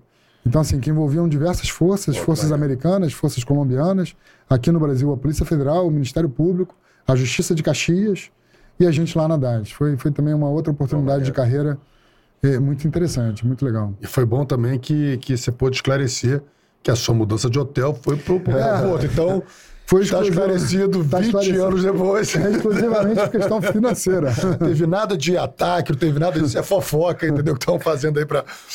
Tem uma, uma. Uma operação também que acho que é uma das mais marcantes, que foi a do Jacarezinho. Isso. Que aí você estava numa posição diferente. Eu não sei se você estava ali em campo também, se você conseguiu ir Não, para no, campo. no- no campo não. Mas nesse momento você estava planejando. Eu era, eu era sub- subsecretário operacional, na verdade. Conta pra gente, porque assim, eu, eu, eu acredito, tá? Porque assim, no momento que a operação começa, a gente tem um policial morto e um outro baleado. E aí você tinha aquela decisão. Enfim, era, no- era no meio da. como é que é o nome da. da- que estava proibindo a incursão na DPF 3, a DPF 635. 635, estava na DPF 635, estava vigorando ainda, estava no meio, e aí tinha que ter um motivo, e vocês entraram e teve essa confusão, e vocês bancaram e entraram. Como é que foi esse dia? Como Então, é que, o que passou na tua cabeça? Assim, Quais foram as decisões? é, é, essa operação ela foi fruto de uma investigação da Delegacia de Polícia de Proteção à Criança e ao Adolescente, é, em que diversas crianças, diversos adolescentes dentro do, da comunidade de Jacarezinho estavam sendo vitimadas é, pelo tráfico de drogas e sendo coagidas e obrigadas a fazer coisas, algumas delas impublicáveis. É, a investigação ela seguiu a efeito, é, foram expedidos os respectivos mandados de prisão, 20 e poucos mandados de prisão, se eu me, me recordo bem, é, com a aquiescência do Ministério Público, com tudo que tem direito. Então, assim, todos, todos os regulamentos e todas as, as regras previstas na DPF, que foram estabelecidas é, pelo juízo, elas se faziam presentes.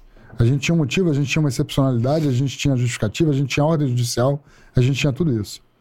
É, o que a gente não tinha era a frequência de operação no Jacarezinho ou em qualquer outra comunidade.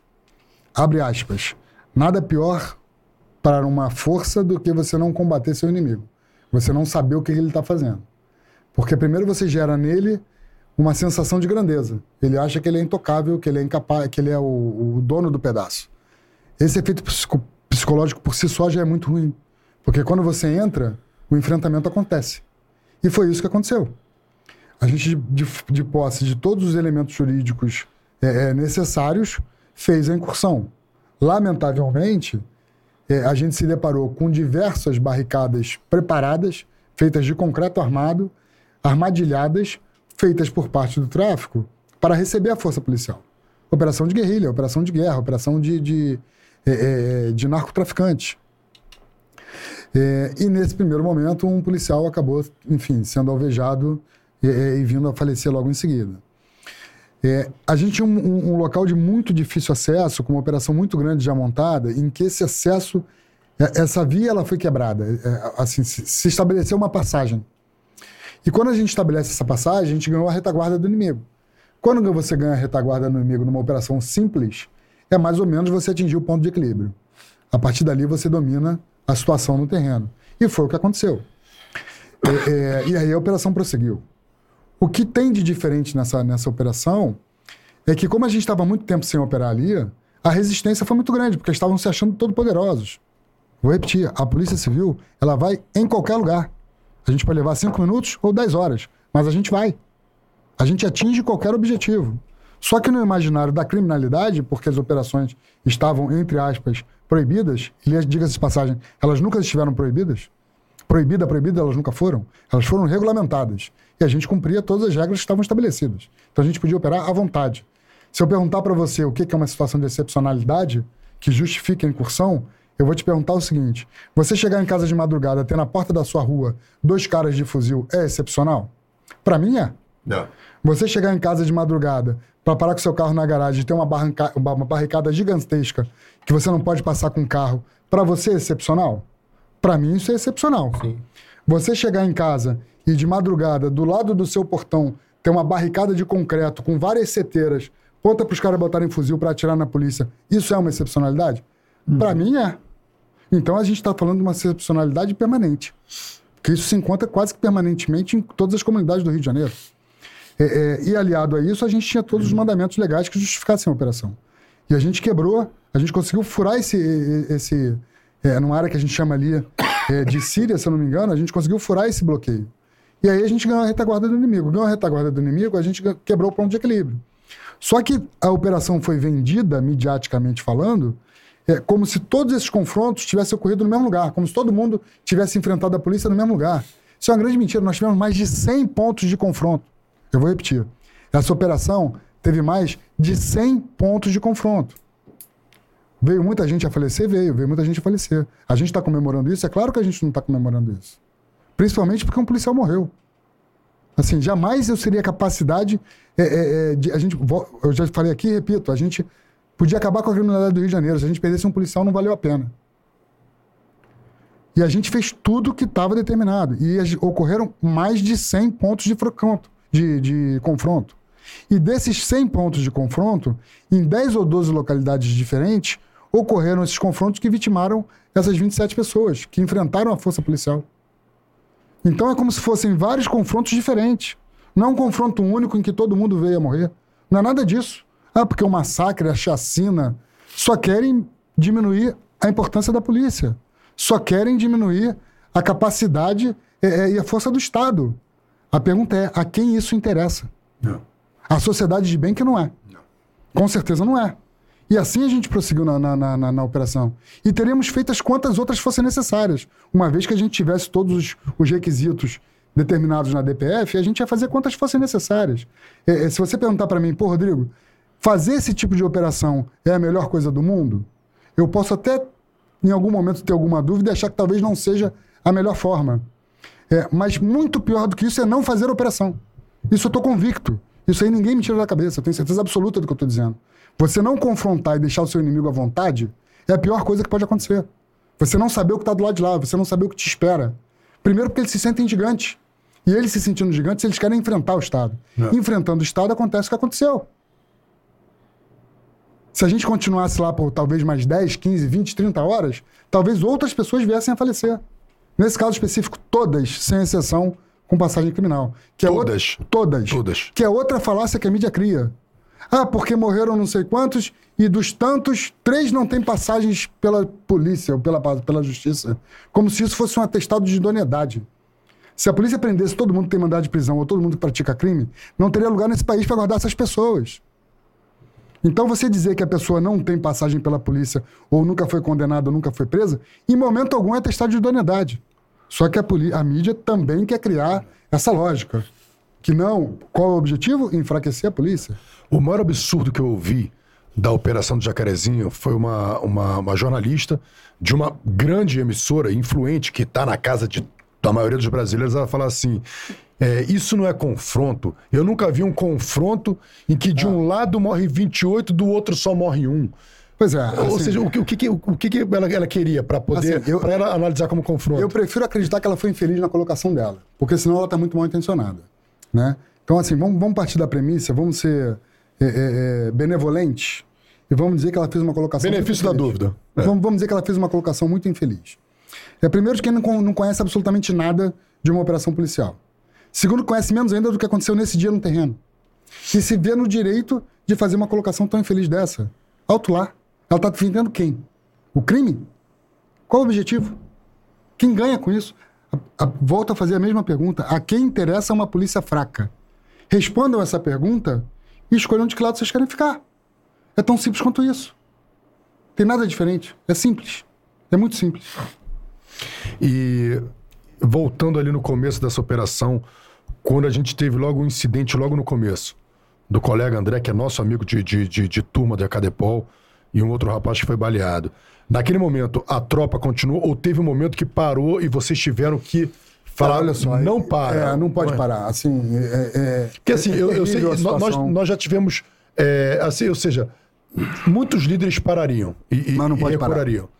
Mas quando chegou a, a você, você estava ali, Não você- pode parar. Imagina não a sua pode agonia parar, de estar ali não no pode parar, escritório. não pode parar. Não pode parar pelo seguinte: é, é, se você recua, você declara que você perdeu a guerra. Né? Você, você empodera essas guerras psicológicas o seu inimigo. Isso não pode acontecer em hipótese alguma. Eles vão ficar mais agressivos. Mais agressivos e mais confiantes. Não. É, é, quando, na verdade, cara, assim, quem enfrenta a força do Estado tem que se sujeitar às consequências. É, eu lembro que nesse, nesse dia, essa operação foi durante a semana, no domingo pela manhã, eu fui convidado por, por- por uma, por uma. Talvez, salvo engano, foi por essa mesma empresa de televisão, desse comentário infeliz que foi feito. É, e ao final, me perguntaram se eu tinha alguma consideração para fazer. É, e esse domingo era domingo Dia das Mães. No final eu falei que eu não tinha nenhuma consideração, eu expliquei todas as razões, da mesma forma que eu estou fazendo aqui, é, é, e disse que não tinha nenhuma consideração a fazer. E eu sempre depois fiquei me, me recriminando, porque eu tinha uma recomendação a fazer. E eu aproveito essa oportunidade para fazer essa recomendação. Aquilo era um domingo Dia das Mães. É, a recomendação que eu faço é para todas as mães que estão assistindo, que tomam conhecimento dessa, dessa realidade aqui do Rio de Janeiro, é o seguinte, assim, tomem conta dos seus filhos. É, é, é, enxerguem o que seus filhos estão fazendo. Não percam seus filhos para o tráfico de drogas. Porque se vocês forem deixar para a polícia resolver esse problema, pode a solução ser muito dolorosa. Então, assim, cuidem dos seus familiares, cuidem das pessoas que vocês gostam, cuidem das pessoas que vocês amam. É, é para que a gente não tenha situações tão ruins e tão terríveis quanto essa. Então, assim, aproveita essa oportunidade para fazer esse apelo né, para as famílias cuidarem dos seus entes Não. né? Para a gente não ter, enfim, é, é, as referências hoje em dia estão absolutamente trocadas, né? É, é, as pessoas torcem para o bandido. Como assim? Que sociedade é essa? Onde é que a gente vai chegar com isso? Não. A gente precisa mudar essa lógica o quanto antes. Porque o quanto mais a gente se distancia, pior vai ser a solução. Não tenham dúvida disso. Não precisa ser muito inteligente para ver as consequências que já Pô, existem, né? Tá aí. Nossos números são, são números de guerra. A gente tem mais homicídios do que em um ano do que quatro anos de guerra de Vietnã. Com certeza. Então, só assim, a última história aqui agora pra gente. é, que também foi, foi um, um bandido também que, pô, aterrorizou a cidade. E o senhor também estava ali no- numa, numa situação de comando, que foi é, a, a prisão que resultou na morte do Eco. Né? A operação que resultou na morte do Eco. Então, a, a operação do Eco, assim, ele foi. É outra coisa que a mídia tem de engraçado aqui no estado do Rio de Janeiro. Quando você pega o- aqueles que, que a própria mídia enumerou quem é o próximo, o número um, a primeira pergunta que vem é quem é o próximo número um. Eles criam o próximo número um, né? É, e aí a polícia fica, enfim, tendo que pagar essa conta. É, é, dar essa resposta, por assim dizer.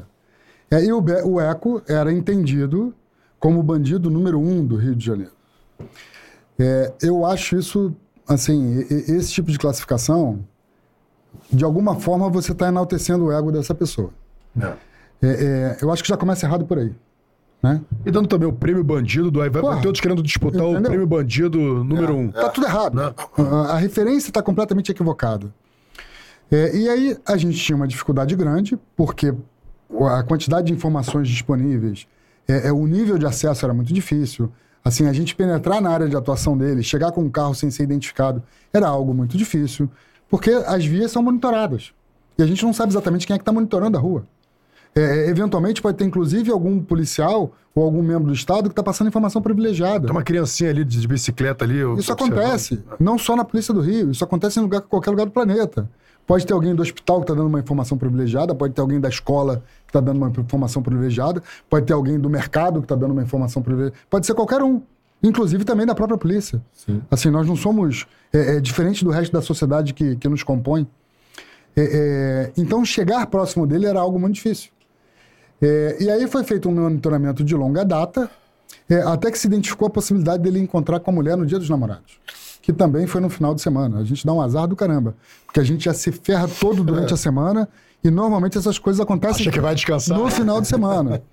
É, é, esse monitoramento foi feito, foi o Felipe que foi o responsável mais direto e mais próximo é, é, da operação, junto com o William, é, lá da, que na época estava na Draco. É, e a operação, assim, foi, foi cirúrgica.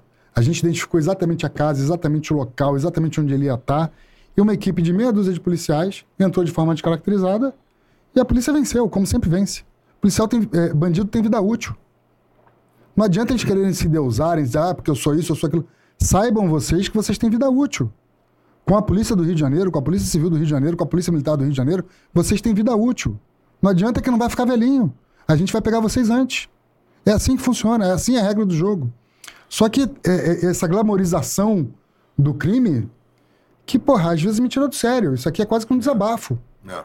Porra, o lado bom da história é a polícia, é o bem contra o mal. Escolha de que lado vocês querem ficar. É a sociedade organizada do bem lutando contra as coisas erradas da, da, da- da sociedade do mal. É só escolher o lado. E tá tudo certo, vamos em frente. Não. Agora, ficar fazendo esse jogo de guerra psicológica, de querendo desacreditar as versões da polícia, de querendo desacreditar a- é, é, é, é, o trabalho da polícia, é, é, isso aí, vou repetir, a quem interessa uma polícia fraca. Não. Né? É, é, nós temos erros? Sim, lógico que nós temos. E nenhuma instituição nesse país, nenhuma instituição nesse país pune tanto os seus membros quanto a polícia. Verdade. E são presos e são identificados é, é, é, e presos pela própria polícia, ninguém fala isso. É a própria polícia que presa, não vem ninguém de Marte prender essas pessoas, não. Sim. É a própria polícia que vai lá e prende. Então, assim, alto lá. Vamos valorizar os bons. E vamos entregar o direito e as regras do jogo aos maus. E eles que paguem pelos seus atos. Não. E fa- fortalecer a polícia. Isso que é fundamental. É, eu, eu acho que assim, hoje, é, a gente fala essa guerra da informação, mas hoje a gente tem muita informação em muito lugar. Então, assim, selecionar as informações, selecionar Claro. o conteúdo que você vai consumir e que seus filhos vão consumir, Claro, que você falou, claro. das suas crianças. Selecionar quem são, vão ser as referências. Você vê seu filho, pô, gostando e curtindo alguma coisa de um artista que você sabe que tem um pensamento envezado, É. que vai levar ele para um lado ruim. Cara, corta, é De- sua responsabilidade Isso. como pai. De forma, assim, de forma muito elegante e educacional, você não, não vai bater de frente, porque adolescente bater de frente é a pior coisa que tem. Né? É- é, mas, assim, busca uma forma didática. É. Até de no ele- YouTube de- ensina de que ele como, como explicar pro meu filho que fulano de não é boa ele, pessoa. de que ele enxergue que aquela referência que ele está enxergando ali talvez não seja o melhor caminho a ser seguido. Minha mãe me ensinou essa parada batendo de frente mesmo, na base do chicote. Eu morava numa favela lá em Caxias, né? E eu observei a galera da minha idade, 14 anos ali, se envezando pro, pro tráfico, né? Porque o tráfico tava se implantando ali no, no Pantanal e Duque de Caxias. E um moleque aparecendo de arma, com dinheiro e tal. E eu voltando da escola, às vezes eu parava ali pra trocar ideia, né? Porque o moleque, afinal de contas, Sim. duas semanas atrás, conviveu comigo. E teve um certo dia que eu voltei da escola e tinha um moleque lá, que o vulgo dele era Cadola. É, a gente. Parei, e aí, cara, não sei o que, tava ali trocando ideia. O, o patama da PM entrou. Ele correu e deu na PM, na minha frente. A PM pegou e sapecou ele. Eu fiquei naquela, porque eu sempre fui, fui eu, quando eu era adolescente, eu era um ado- adolescente meio cuzão. Eu, eu- eu era assim, eu era- tinha- muito medo das consequências que as minhas decisões fossem cau- causar à minha mãe, porque ela saía muito cedo, voltava muito tarde, às vezes nem via minha mãe, então eu achava que ia ser muito frustrante pra ela. Então eu vi aquele cara morrer na minha frente ali, eu falei, caraca, velho, isso podia ter sido comigo. Sim. Né? E, inclusive, se eu tivesse corrido, talvez desse margem pra PM Claro. entender que eu tava junto. Então, Claro. PM nem me abordou, nem nada, foi só com ele, foi embora. E eu falei, mãe, onde é mesmo aquele curso que tu queria que eu fosse fazer? Aí fui fazer um curso lá na Mangueira, que é o Camp Mangueira, Círculo dos Amigos do Menino Patrulheiro. Uma ONG séria, que me tirou de dentro da comunidade, me permitiu fazer estágio, conhecer pessoas fora da comunidade, que talvez isso tenha feito eu parar onde estou, e não debaixo de sete palmos de terra. Agora, toda policiada quer saber como está a vida de aposentado. Assim, a- na verdade. É eu fiquei- boa, é a- boa. Eu fiquei aposentado muito pouco tempo, né? Assim, eu, eu- eu me aposentei, aí eu tirei literalmente um mês de férias, até um pouco menos que isso, e logo em seguida eu comecei na vida uma nova atividade, só que na, no, no ramo privado, né? É, é, as preocupações são diferentes, né? É, é, eu tenho convicção de dizer que nós que somos policiais aqui no Rio de Janeiro, a gente tem capacidade de administrar qualquer loucura né? Porque a, a gente vive uma, uma, um- um- um- uma realidade tão singular no mundo inteiro é, é que essa nossa capacidade de, de, de reagir e de se adaptar às situações acabam nos favorecendo muito para a vida de uma forma geral. É, é, e o que eu vejo que faz a grande diferença hoje na atividade privada é a capacidade de tomar decisão. Sabe, aqui a gente não pode parar para pensar, a gente não pode. Você tem que decidir instantaneamente. Tem que, fa- é, é- é quase como piscar. É involuntário a sua decisão. Ela está igual a sua respiração. Você simplesmente respira. E aqui você simplesmente decide. É, é, e essa capacidade de decidir é, é, nos favorece muito lá fora. né? Isso, isso nos dá um. Eu diria. A gente larga na frente. Porque a gente resolve de forma mais rápida. É, é, mas, por outro lado, assim, se eu disser para vocês que eu não sinto falta dessas operações, eu vou estar mentindo. Né? É, é, é, eu tenho isso guardado dentro de mim, no, no meu coração, enfim. É, é, são lembranças para minha vida inteira. É, mas eu ainda me sinto em condições de poder ajudar de alguma forma. Né? Isso, de alguma forma, deixa a gente. Não, não é frustrado, porque eu tenho absoluta certeza de que eu tomei a decisão certa na hora certa. Eu não tenho nenhum tipo de arrependimento com relação a isso. Mas fica aquele gostinho de quero mais, sabe? Pô, eu podia ter feito mais um pouco. Eu podia ter feito mais um pouco. Mas, enfim, como diz um, um- um grande colega que participou do meu primeiro resgate, numa situação que eu ainda trabalhava na DAS Garoto Novo e foi lá me socorrer, lá no, no- no complexo do, do São Carlos também, é, ele vira para mim e fala assim, tipo, Rodrigo, tá indo embora, né? É um desses que quando eu cheguei já, já trabalhava, na época era Sinap, é, eu fui embora e ele continua na Core. Ximenes, o nome da figura. Todo mundo conhece o Ximenes. Ele virou para mim e falou: Pô, Rodrigo, foi uma grande aventura. Né? E é exatamente isso. Assim, esse momento maravilhoso da minha vida que eu vivi na polícia, é, é, além de ter tido uma gratificação muito pessoal, de ter conhecido pessoas excepcionais que, que eu carrego comigo para minha vida inteira, foi também uma grande aventura. Porque foi algo que eu sempre quis fazer da minha vida. Eu nunca pensei em fazer outra coisa. É, e a gente poder juntar todos esses elementos dos astros é, numa única linha e essa linha dar certo, ela não arrebentar, eu sou um felizardo. Né? Eu só posso dizer que eu só tenho a agradecer a tudo que a polícia me proporcionou, a tudo que a polícia me deu, é, as experiências que eu vivi, até os momentos tristes, que elas, esses momentos tristes, é, de algumas formas, é, é, nos fazem é, crescer, né? ficar mais, mais preparados para a vida. É, é, tudo isso eu devo à polícia. Né? É, é, e o meu sentimento é de gratidão, que para mim é uma das maiores. É, não só gratidão às pessoas, mas gratidão à instituição. Né? É, é, e torcer para que a sociedade, enfim, assim, a, a gente precisa avançar. Né? A, a polícia está do lado do bem. A polícia está do lado da sociedade de bem. E vamos lutar essas lutas juntos. É, não larga a nossa mão. Porque a gente sozinho vai ter muita dificuldade de ganhar essa batalha. É preciso que essa sociedade organizada se organize, é. literalmente. Estejam todos juntos em comunhão de esforços. É, é, porque você querer que a polícia resolva tudo sozinho é uma luta muito inglória. É, né? é muito inglório isso. É, mas a gente vai chegar lá. A gente não é. pode deixar de perseverar, deixar de perseguir, deixar de operar, deixar de fazer o que tem que ser feito. E Falcão sempre. Amém. Doutor, olha, eu, eu quero agradecer demais, demais, demais o senhor ter estado aqui. Passou rápido, passou? É, eu não sei se eu me saí bem, né? Assim, Pô, ficar contando história. É, é, muita, é muita mensagem. Eu peço desculpa a gente não ter conseguido ler todas.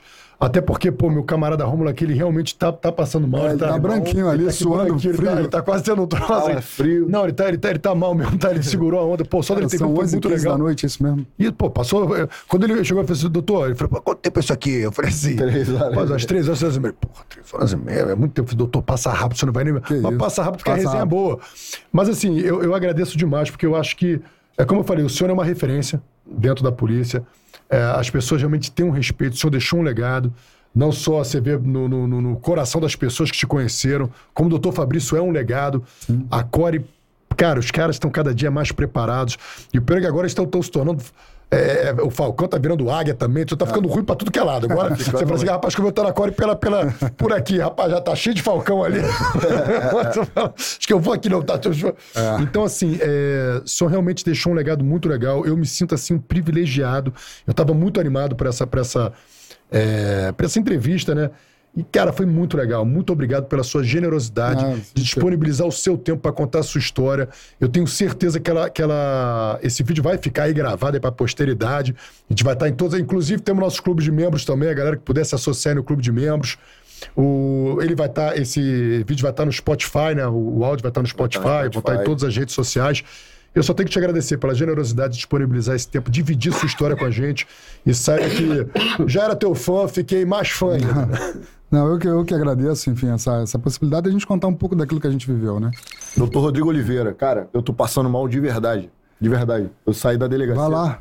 Saí da delegacia de Maricá e falei, meu irmão, mas é o doutor Rodrigo Oliveira, velho. Pô, falei, meu vou lá, cheguei em casa. Morre, morre depois, mesmo. tampei no remédio, tampei no remédio, tomei Segura na disciplina. Meu irmão, vou que vou, três horas e meia, vou bancar. A missão é essa. É, é só gratidão mesmo. Muito obrigado por ter aceitado participar conosco. É, a gente não acreditava que isso fosse acontecer tão breve. E para o nosso canal agrega muito. A sua presença, como de todos os guerreiros que vieram aqui, foram muito bem selecionados e nós tivemos o prazer e a satisfação de aprender. Cada convidado é uma aula. E hoje, mais uma vez, a gente teve uma aula. Muito obrigado pela humildade, pela disposição em nos ajudar e pela humildade também, né? Já falei isso. É, enfim, eu, eu queria agradecer essa oportunidade. Como eu disse, eu não tenho, eu não tenho o hábito de, de participar desse tipo de programa. É... E de todas as unidades aí pelas quais eu passei, de tudo, de tudo, todas essas histórias que eu vivi, é... só para encerrar aqui de forma assim, a DAS te encontra, a Core te pega e Falcão sempre. É isso. Você podia Olha ali e falar, fala guerreiro. Fala guerreiro.